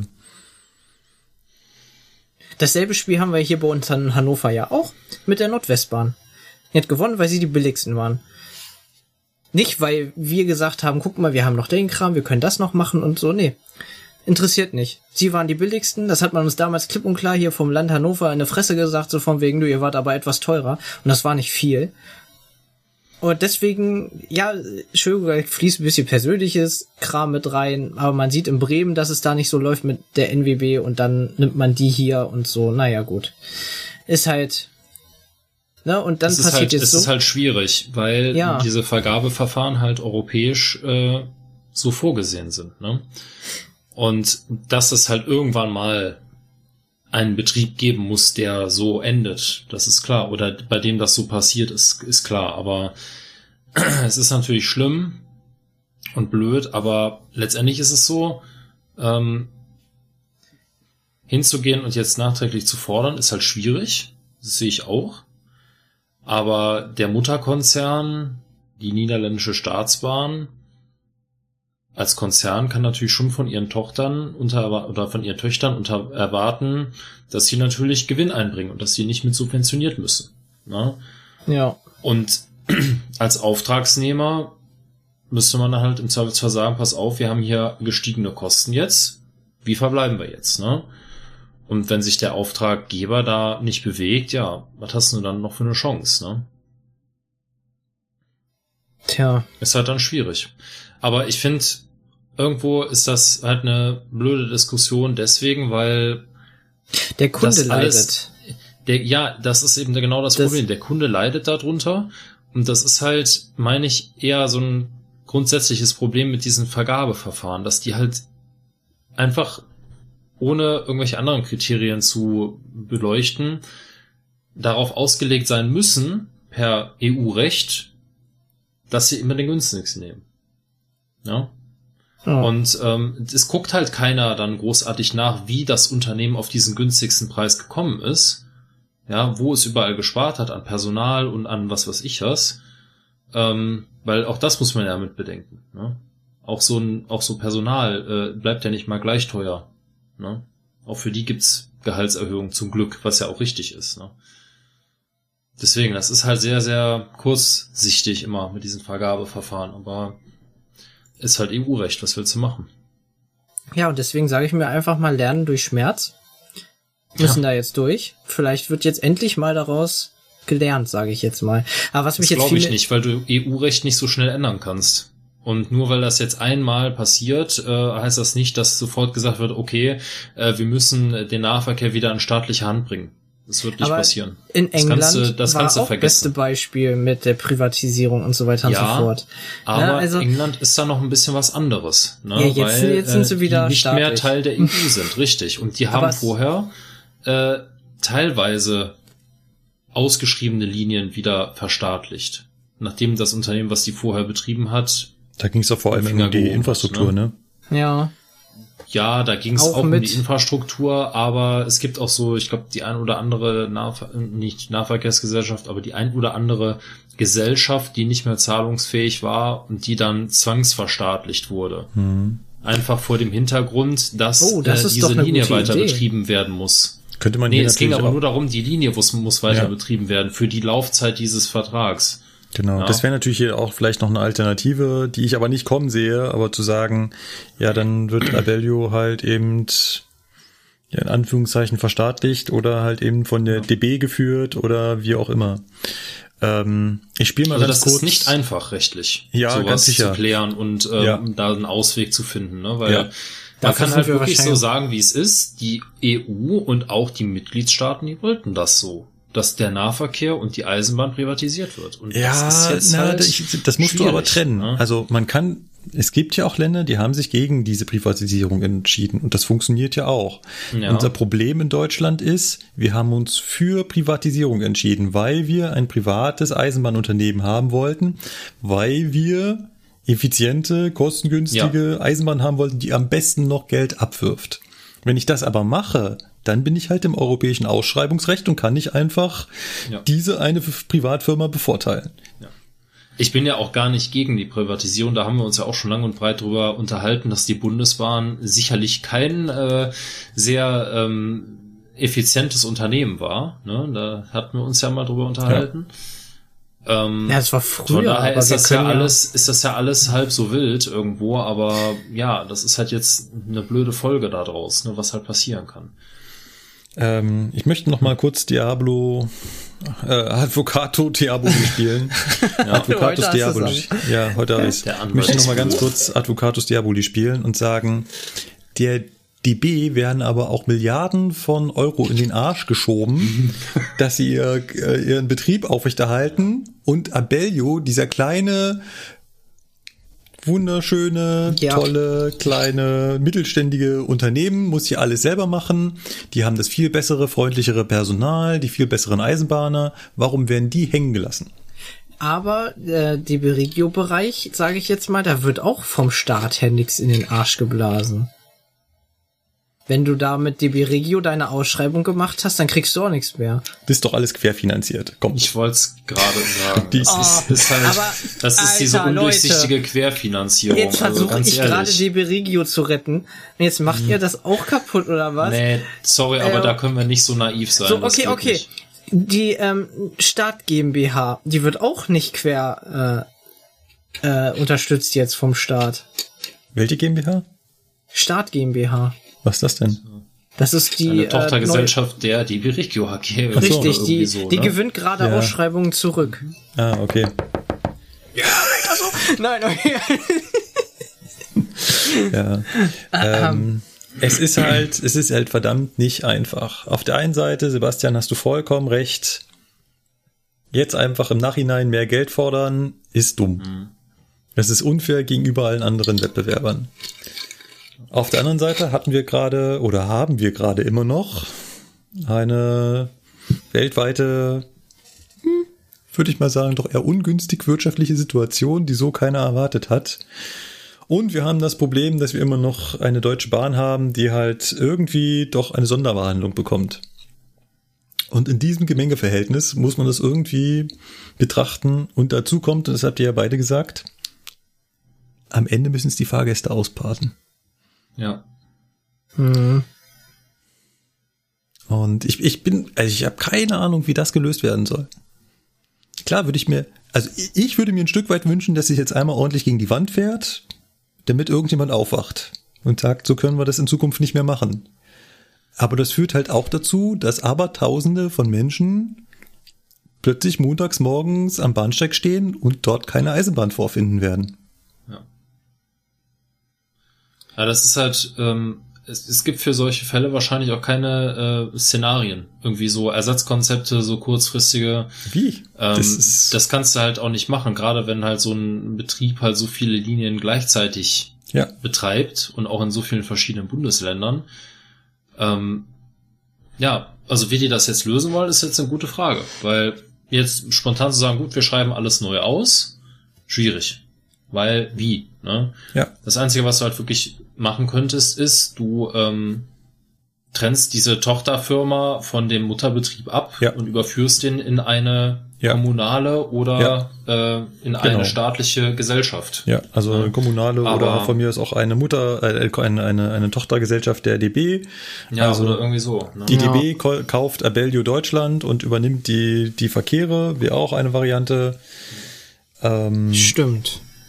Aber dann muss es ja trotzdem beschusst werden. Weil mich würde jetzt mal interessieren, wodurch sind sie denn jetzt pleite geworden? Weil ähm, sie haben ja trotzdem ihre Verkehre sozusagen. Also sie kriegen ja ihr Geld. Ja. Und Ähm, irgendwie ist. Hat nicht unbedingt, glaube ich, auch was mit äh, Corona zu tun, weil sie waren ja schon vorher in, in Schwierigkeiten.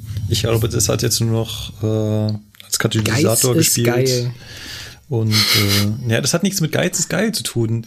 Es ist halt schwer, wenn du aus, also du musst ausschreiben, weil jede Ja. Firma soll gleichberechtigt dran teilnehmen können. So, jetzt ist die Frage, an welchen Kriterien bewertest du denn ein Angebot? Du kannst ja nicht sagen, ja, das Logo gefällt mir besser, ich nehme lieber die.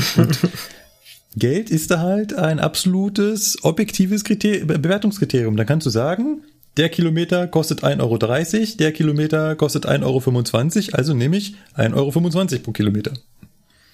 Ah, früher habe ich auch so gedacht bei Online-Händlern, aber jetzt fahre ich doch wieder zu meinem Qualitätshändler, bezahle ein Euro mehr, aber hab dafür guten Service.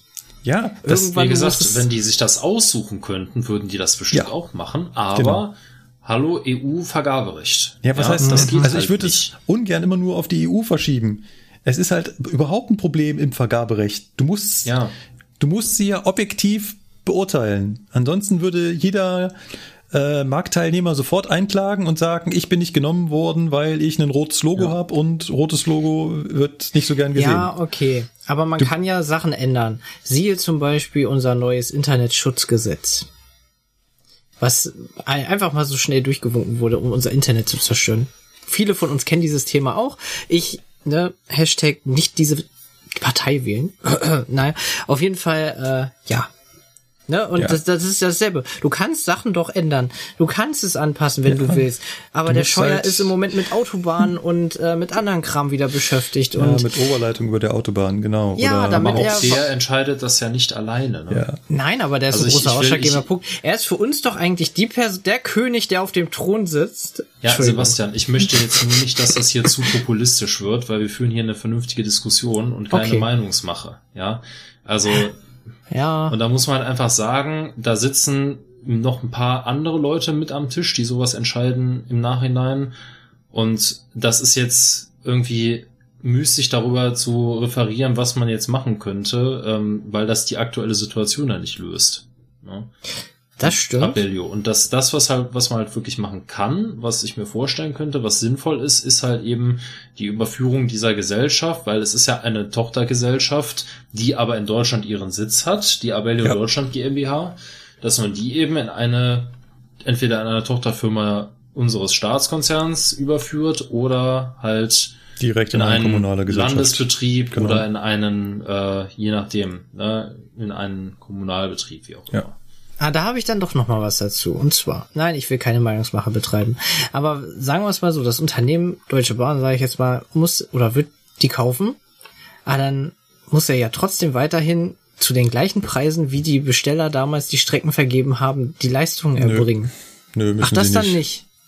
Also das, also das ist dann, weißt du, Also das weiß ich nicht unbedingt, aber ähm, ob du unbedingt vollständig Rechtsnachfolger bist, ja, ja, ist schon klar. Ich weiß, Du worauf weißt, du was ich meine. Mhm. Weil dann würde ich die ein Unternehmen kaufen, womit ich noch mehr äh, Verlust Ja. dann mache, so ungefähr. Das ist doch, Genau. äh, weil wer macht das denn dann, ne, so Ja. ungefähr. Ähm, Ah.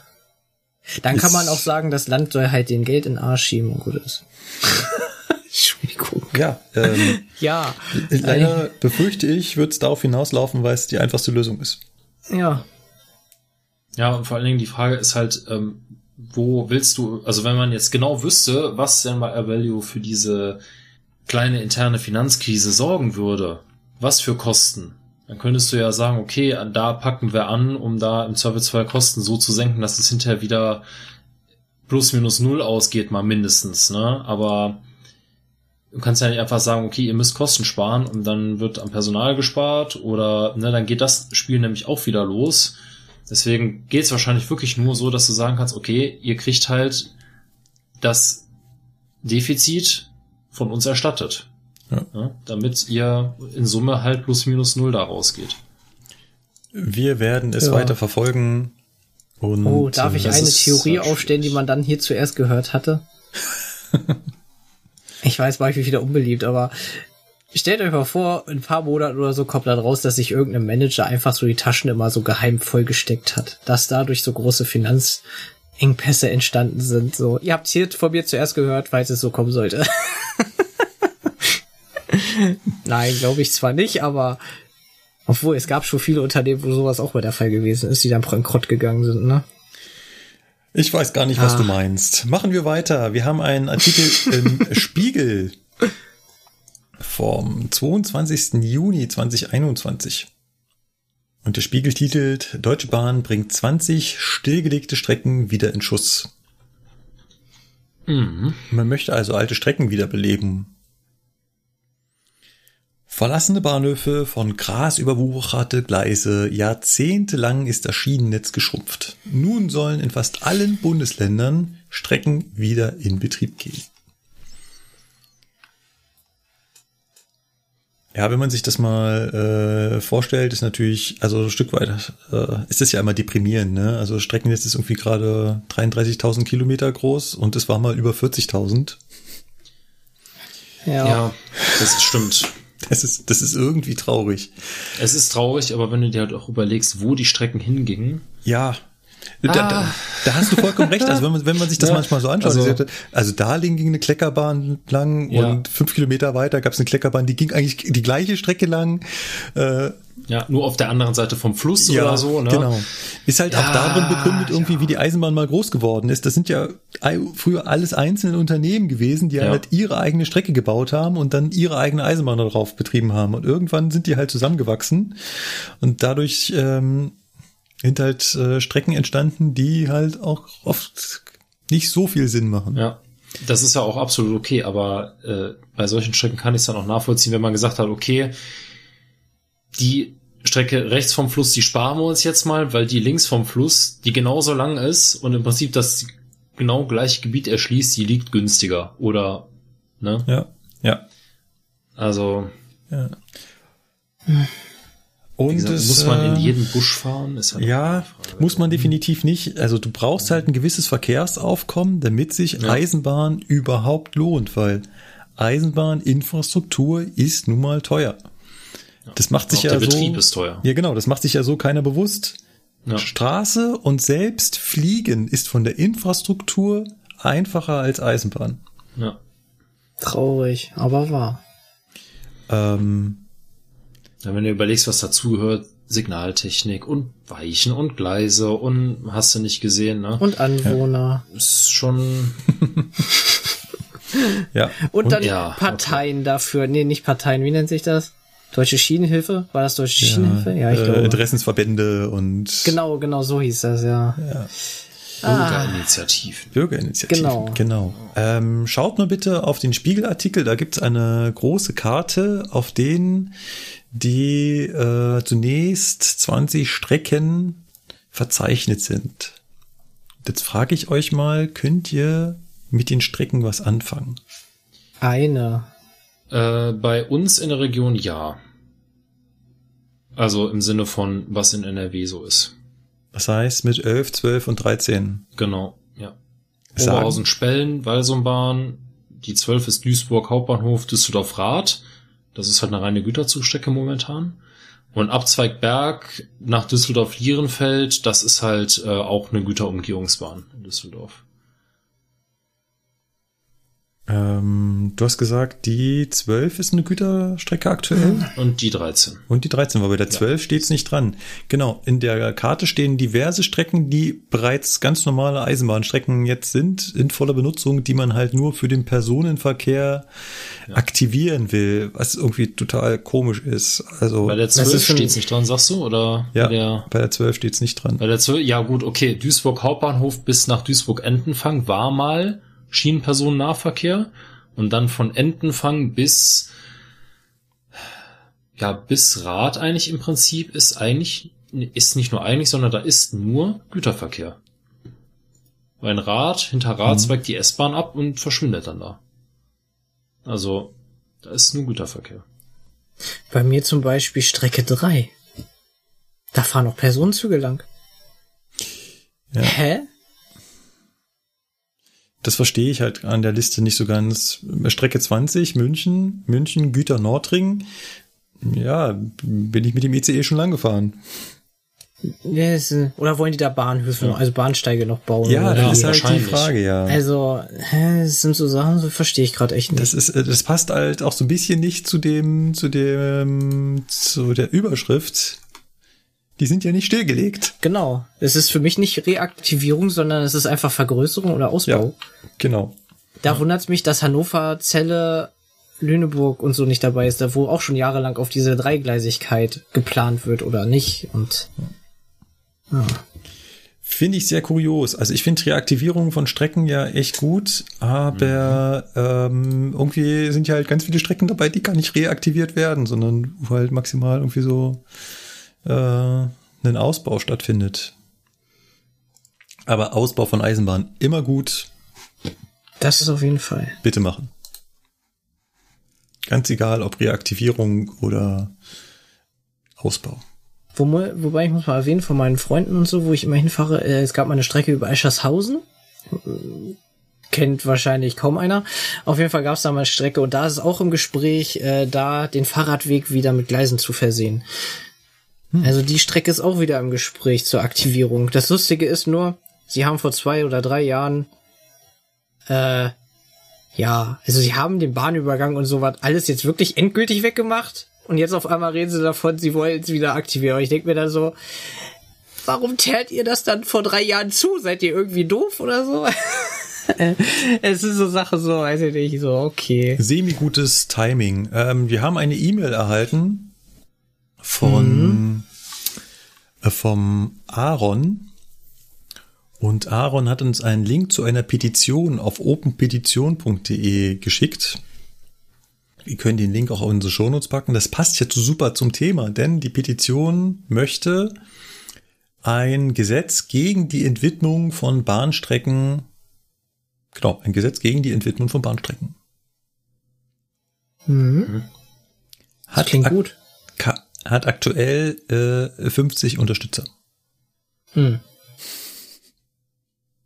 Macht das denn Sinn? Weiß ich nicht. Also jetzt mal so ganz objektiv. Es gibt ja auch Fälle, wo ich sagen würde, ja, äh, wenn hier wirklich eine Strecke ist und, oder das Bauland wird gebraucht und ich verlege die Trasse um, äh, weiß ich nicht, anderthalb Kilometer, ja, um dieses Bauland drumherum, dann muss ich aber trotzdem irgendwie dieses Gelände entwidmen können. Also es wäre ja schlecht, wenn es, wenn ich ab sofort kein Bahngelände mehr entwidmen könnte. Also, das ist so ein, ne, das ist jetzt irgendwie, weiß ich nicht. Ob das Ist vielleicht ein ist. Detail, was man sich mal anschauen müsste. Ähm, wer Interesse hat, sich das äh, näher anzuschauen, wir packen den Link in die Shownotes. aber sonst grundsätzlich ist die Idee ja nicht schlecht. Ja, wie gesagt, Eisenbahn bauen, ausbauen, nicht zurückbauen, alles gut. Stehe ich sofort dahinter. Bleiben wir beim Thema Eisenbahn ausbauen. Die Deutsche Bahn hat Pläne vorgestellt für einen Bau eines Eisenbahntunnels unter Frankfurt am Main drunter, drunter durch. Ein neuer Fernbahnhof. Ähnlich wie man das vielleicht schon aus anderen deutschen Städten kennt, wo man das gerade versucht. Stuttgart Ähm, 21? Was? Äh, hat gerade jemand gerade Stuttgart gesagt? Ach so. Wo ist dieses Stuttgart? Was, was ist Weiß das? nicht, was du meinst. Genau. Ähm, die Pläne gibt's eigentlich schon relativ lange. Hier mal ein Beitrag vom ZDF. Wirklichkeit und Werbung, das will nicht zusammenpassen bei der Bahn. Bilder wie diese sollen modern und schnell aussehen. Am Ende aber sind Geduld und Nerven gefragt. Mit gigantischen Investitionen soll das besser werden. Im Fokus der Frankfurter Hauptbahnhof. Ein Kopfbahnhof. Vorwärts rein, rückwärts raus. Ein Umweg. Der Plan? Ein Tunnel unter der Frankfurter City hindurch. Geschätzte Kosten? Dreieinhalb Milliarden Euro. Ein Schelm, wer da an Stuttgart denkt. Am Frankfurter Hauptbahnhof müssen Fernzüge langsam einfahren und zur Weiterfahrt wieder umdrehen. Das kostet Zeit, blockiert Gleise und sorgt für Verspätungen. Georg Speck hat deshalb schon 1984 Pläne für einen Tunnel entworfen. So könnten Fernzüge weiterfahren, ohne die Fahrtrichtung zu wechseln. Vor zwei Jahren hat er die Pläne bei einer Bürgerbeteiligung des Bundes neu eingereicht. Im Rahmen dieser Bürgerbeteiligung habe ich gedacht, äh, dieser, diese Idee von damals war gut, ist heute noch besser und ich schlage das einfach mal vor. Mit Erfolg. Kürzlich überraschte Verkehrsminister Scheuer mit der Präsentation eines Frankfurter Fernbahntunnels im Verkehrswegeplan. Das Projekt ist als dringlich eingestuft. Im Ministerium verspricht man sich Zeiteinsparungen von acht Minuten, weniger Engpässe und schnellere Umsteigezeiten. Die Route steht noch nicht fest. Als wahrscheinlich gilt, dass ein Teil des Tunnels unter dem Main entlang führen würde. Geschätzte Kosten 3,56 Milliarden Euro. Zwar würde sich der Bund daran beteiligen, heißt es aus dem Ministerium, eine exakte Kostenaufteilung stehe aber noch aus. Fest steht, für das Projekt müsste ein Teil des Bahnhofs unter die Erde verlegt werden. Die Tieferlegung des kompletten Bahnhofs scheiterte 2001 unter dem Namen Frankfurt 21 an den Kosten. Hessens Verkehrsminister gibt sich zurückhaltend. Das muss man sich jetzt in einer Machbarkeitsstudie sehr genau betrachten, äh, ob das möglich ist, wie das möglich ist. Äh, aber das ist natürlich Zukunftsmusik. Auch Frankfurts Bürger sind skeptisch, erinnern sich vor allem an ein anderes Großprojekt. An sich klingt das ja gut. Man muss nur schauen, dass es nicht so ausartet wie bei Stuttgart 21. Schon sehr viel Geld und ob es nötig ist, weiß ich nicht so genau. Ich halte gar nichts davon. Die Erfahrungen mit Stuttgart zeigen, dass das nicht gelingen kann. Ingenieur Speck ist trotzdem überzeugt. Er meint, das Tunnelprojekt sei weitaus weniger aufwendig als Stuttgart 21. Bis der Tunnel wirklich kommt, wird er aber lange warten müssen. Genau. Ähm, der Beitrag ist schon ein bisschen älter. Jetzt gibt es nämlich konkrete Pläne dazu und dazu hat sich auch einer unserer Vorstandsmitglieder geäußert. Der Fernbahntunnel wird dazu führen, dass wir 20 Prozent mehr Kapazität bekommen. Und um es in Zügen auszudrücken, statt 1250 Zügen, die heute im Bahnhof äh, fahren, können dann 1500 Züge im Bahnhof fahren. Und es wird die Qualität und die Pünktlichkeit deutlich verbessern. Das war, ihr habt es sicherlich erkannt. Ronald Profalla. Infrastrukturvorstand der DBAG. Genau, der mit lustigen Zahlen aufwartet. Also ich finde ja 20 Prozent ist immer sowas, das sagt man immer, ne? Also diese Maßnahme bringt 20 Prozent. Hatten wir die 20 Prozent nicht auch schon, als es hier drum ging mit ETCS-Ausbau? Da hat man auch gesagt, bringt 20 Prozent. Bestimmt. Ach, wie gesagt, das geht immer. Und, und, und, und bei, bei LZB haben sie auch gesagt, äh, Immer. zur Erhöhung der Steigerung äh, der Leistungsfähigkeit im Kernnetz der Eisenbahn 20 Prozent. Genau.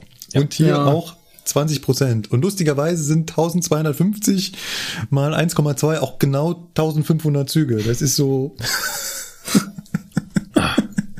Wahnsinn. auch auf den Punkt hingerechnet. Genau 20 Prozent. Was ich aber schon mal gut finde, ist, dass sie nicht davon reden, dass sie den ganzen Bahnhof unter die Erde ballern wollen, sondern das jetzt zusätzlich zu dem Bahnhof bauen. Ja.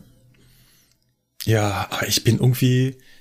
Also ja, ich, ich mag ja eigentlich solche Projekte. Tut mir leid, ich finde ja geil, wenn was neu gebaut wird. Groß, Ja. schön, Ja, ja. mega. Weißt du, in, in, in 30 Jahren fragt kein Schwein mehr, wie viel das gekostet hat. Ja, äh, man nutzt es halt einfach nur und kann sich gar nicht mehr vorstellen, wie das eigentlich mal anders war. Aber irgendwie drei Milliarden Euro für jetzt 250 zusätzliche Züge am Tag und acht Minuten Reisezeit gewinnen? Ich meine, das ist schon, Frankfurt ist jetzt, ne, ich glaube, unbestritten ein ziemlicher Knotenpunkt. Ja. Also das ist klar. Ne? Und Ja. da ist auch wirklich viel Betrieb. Ja. Und das ist auch manchmal anstrengend. Ja, dass da natürlich immer Kopf gemacht werden muss und hin und her. Und Oh, das ja. bringt auch, ist auch teilweise, ist diese Kopfmacherei natürlich gerade bei so langen Zugläufen auch ein Risiko. Ja. Ein Verspätungsrisiko. Ja. Ne? Weil aus irgendeinem Grund klappt dann wieder irgendwas nicht und Genau. äh, ne, dann Ja. Ne, ich stand da selber schon, kommt ein 401 aus, aus Berlin, sollte weiterfahren Richtung Basel. Und ich stehe dann da und kann keine Zugdaten eingeben und bin dann am Machen und am Mhm. Tun und Rechner Neustart. Und Mhm. das erste Mal probiert, klappt nicht. Mhm. Das zweite Mal probiert, klappt nicht. Mhm. Ne? Beim dritten Mal hat's dann geklappt. Wir hatten dann 25 Minuten Verspätung auf der Uhr. Super. Mhm. Ne? Ja, klar ist Kopfmachen immer blöd, aber in so einem Kopfbahnhof muss es halt machen. Ist ein Risiko. Hättest du halt nicht bei einem Durchgangsbahnhof. Ja. Aber wenn man sich dann mal anguckt, wo dieser Tunnel hinführt, da ist schon mal der Relation, äh, je nachdem, wo der Zug herkommt, nicht so viel geholfen. Ne? Weil wenn der, ich sag mal, von Köln aus kommt, nach Frankfurt fahren soll und von da aus weiterfahren soll Richtung Basel oder so, dann wird der da immer noch Kopf machen. Weil der Tunnel führt ja äh, von West nach Ost. Ja. Ne? Also klar, es ist, ist wahrscheinlich, glaube ich, den schon, dass man dadurch den Verkehr wesentlich besser abwickeln kann, aber ja. Ich persönlich bin halt immer noch ein Fan davon, nehmt euch doch mal bitte alle die Stellen vor, wo wir gerade halt mit irgendwie 120 oder 110 lang gurken Mhm. und baut doch mal die alle auf mindestens 160 aus. Mhm. Da ist mir noch gefühlt viel mehr geholfen und da gewinne ich viel mehr Fahrzeit, als wenn ich jetzt äh, drei Milliarden da in Frankfurt verbuttle. Mhm. Ja. Bin Dann ich müsstest du die. Kurvenradien teilweise größer machen. Hast Ja. du das bedacht? Ja. das ist mir schon klar. Mhm. Ich muss dem Bauern rechts was wegnehmen und muss es dem Ja. Bauern links geben. Ja. Ich, ich könnte mir vorstellen, dass das geht. Ja, ist Problem. Geht nicht. Das ist schlecht. Du weißt doch, die Leute vor Ort halten an dem fest, was sie haben. Und hier und da vielleicht ein drittes oder viertes Gleis. Ich Da meine, bin ich jetzt schon eher ist aber dafür, jetzt aber ja. gut, ne? Jetzt ist aber mal gut hier. Also, Moment, da, äh, halt, stopp, da bin ich bei Markus mehr mit dabei. So getrennte Strecken zwischen Personen- und Güterverkehr, da bin ich aber auch dafür, ja. Leute, also das sind so Dinge, die gehen jetzt gar nicht. Ne? Ähm. Ja. Also Ausbau der Infrastruktur, äh, nee, machen wir Warum nicht. denn nicht? Wir Was- sind beim, beim Streckenverlauf fahren wir heutzutage immer noch auf demselben Streckenverlauf wie die ursprüngliche Eisenbahn, wie sie halt 1835 das erste Mal irgendwo Ja. hingelegt wurde. Aber Markus, never change the running system. So, wir fahren so und fahren wir in den nächsten 200 Jahren auch noch so. Ist das klar? Ja, okay. Damals sind sie halt mit 40 km/h irgendwo lang getuckert So. und dachten sie, oh, geile Kurve. Jetzt versuche ich durch dieselbe Ja. Kurve zu fahren mit einem 400 Meter langen ICE und könnte da eigentlich mit mindestens 160 rumballern. Dann Und mach's bin doch. Halt, ja, Machst du, glaube ich, nur einmal, ne? Ja. Ja, ist, ist klar, Ja. worauf du hinaus willst. Ähm, Aber das sind, aber das sind keine Prestigeobjekte, Markus. Wenn Ja, du irgendwas. Vorhandenes Ja. modernisierst, ja, da kannst du doch nicht Ja. zu den anderen Ländern sagen, guck mal, was wir hier Tolles haben. Ja. Ja. Den Opa fand ich am besten. ja. Der Nee, einfach wir so nicht. stumpf so, ne, finde ich gut. Stuttgart ist auch schlecht. Ja. Da ist alles scheiße. Nö. Findet nicht statt. Mhm. Ja, natürlich, du hast, Sebastian, du hast vollkommen recht. Es ist halt schwer, was zu verkaufen. Wenn ich sage, ja, wir bauen drei Kurven so um, dass man jetzt da statt 110 äh, 160 fahren kann. Ist ja auch kein Viadukt oder so, was du da dann hinstellst. Nee.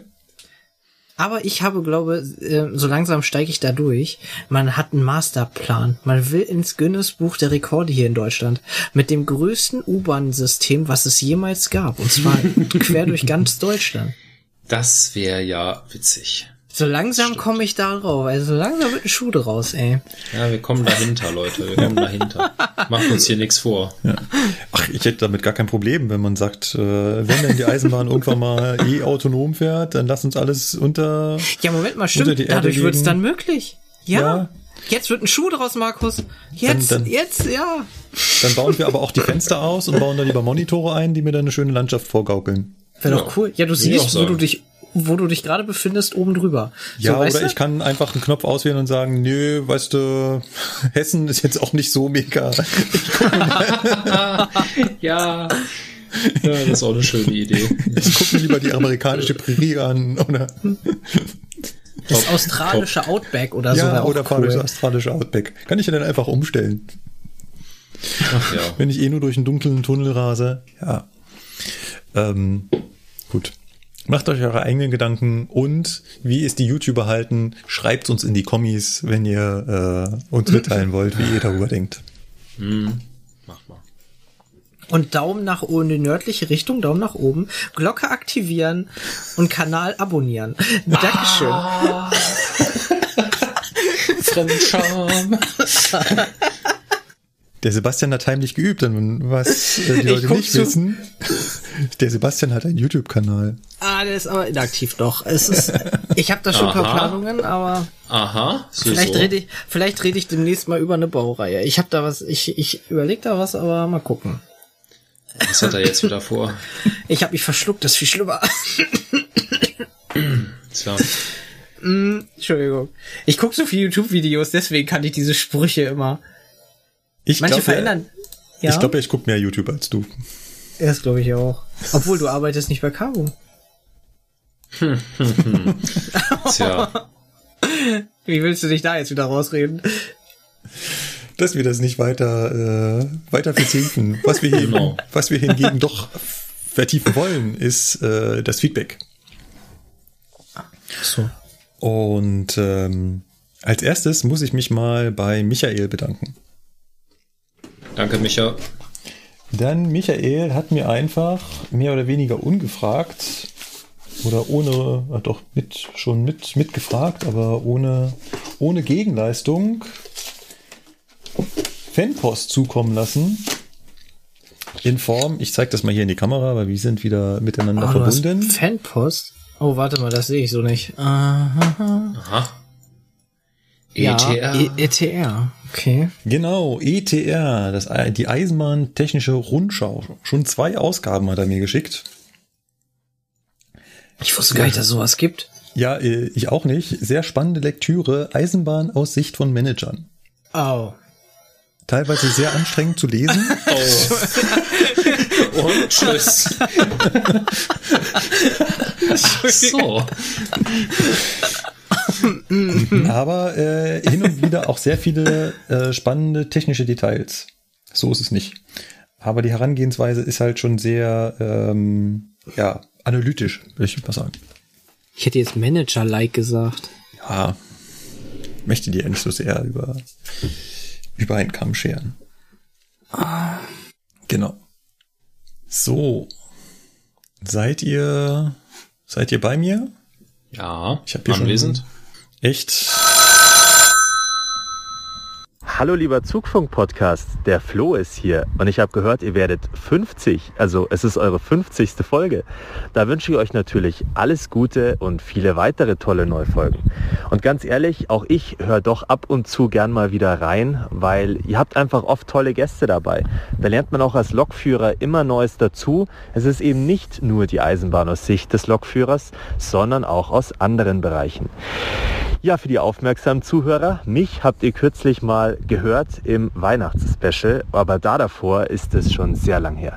2015, 2016, das war so meine Zeit als Stammmitglied bei Alps und Air und ganz ehrlich, das ist doch, ist doch schon eine Ewigkeit her, oder? Ist ja Wahnsinn. Ja, dann bleibt wie ihr seid, ladet weiterhin spannende, tolle neue Gäste ein und äh, dann werde ich auch ein aufmerksamer Zuhörer von euch bleiben, so wie ihr alle anderen hoffentlich auch. Macht's gut, ciao. Ja. Last but not least haben wir auch einen kleinen Gruß vom Flo erhalten. Den natürlich, und das hat der Flo ja so ein bisschen unterschlagen, jeder eigentlich immer hört. Jedes Mal, wenn er unsere Folge anfängt. Ja. Das stimmt. Weil natürlich das Intro von ihm gesprochen ist. Der Florian war damals der Ersatz für den Patrick. Und das haben wir echt im fließenden Übergang geschafft. Der Ersatz, das hört sich irgendwie komisch an. Ja, war es ja mehr oder weniger. Nachdem Ja, uns Patrick sicher. da so schlagartig verlassen hat, bei der 25, war der Flo tatsächlich schon bei der 26 da. Lag aber halt Ja. vor allem daran, dass äh, ich mit Flo halt ganz gut befreundet bin. Der ist ja aus meiner, aus meinem iPlayer, ja. Mhm. Und deswegen war der Draht dahin relativ kurz. Aber auch der Florian hat dann leider irgendwann Tschüss gesagt. Nämlich in der Folge 37. Der letzten Ipes on Air Folge. Ja. Aber der Flo hatte so viel Anstand, uns vorzuwarnen. der hat nicht einfach den, den, ähm, die Katze aus dem Sack geholt? Nein. Äh, den Knüppel aus dem Sack? Nein. Was? Meine Gedanken. Was fällt dir noch so ein? Ich höre. Ich bin nicht gut in Sprichwörtern. Ach so. Die Katze aus dem Ah, Sack ja. gelassen? Nein. Irgendwas? Ja, doch, so kannst du es schon sagen. Doch, ne? das ist ja, glaube ich, der normale Spruch, ja. Okay. Die Katze aus dem Sack, ja.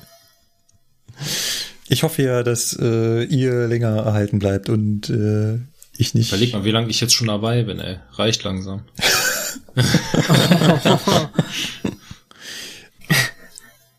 Du bist schon, du warst ja schon bei Apps on Air Zeiten dabei, ne? Mhm. Wahnsinn. Aber da nur zu Gast, meine ich. Ich kann mich da selber gar nicht mehr dran erinnern.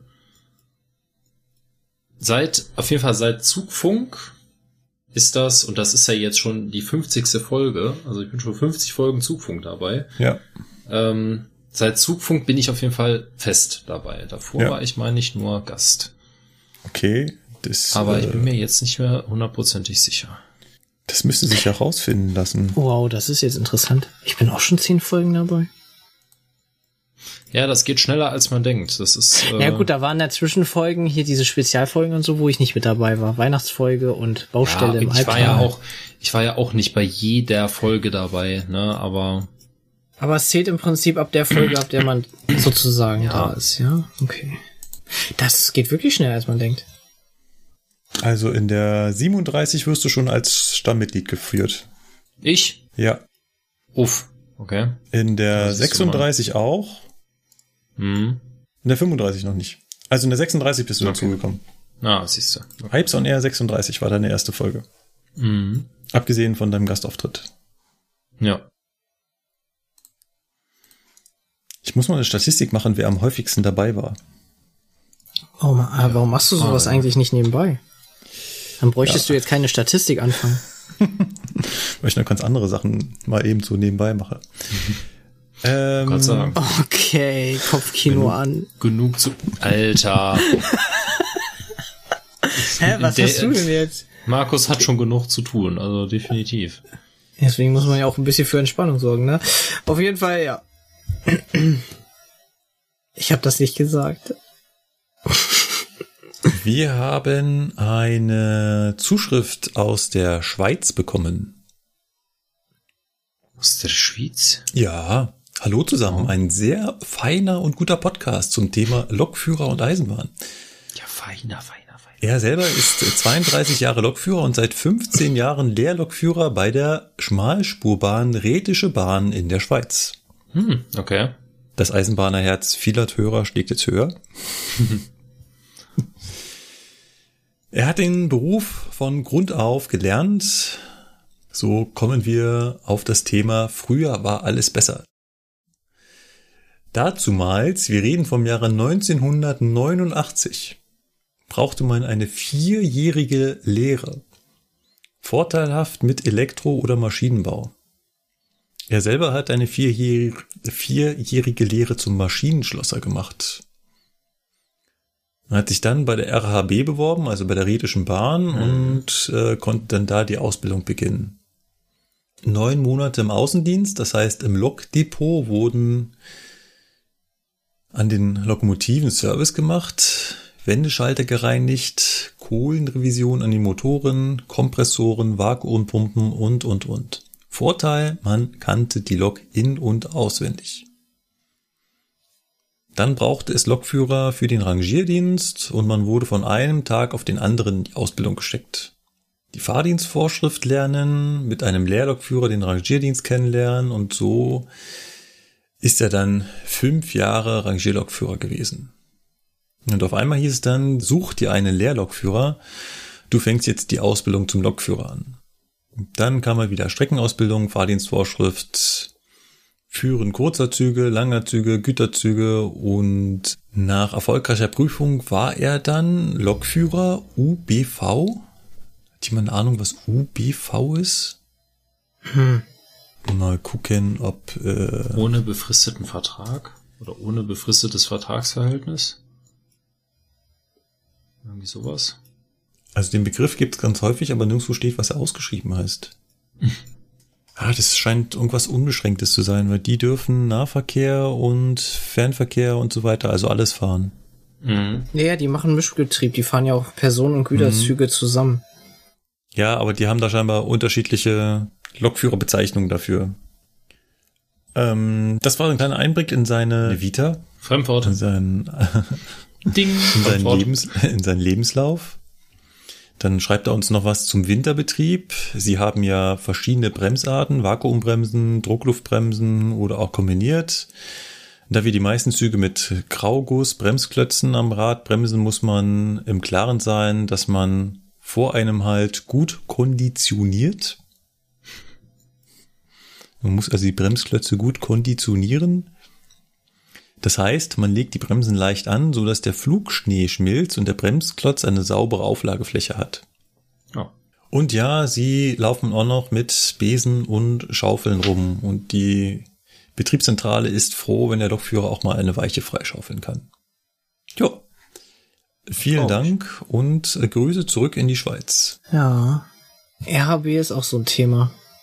Hatte ich mich damals auch beworben. Als Lokführer. Da hast du dich beworben, echt? Ja. Okay. Ich habe dann abgelehnt. Du hast abgelehnt.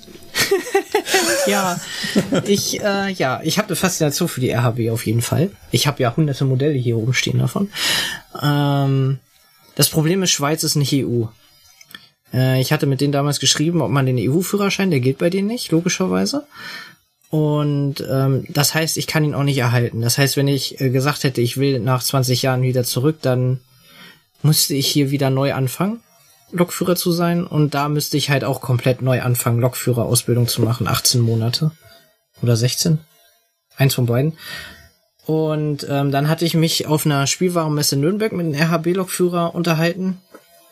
Ähm, und er meinte zu mir, wenn ich wegen der Abwechslung zur RHB möchte, dann lohnt sich das auf jeden Fall nicht mehr, weil sie sich jetzt zur S-Bahn entwickeln. Das sieht man auch ganz gut mit dem Capricorn. Also die Schönheit der RHB geht so langsam verloren und ja. Okay. Ansonsten wäre es bestimmt auch ein sehr cooler Lebensabschnitt geworden. Aber meine Entscheidung fiel dann, das war so zur gleichen Zeit wie mit Cargo, fiel dann auf Cargo. Und ich bin mega glücklich. Ja. Das ist die Hauptsache. Das Der ist die muss Hauptsache. Spaß machen. Ich bereue es nicht. Ähm, Lukas, willst du den nächsten vorlesen? Jawohl, kann ich machen. Ähm, Lasse. genau. Der Lasse hat uns noch, darf ich den Namen vorlesen? Ja, Lasse kannst du sagen. Ja, ne, der Lasse hat uns noch geschrieben, genau. Ähm, er würde einen, eine Folge über den 412 und den 403 ziemlich gut finden, hat uns tatsächlich auch noch ein Video verlinkt, wo es noch weitere Infos zum KISS und zum Twindex gibt, da hatten wir ja mal drüber gesprochen. Und ähm, er sagte, ihr könnt zum Beispiel den Unterschied zwischen dem verteilten Antrieb und den Powercars erklären. Ganz kurz, der 403 hat ja einen verteilten Antrieb über den ganzen Zug und der beim 412 bezeichnet man die angetriebenen Wagen als Powercars. Das können wir tatsächlich gerne mal machen. Also wir haben ja hier in der Normalbesetzung drei hauptamtliche äh, TF-Ausbilder vom Fernverkehr, die sich ja mit diesen Fahrzeugen auskennen sollten. Und da können wir eigentlich gerne mal drüber referieren über die ICEs. Hat der Sebastian schon 412 Ausbildung? Nein, hat er nicht. Aber der kann 401, 402, 403, 406 und jetzt auch 407. Also von daher, äh, für den haben wir schon genug, äh, was er dann erklären kann.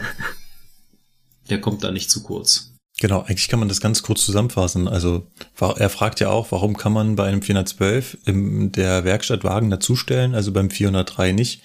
Im Prinzip steckt das in der Frage schon drin. Verteilter Antrieb heißt, der Antrieb ist über die gesamten Wagen verteilt. Das heißt, der Trafo ist in einem anderen Wagen als die Fahrmotoren. Und beim 412 ist das anders. In den Powercars steckt alles drin zum Fahren. Im Prinzip könnte so ein Powercar von alleine fahren. Was ziemlich witzig wäre. Ja. Das ist cool. Ja, also das geht wirklich. ähm, ist ja noch ein Problem mit der, mit der Stromzuführung, weil die haben halt nicht alle einen Stromabnehmer. sondern Ach, das kriegen haben die ihre- nicht? Das haben, ja, dann hätten wir äh, sechs Stromabnehmer, Ja, die alle oben ja beim sind. 13-Teiler sogar sieben Stromabnehmer. Das wäre ein Aber bisschen hätte man das dann nicht so aufteilen können, dass nur einer dann sozusagen oben ist? Haben denn die Fahrzeuge eine durchgehende 15 kV-Leitung? Nein, oder? Äh, ja, doch, im Prinzip schon. Doch. Ja. Ah, dann hätte genau. man sehr viele Backup-Stromabnehmer sozusagen. Ja. Ja, aber wofür? Wofür, ja. Das wäre ja mega teuer. Also dann kommt wieder der, der Mann mit dem Taschenrechner und sagt, Leute, Ja. das machen wir Das- so nicht. Genau. Ähm, Und im Übrigen ist es, soweit ich weiß, ein Gerücht, dass man in der Werkstatt Wagen dazustellen kann beim 412. Das glaube ich auch nicht. Ich glaube, das, also in der normalen Werkstatt kann ich mir das nicht vorstellen. Ich glaube, du kannst den Zug Siemens auf den Hof stellen und denen Ja. sagen, wir hätten gerne. Dann sagt Siemens, Genau. alles klar, ihr hättet gerne, das kostet Monetas Grande Mhm. und ist in einem halben Jahr fertig. Das geht, bestimmt, aber hm, so mal eben wie beim normalen Lokbespann-Reisezug mal so einen Wagen ein- und aussetzen. Nee. Hm. Ich bin mal gespannt, wann ich das erste Mal 265 fahren darf. Ich auch. Mal schauen. Was ist denn das für eine krumme Zahl? Ja. Ja. Software 11 lässt grüßen. Okay. Ja, die 13-Teiler, die jetzt momentan gebaut werden, die sollen ja 265 fahren können, haben ja ein Power Car mehr. Ja, aber Mhm. es muss halt laut den Regeln des Triebfahrzeugs muss es halt die Software können und der Triebzug muss dafür freigeschaltet sein und ein Aufkleber muss da sein und ja, Schauen der mal. Fahrplan muss es hergeben und so weiter. Lukas, dein Namensvetter fragt, was genau Ach, hat ich soll gar nichts vorlesen? Du kannst gerne die nächsten zwei machen. Erstmal beschweren. ja, weil der so klein war, habe ich mich gerade okay. nicht so gefreut. Gut, dann, dann mach du. Ja, um Gott sagen. Ja. Okay. Ja, der Lukas. Moin. Was hat es genau mit dem Hotelzug am Anfang der Folge zu tun? Und das war Zugfunk Folge 45. Alle reden vom Wetter, wir auch. Er sagt zudem, wie immer, tolle Folge. Ja, was hat es denn mit dem Hotelzug so auf sich? Ähm, ich kann es ja mal versuchen. Ich gehöre zwar nicht zu dem Verkehrsbetrieb, aber Ein Hotelzug ist halt ein ICE, wenn zum Beispiel durch Unwetterschäden, was ja häufiger jetzt in letzter Zeit immer wieder vorkommt, die Strecken so beschädigt werden, dass keine Zugfahrten mehr möglich sind, hast du ja ganz viele Reisende, die an den Bahnhöfen stranden und dann halt im Prinzip nicht mehr da wegkommen. Wenn die jetzt zum Beispiel von Hannover nach München fahren wollten, fährt halt nix, dann sitzen die da. Und damit die Leute natürlich nicht auf dem kalten Bahnsteig sitzen oder die äh, Nacht irgendwo übernächtigen müssen, wird denen halt werden denen halt Züge zur Verfügung gestellt, je nachdem, wie groß halt der Andrang ist und wie viele Züge man hat. Die werden dann einfach, sind dann ganz normale ICE-Züge, die an den Bahnsteig gestellt werden. Die sind dann beheizt. Ich glaube, Personal ist auch anwesend ein bisschen. Und da können sich die Leute dann reinsetzen und dann die Nacht verbringen, schlafen. Ich weiß gar nicht, Bordbistro oder so, ob das dann auch aufgemacht wird. Befürchte nicht. Ke- Das nicht. Aber Auf auch das mit dem Personal ist so eine Sache. Da haben Also wir das ein letzte Mal uns genau ja. in der Folge nämlich auch drüber unterhalten, über das Also Personal. ein Lokführer muss anwesend sein aufgrund der Fahrzeugsteuerung, ja, dass die Karre sich nicht abrüstet. Ach so, okay. Aber ja, aber ob da jetzt äh, Zugbegleitpersonal ist, das stelle ich jetzt mal zur Mhm. Frage, weil weiß ich nicht. Also die sagen ja auch jedes Mal, dass man dann auf seine Wertsachen ja auch selber aufpassen muss und so. Also da ist noch nicht mal unbedingt äh, die Sicherheit ständig anwesend. Also von daher, äh, ja, ist äh, so eine Sache. Auf jeden Fall Eigentlich- ist es halt zum Übernächtigen der Leute, Ja. dass sie halt eine Unterkunft haben. Übernächtigen, zu übernachten. Was? Ja, ja. Also du, du bist, du bist oftmals ziemlich übernächtig, kann das sein? Ah, in letzter Zeit fragt nicht, ja. Sehr viele Ja. Nachtschichten wieder gewesen.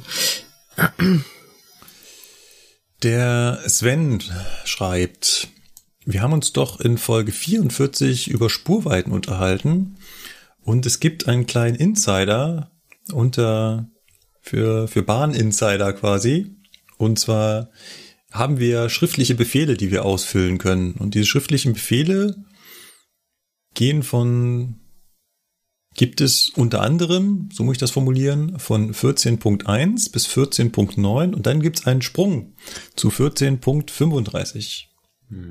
Und das ist seiner Aussage nach eine absichtliche Reminiszenz auf unsere Spurweite von 1435 Millimetern. Hm. Mhm. Habe ich so auch noch nicht drüber nachgedacht, aber wenn er das sagt. Mhm. Mhm. Okay. Ja, aber wer hat das erstellt? Den müsste man so einmal fragen, der das gemacht hat, ne? Ob das so jetzt. Ja. Finde ich aber eine coole, ähm, wie nennt sich das? Ich nehme das Vermutung. so zur Kenntnis. Jo. Habe ich ganz ehrlich auch noch nie darauf geachtet, so jetzt mit den Zahlen, muss ich ganz ehrlich sagen. Ich auch nicht. Ich habe mir gesagt, für 1435 ist halt 1435 und dann ist gut. Denkt man nicht weiter drüber nach, ne? Irgendwie. Was bezüglich Hal Halte, Stall, Ausfall? Was ist denn ein Haltestall? Da, wo man sein Pferd reinstellt? Möglichkeit seid ihr gar nicht auf die sogenannte Profillerwende eingegangen. Ja, Was ist- was ist das denn? Ja, Was ist die Profillerwende? Die, da- das ist, das ist das, was bei der S-Bahn und bei Regio ständig gemacht wird. Ein Zug hat so viel Verspätung, dass er gebrochen wird und wieder zurückfährt. Ah, das wird Ja, er den- genannt? Ja, damit, nein. Also Sebastian, das wird offiziell nicht Profillerwende genannt, aber sie Okay. ist halt so als solche bezeichnet worden, äh, zum Beispiel bei dem Bahnmining von dem, äh, wie heißt er noch schnell, David Kriesel. Ja. Ne? Und ja, bezeichnet halt einfach nur das vorzeitige Wenden eines Zuges, damit er für einen Folgetakt wieder pünktlich ist. Also im Prinzip nichts Wildes. Genau. Das Gell? war eine Frage vom Lothar, was es damit auf sich hat. Ja. Oder? Ähm, Sebastian, magst du wieder? Ja, Moment, ich bin, Entschuldigung, warte. Sofort wieder da. Ich bin gerade eingeschlafen. Ah, nee, äh, jawohl. Einmal der, ich sag nur Dirk, ne? Ansonsten, ja. Ah, der Dirk hat uns auch einen Kommentar gelassen. Sehr schöner Rant zum Thema Bundesbahn von Markus. Du hast einen Rant gemacht? Okay. Äh, genauso ist es, wie ich finde. Bei uns in der DB Netz gibt es genau die gleiche Romanisi... Oh Gott. Bei uns... Scheiße. Bei uns in der DB Netz gibt es genau die gleiche Romani... Roma... Alter. Alter. Romantisierung. Ich weiß, ich kann nicht aussprechen, ich weiß, was das heißt, aber Romantisierung Ich fange jetzt das nochmal an. Bei uns in der DB Netz gibt es genau die gleiche Romantisierung und ich kann sie nicht mehr ertragen. Das ist eigentlich schon auf dem Niveau von Verschwörungsideologie. Genau das mit den höheren Betriebsleistungen heute wird zum Beispiel halsstarrig ignoriert. Klar, die Bundesbahn war vielleicht pünktlicher, aber mit viel weniger Zügen war das auch nicht so das Problem. Weniger Züge konnten sich auch weniger gegenseitig behindern. Klar, man hatte mit ungefähr dem dreifachen Personal für den Eisenbahnbetrieb DB und DR zusammen gegenüber DB AG nur in Deutschland sicherlich ein leichteres Leben. Aber wie wurde die Zeit genutzt? So ziemlich jede Story aus der Bundesbahn endet irgendwann beim Alkohol und Saufen. Ehrlich. Punkt. Ja, ja. bei näherer Betrachtung Ja. muss ich dem Mann recht geben. Also ich habe auch schon die ein oder andere Geschichte gehört und dachte mir so, ja, habt ihr eigentlich auch nicht gesoffen? Also ja, man muss es halt wirklich so sagen. Ne? Ich meine, wir haben uns ausführlich darum unterhalten und die Zahlen sprechen da leider nicht für die Bundesbahn. Auch wenn das halt viele Leute nicht verstehen wollen. Aber ja, na, wie sagt man so schön, äh, es gibt gewisse Altersgruppen, ne, die man auch Ja. die ewig gestrigen nennt. Ja. Ja, den kannst du sowas hundertmal erzählen oder es dir einfach gekonnt sparen. Genau. Ähm, die nächste Frage kam auf Twitter zu uns und die richtet sich explizit an den Sebastian. Und zwar ging es darum, dass in Siegburg-Bonn plötzlich Güterwagen abgestellt waren, die da nicht hingehörten und die mitten im Weg standen. Und er fragt dich, wie kann das passieren?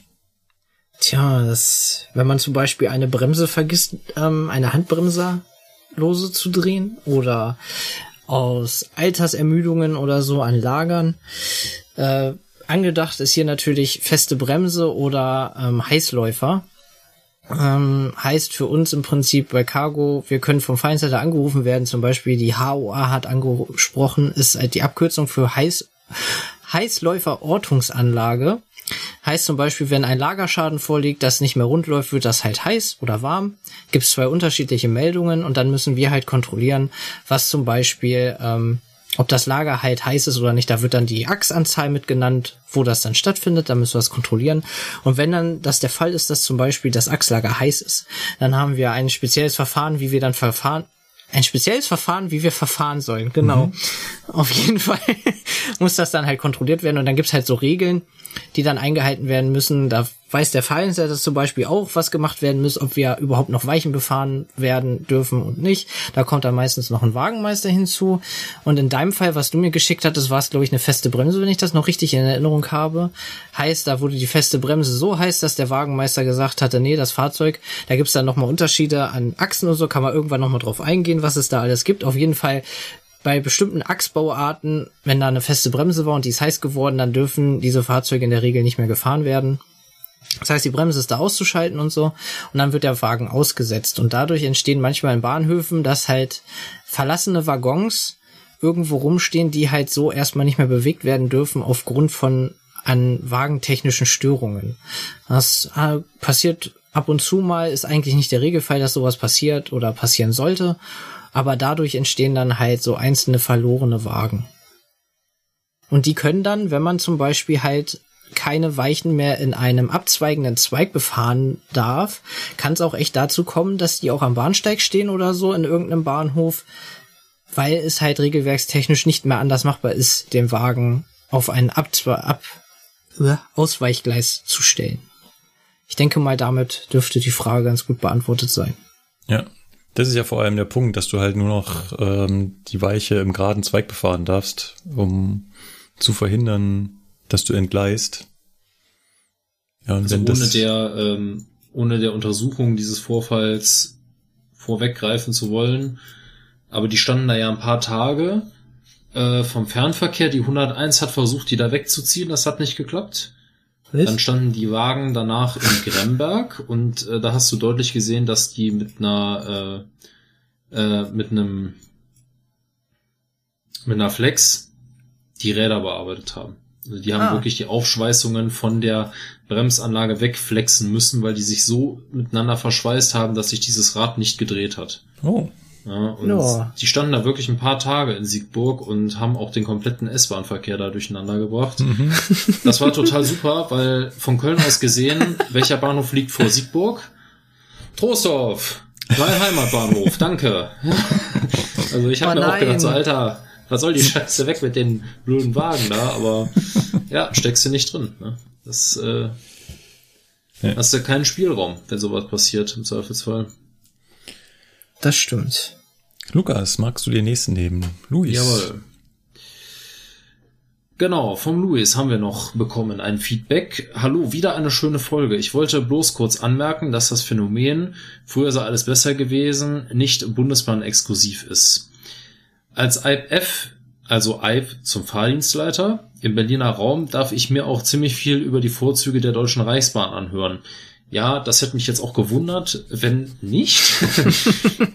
Ge- ge- Gefühlt schwingt da immer oder dann da immer auch der Vorwurf mit, dass sich was betriebliche Regeln, Verfahren, Bezeichnungen und ähnliches dann doch in vielen Dingen die Bundesbahn durchgesetzt hat, von wo es dann meist nicht mehr weit in die allgemeine der Westen hat die DDR runtergemacht ist.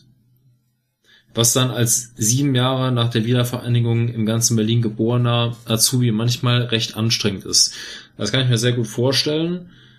Und ja, wahrscheinlich ist es auch so, so ähnlich wie du es sagst. Also, mh, ich glaube, ich würde mich da auch sehr schwer tun. Vor allen Dingen, wenn man halt, wie er jetzt auch schreibt, zu zweit acht Stunden auf dem Stellwerk sitzt und halt nichts anderes irgendwie äh, da machen kann. Ich würde irgendwann schreiend rausrennen. Oh, Ja, ich, ich wär, ich würde vom Turm springen, glaube ich, Ja. einfach, ey. Einfach Fenster auf und tschüss. Aber er hat noch geschrieben, keep up the good work und liebe Grüße von Luis. Also vielen Dank, machen wir auf jeden Fall. Und an dir, an dich nur äh, Halt durch. gerichtet, halt durch, halt durch. Du bist irgendwann, äh, musst du dich da durchsetzen und halt einfach, äh, weiß ich nicht, noch was anderes zu sagen. Ich meine, ich kenne das ja noch aus meiner Zeit als Bereitsteller es gibt auch viele Geschichten, die sind natürlich lustig. Ja, also gerade wenn die dann erzählen, wie die da früher rangiert haben und so, ja, das kannst du und darfst du heute natürlich auch keine mehr erzählen, aber das ist natürlich schon lustig, wenn die das erzählen.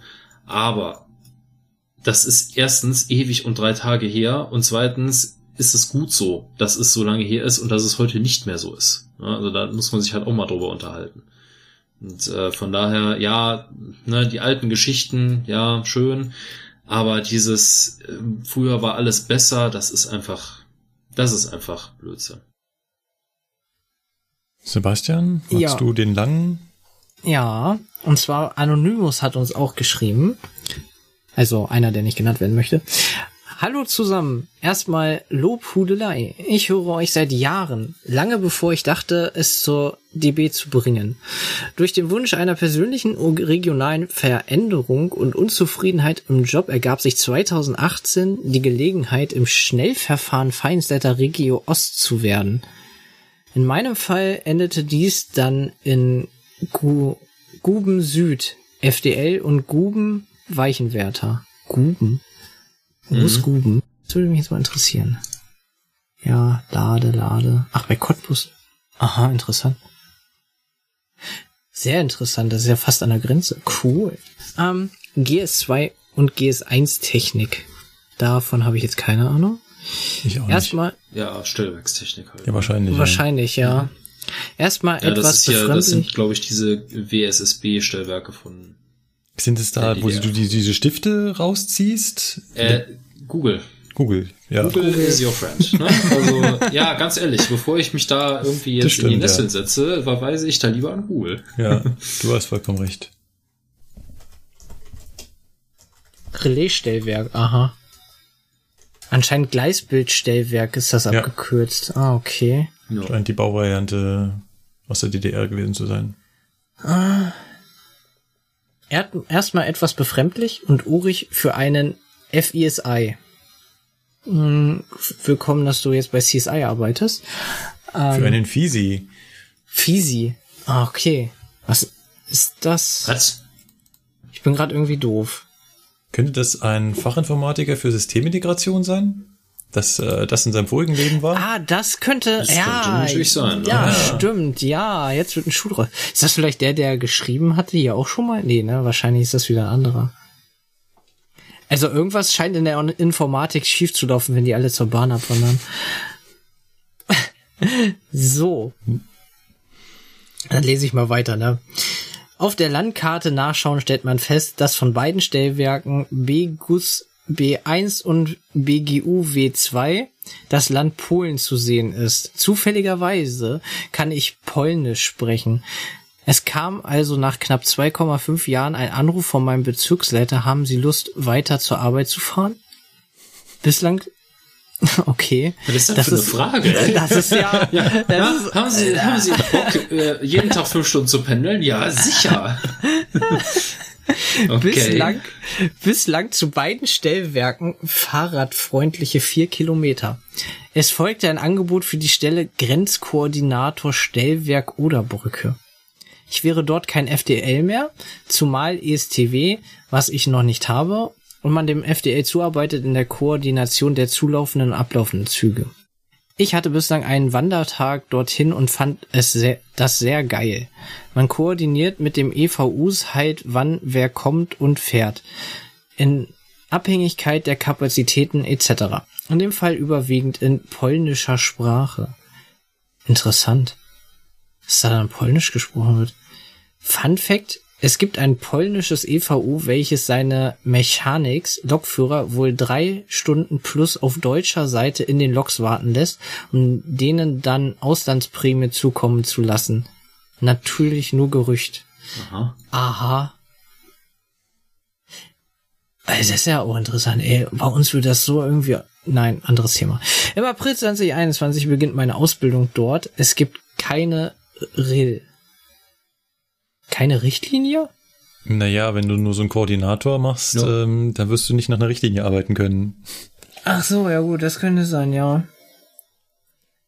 Solltet ihr im Zuge des Podcasts mal Interesse haben an Berichten zu sowas, ich würde gerne mal an die Seiten wechseln, Details werden dann zu besprechen, Mikrofon etc. Soweit danke und weiter so. Ohne euch müsste ich mehr andere Podcasts hören.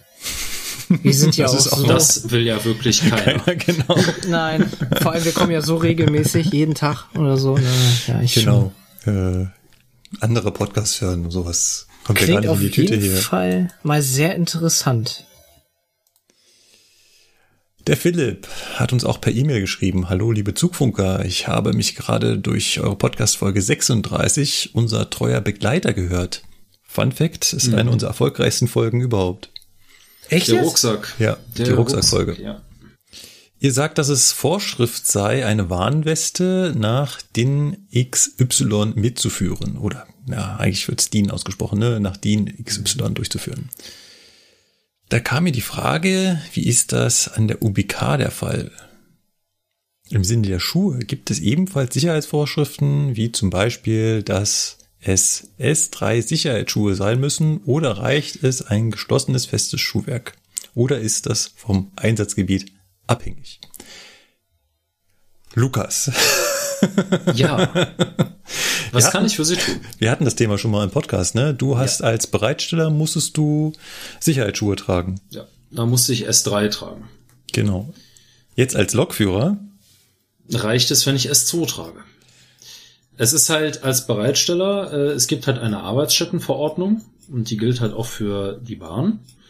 Und wenn ich da eine Halle betrete und in dieser Halle wird geschraubt und gemacht und getan, dann muss ich da gegebenenfalls, wenn da auch Krananlagen bedient werden, muss ich dann da gegebenenfalls Sicherheitsschuhe der Klasse S3 tragen, weil mir ja jederzeit irgendwelche Teile auf den Fuß fallen könnten.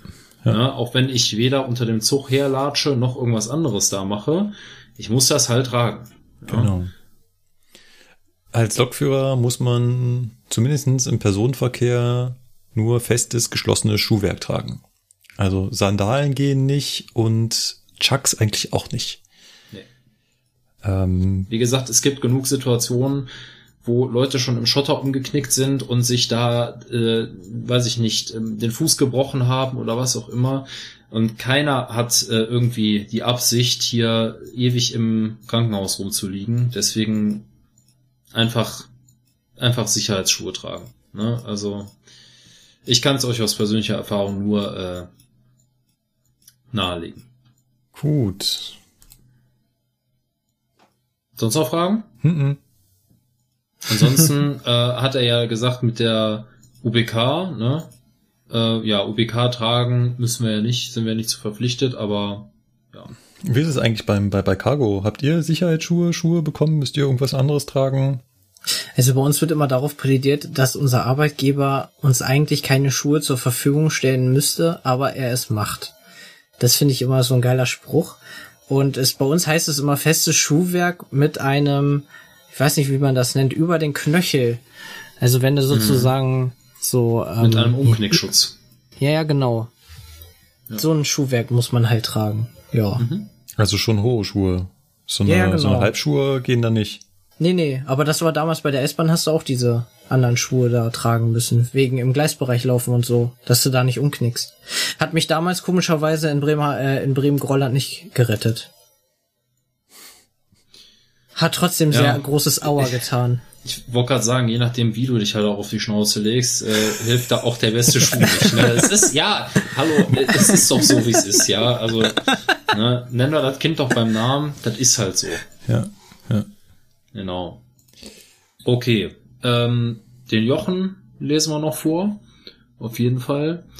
Markus, ah, ist mal wieder an dich gerichtet. Mhm. Markus, du hast Interesse geäußert, ob das Fahren von Güterzügen anstrengender ist als das Fahren von Personenzügen und warum.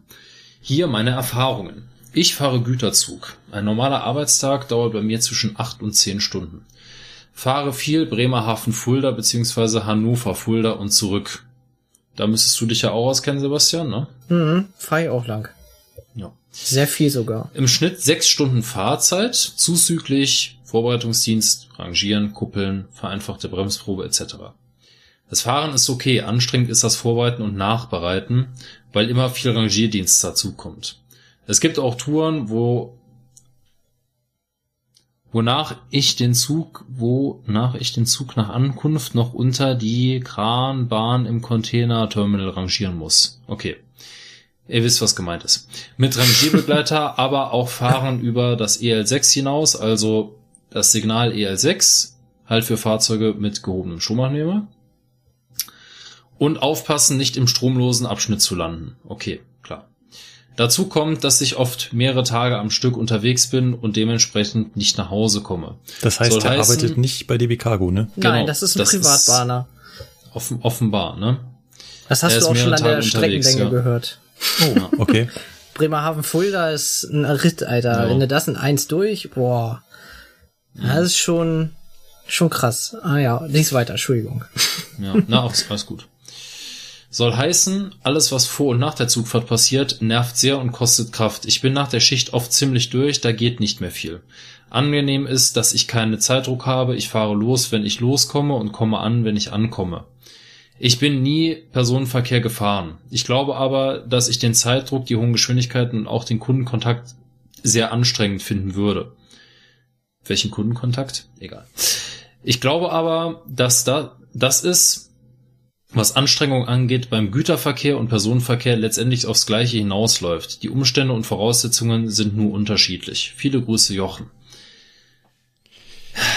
Tja, und da darf ich auch noch meinen Senf dazu Ja, ich kann es zum Beispiel nicht, weil ich halt die andere Seite nicht kenne, ne? Aber Ich muss dazu sagen, es hängt natürlich auch ganz stark von dem Verkehrsunternehmen ab, wo man arbeitet. Wenn ich sowas jetzt höre, da wäre ich glaube ich auch voll durch, voll im Arsch nach einer Schicht. Ah, jetzt bei Cargo, du hast halt entspanntes Leben. ja, beste also, Leben bei Cargo. Nein, also ja, jetzt mal Ja. ohne Witz, wenn ich das schon, Ja, wenn ich ich weiß, das höre, mehrere Tage am Stück unterwegs. Das ist Mhm. für mich schon so ein K.O.-Kriterium, warum ich niemals zu einer Privatbahn gehen will. Bei Cargo bin ich im Regelfall. Wir haben, ich habe im Monat vielleicht jetzt während Corona gar keine Schicht gehabt, wo wir ins Hotel gegangen sind. Ähm, ansonsten hat man im Monat eine Schicht mal, wo du Übernachtungsdienst hast oder so. Aber das ist halt selten und da bei Privaten ist es ja gang und gäbe. Und bei uns ist es ja so, da kommt ein Wagenmeister mit seinem Autochen vorbeigefahren, zum Beispiel jetzt Göttingen. Dann fahren wir da mit der Lok, wir bereiten unsere Lok vor, rufen den an, hier, ja, sind fertig. Hast dir vorher unten am Bahnsteig noch einen Kaffee geholt oder in meinem Fall Kakao. Dann fahre ich dagegen, Kuppel. Was denn Kein jetzt? richtiger Lokführer, ne? Egal, red weiter. Ich habe früher mal Kaffee getrunken und dann habe ich es nicht mehr gemacht. Auf jeden Ah, Fall okay. ähm, fahre ich dann halt gegen den Zug, kuppel den höchstens vielleicht noch an, wenn der Wagenmeister noch nicht da ist. Dann kommt irgendwann der Wagenmeister. Jo, machen jetzt Wagenprüfung und Bremsprobe, ne? Jo, ja, warte mal. Aha, ist lose. Ja, dann leg mal an. Jo, okay, lege ich an. Und dann sitze ich da und warte. Dann dauert das eine halbe Stunde bis Stunde, dann ist er fertig, dann fahre ich los. Dann hänge ich vielleicht in Seetz da meine Lok wieder ab, bring die weg und das war's. Also du hast echt, es ist echt selten, wenn du, wenn ein Zug abgestellt ist irgendwo unterwegs, da im Niemalsland und dann wird dir halt gesagt, du hast Bereitschaft und dann so, ja, fahr mal Gastfahrt nach da und da und bereite dir mal vor, ja, dann hast du Arbeit, weil du dann natürlich am Zug bist. Wie lange war er abgestellt? Über 24 Stunden weniger, muss ich kompletten Dienst machen mit Überprüfung aller Sachen und so ein Kram oder nicht. Das ist dann Arbeit, ja. Aber das ist halt die Ausnahme. So im Regelfall schaukelst du dir bei DB Cargo jetzt so bei uns hier eigentlich die Eier. Also, ich sag's einfach mal, wie es ist. Du, du, du fährst Okay. das auf der linken Arschbacke ab und dann ist das gut. Also wenn ich das so höre, dann finde ich äh, Fernverkehr anstrengender. Ich habe doch gesagt, Ja, Güterverkehr aber jetzt- ist jetzt mal ehrlich, ne? Also- Güterverkehr ist entspannter. Ich war ja damals Ja. nur im S-Bahn-Dienst oder DB Regio halt, was wir da gehabt haben. Kundenkontakt hast du bei Regio natürlich mehr, da hat er schon recht.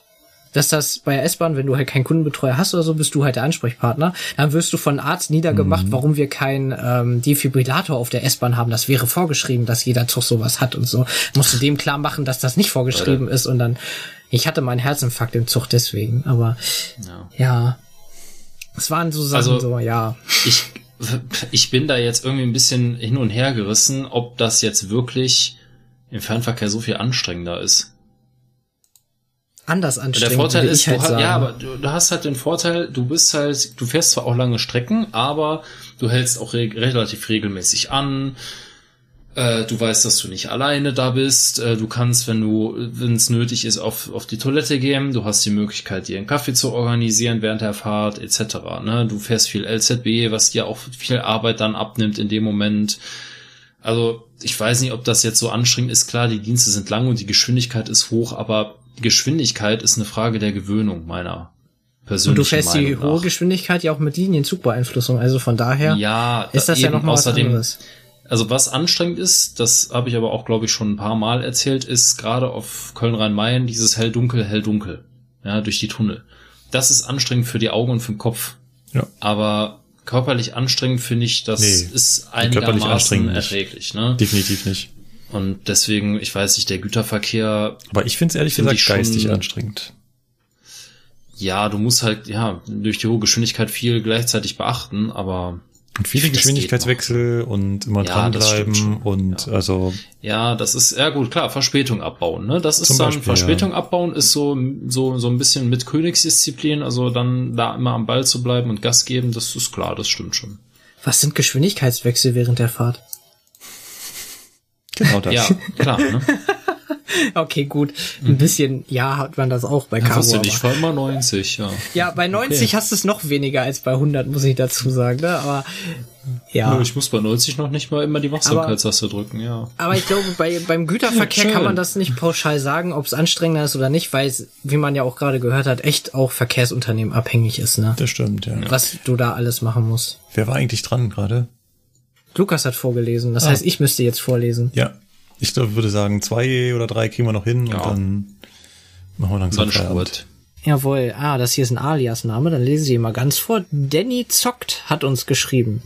Sehr gute Podcast-Folge. Habe mal eine Frage. Müsst ihr als Lokführer eigentlich auch mal in fremden Städten schlafen? Und wie sieht es eigentlich aus, wenn ihr auf Toilette müsst? In den Hotels gibt es meistens Toiletten. Oh. Oh Mann, oh Mann, was ein Karlauer, du leck mich mir, Alter. Alter, der kam, der Ah. kam gerade so flach und Schwierig. unverhofft, ey. Schwierig, oh mein schwierig. Gott. Also Leute, ihr merkt schon, wir sind heute wieder zum Scherzen aufgelegt, ne? Muss ja auch mal sein, ne? Aber der war gut. Der war, also, fand ich gut. Ja. Ja, also Sebastian, schläfst du ab und zu mal in fremden Städten? Du hast ja gerade schon gesagt, während Corona bisher nicht. Doch einmal, das war, Einmal. also einmal hatte ich aber das war während der ersten Pandemiezeit, wir sind ja schon in der dritten. Da habe ich einmal fremd geschlafen, aber ansonsten, also in einer fremden Stadt. Deine Und- Frau hört nicht zu, alles gut. Ich habe gar keine. Nein, auf jeden Fall, äh, ja. Macht man. Äh, Und macht man, Toilette, ja. ihr habt eine, ich nicht. Ich habe einen Busch, wenn ich mal stehe. Ja. Hast du Klopapier dabei? Nein. Okay. Ich, man sagte mir, so sollte es für Notfall haben. Ich habe bis jetzt zweimal einen Stechschritt über einen Rangierbahnhof gemacht, aber nee, Ja. möchte ich eigentlich, also das Geschäft möchte ich nicht unterwegs eigentlich machen. Das Ja, möchte ich dann doch eher in sanitären auch nicht. Das kann ich gut verstehen. Ich mag das auch nicht auf Zugtoiletten oder sonst wo. Das Oh, ist, das musste äh, ich einmal machen im ICE in der Weichenstraße von Hannover. Alter, war das eine Scheiße. Kann Also ich keinen empfehlen. ich kann das keinen empfehlen. Ma wartet so lange, bis der Zug auf der Strecke ist. Egal wie dringend es ist. Wartet. Al- Also das war, oh Gott. Also wenn es nicht anders geht, dann, dann geht das schon, aber man, man muss es nicht auf Biegen und Brechen riskieren. Ne. Der Udo hat uns geschrieben und er hat den Lukas ähm, in der internen Veröffentlichung von der DB gefunden, unter anderem in der DB Welt und auf DB Planet. Das kann nicht sein. Weiß ich nichts von. Ja, Da ich muss glaube, er mich verwechseln. Genau, also, ja, ja, das warst du ist nicht. Ein anderer. Ach, auf Instagram habe ich auch immer so einen komischen Vogel gesehen. Der sieht auch immer sehr ähnlich aus von dir. Ja, das ist auch ein anderer. Ja. Das ist auch ein anderer. Ach so, okay. Ja, muss. Ich kann mir da keinen Reim bilden. Dort stand aber, äh, Lukas, du würdest keinen anderen Podcast hören? Ja, stand das da? Mhm. Ja, normalerweise ja schon, ne? Also ab und zu mal. Ich bin jetzt nicht der mega Podcast-Hörer, das stimmt, aber ab und zu, ja, kann ich schon mal, höre ich mir schon mal irgendeinen anderen Podcast an. Zum Beispiel Omega Tau, oder? Meistens, ja, Omega Tau manchmal, wobei mir das auch manchmal ein bisschen zu langwierig dann ist, aber ja, ansonsten habe ich schon mal CRE gehört. Ähm, das ist so Technik, Kultur und Gesellschaft, aber ja, nicht regelmäßig. Immer mal wieder. Der Udo fragt ja auch, was sind so die bevorzugten Podcasts der anderen Zugfunker? Ja. Ähm, Ja. Eins, zwei, drei, vier, fünf, sechs. Boah, Naja, jetzt geht's aber okay. los, Alter. Bettelt euch. Ich habe 26 im Abo. Das ist nicht Oh, sonderlich viel, viel. aber Das ist viel, ich habe weniger. und da sind auch leider leider viele Leichen dabei. Oh, über die Leichen trauere ich bei mir immer hinterher. Oh. Ja, ich auch. Also ein paar Leichen habe ich ja schon rausgeschmissen, aber bei der einen habe ich immer noch Hoffnung, die kommt wieder. ja, ich auch, ich auch. äh, was sind denn? Also ich höre natürlich die Klassiker, wie zum Beispiel methodisch inkorrekt. Gut. Kenn ich nicht. Bits und so. Ja, wer nicht? Die Freakshow. Ja, hallo.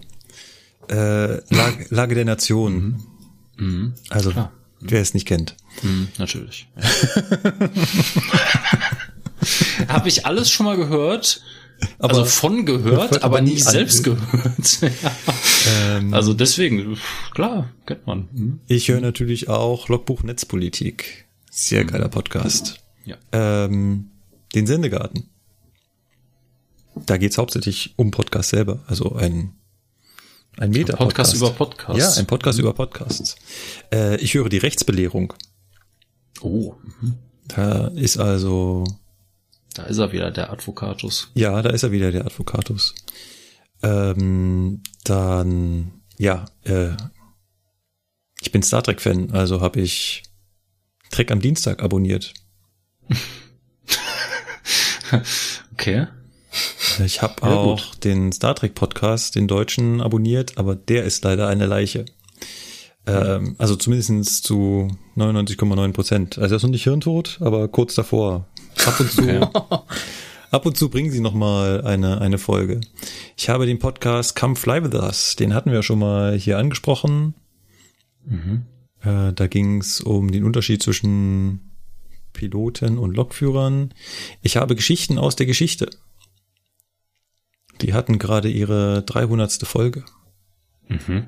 Die haben auch nur zwei Stunden 48 gemacht, total lächerlich. Anfänger. Anfänger. Genau. Und dann halt solche Spaß-Podcasts wie Gästeliste Geisterbahn und Podcast ohne richtigen Namen.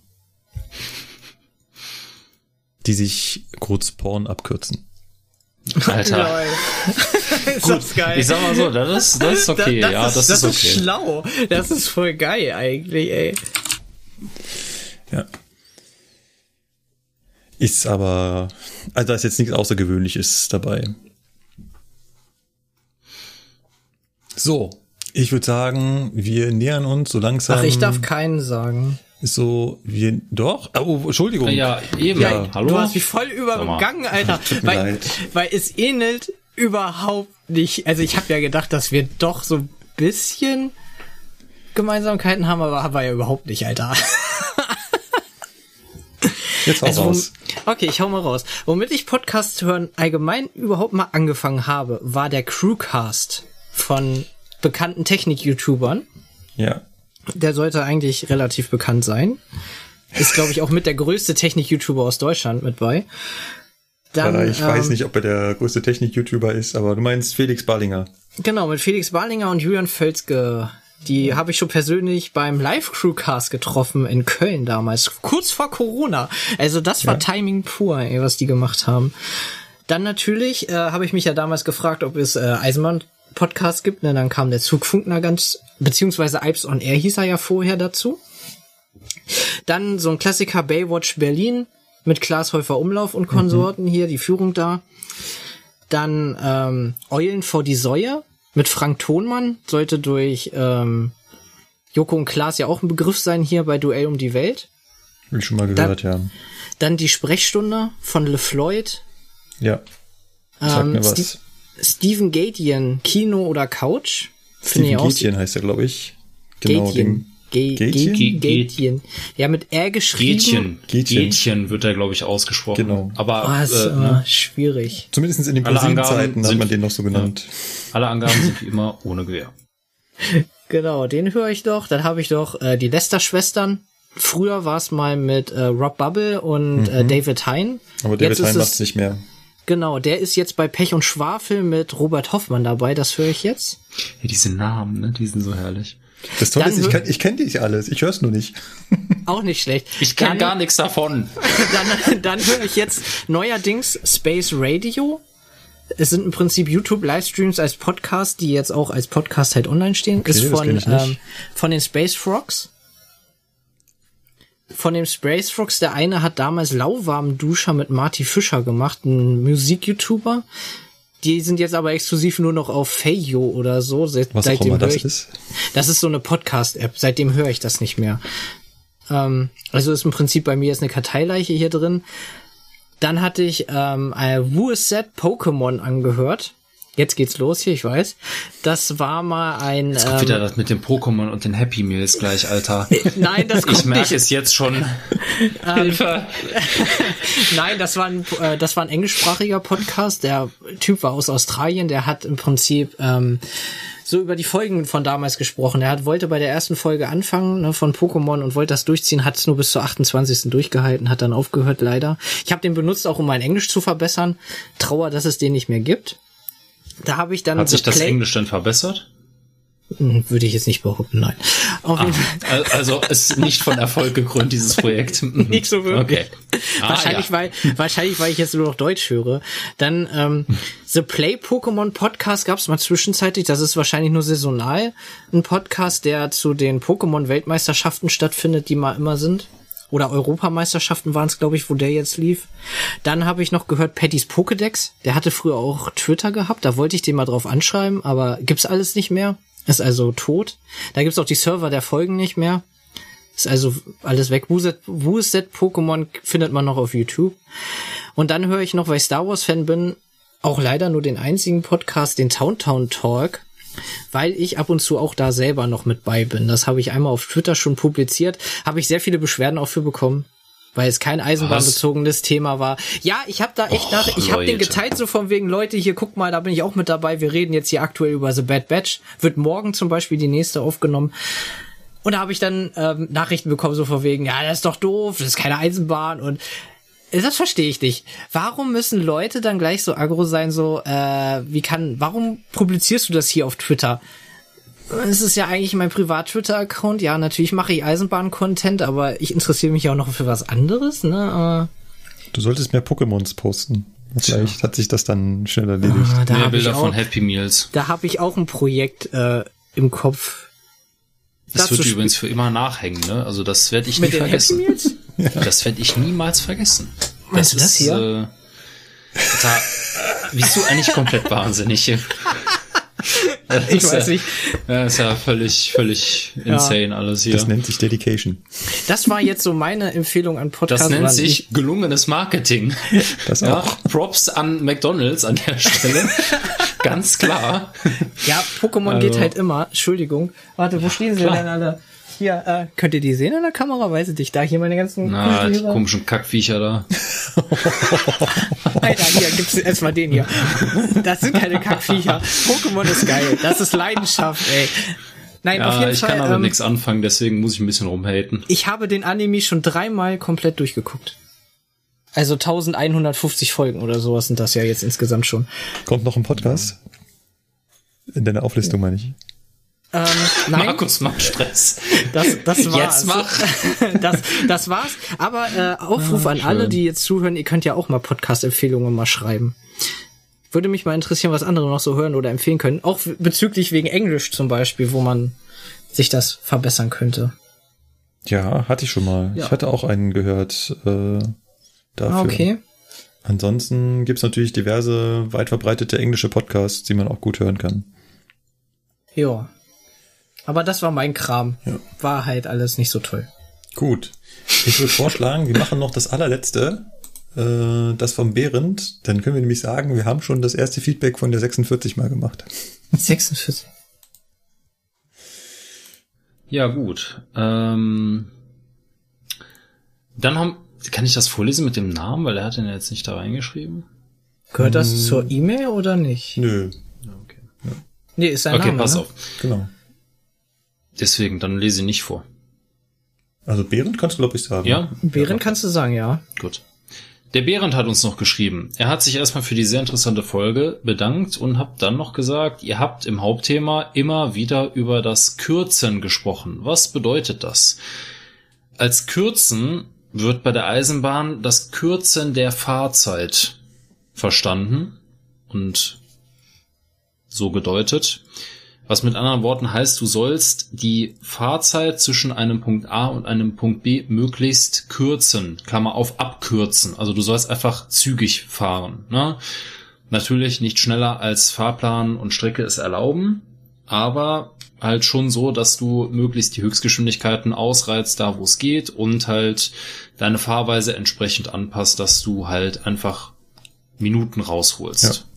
Darum geht's. Ja, äh, da haben mich jetzt die Kandidaten gestern gefragt, also die jetzt gerade neu angefangen haben. Die Kandidaten. Ja, die, Die Teilnehmer. Bewerber um einen Triebfahrzeugführerschein. Heute verlosen wir wieder. Und jetzt hier Wer wird Millionär Musik einspielen. Genau. ähm, gefragt, äh, ob man dann äh, so um, ja, um halt, wenn man Spätung hat, um was rauszufahren, dann einfach auch mal Stück schneller fahren könnte. Ich meine, bei der, beim Auto gibt's ja auch eine Toleranz und ob es denn die bei der Eisenbahn auch gäbe. Und was hast du gesagt? Es gibt beim Autofahren auch keine Toleranz. Wenn da Eben. 60 dran steht, dann heißt Ja. das auch 60. Das ist immer so das Geile. Das wird so als selbstverständlich verstanden. Ja, dass man ja auch mal schneller fahren kann mit dem Auto, ne, Leute? das ist eine schwierige Aussage, ne? Also, weiß ich jetzt nicht, ob man das so einfach kann. Glaube ich nicht. Also klar, beim Blitzen werden dir irgendwelche Prozente und Geschwindigkeiten abgezogen, aber, Im Optimalfall, wenn du Glück hast, ja, ne? Aber- Nein, wird ja auch tatsächlich gemacht. aber die, die Straßenverkehrsordnung sieht erstmal vor, dass du dich an die vorgegebene Geschwindigkeit hältst und ja, bei der Eisenbahn ist das genauso. Und Also diese Grundeinstellung von wegen, ja, das, ist, das geht schon alles aus, so, nee, eigentlich nicht. Beste Beispiel ist doch dieser Aber- hm. Lokführer, der den äh, Tankwagenzug auf die Seite gelegt hat. Ja, Wo war das? richtig. In Niederlahnstein. Genau, Niederlahnstein. 30 war es, glaube ich, ne? Zu viel. 40 so 40 durfte er sogar. fahren und 67 ist er gefahren. Ah. Also knapp 30, ja. Aber Untersuchungsbericht der Bundesstelle für Eisenbahnunfalluntersuchung bitte abwarten, danke. Genau. Ich wollte es nur kurz erwähnt haben. Das Gut. Passt ja auch. Genau. Dann machen wir an der Stelle mal den Laden dicht. Alter, ist das noch viel. Reicht ja auch für heute. ne? Reicht definitiv. Für unsere, ne, wir haben ja noch unsere OnlyFans-Seite, also äh, da gibt's natürlich dann noch mehr Content. Ach, seit wann ja, wenn das das alle machen, dann können wir das ja auch machen, oder? Aber, aber Spotify ablehnen, ja? Spotify, genau. Nein, Spotify, Blödsinn. ja. Aber reicht jetzt für heute dann. Genau. Wenn ihr Feedback für uns habt, wenn ihr Fragen habt, Kritik oder Anregungen, dann schreibt uns eine E-Mail zum Beispiel an mail.zugfunk-podcast.de.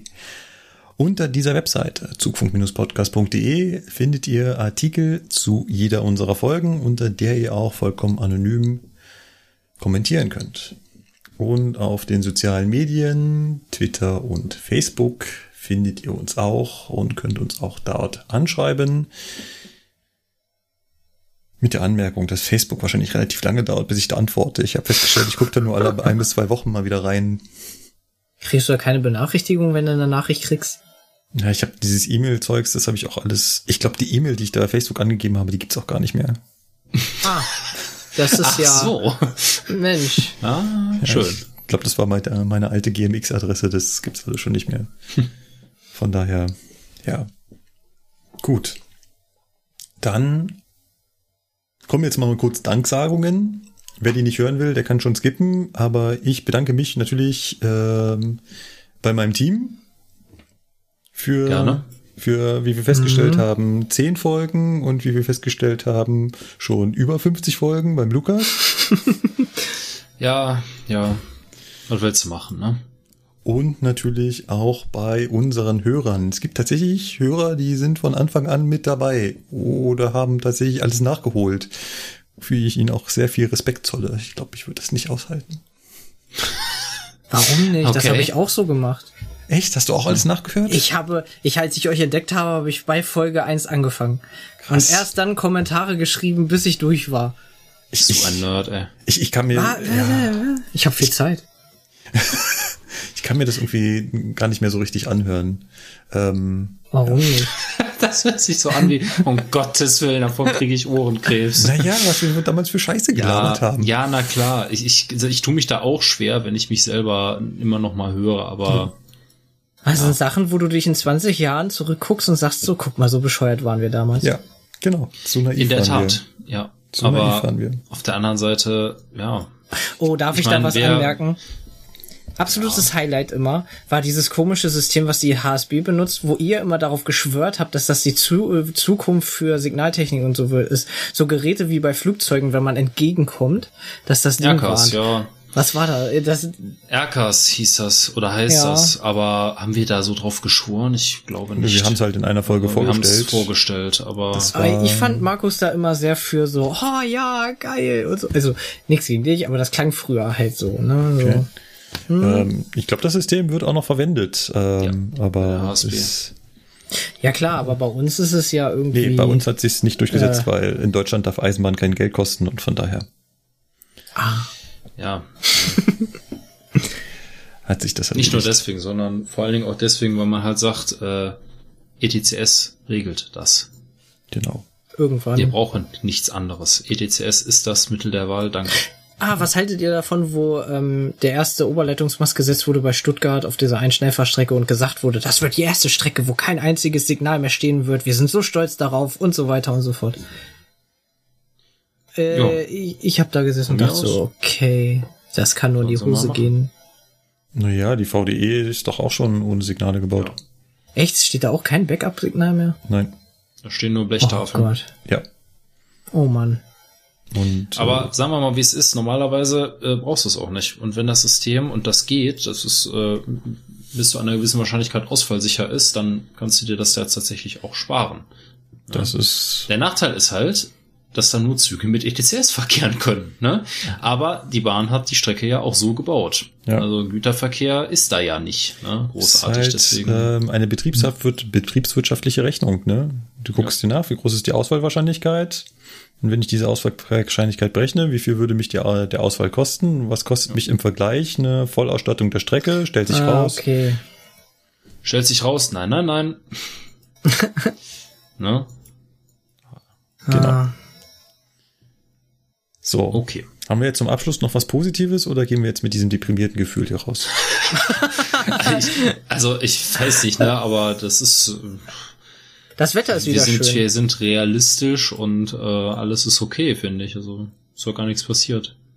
Gut. Dann äh, freue ich mich aufs nächste Mal. Ich danke fürs Zuhören. Ich hoffe, ihr hattet viel Spaß und äh, bis zum nächsten Mal. Genau. Auf Wiedersehen. Macht's gut. Tschüss. Tschüss.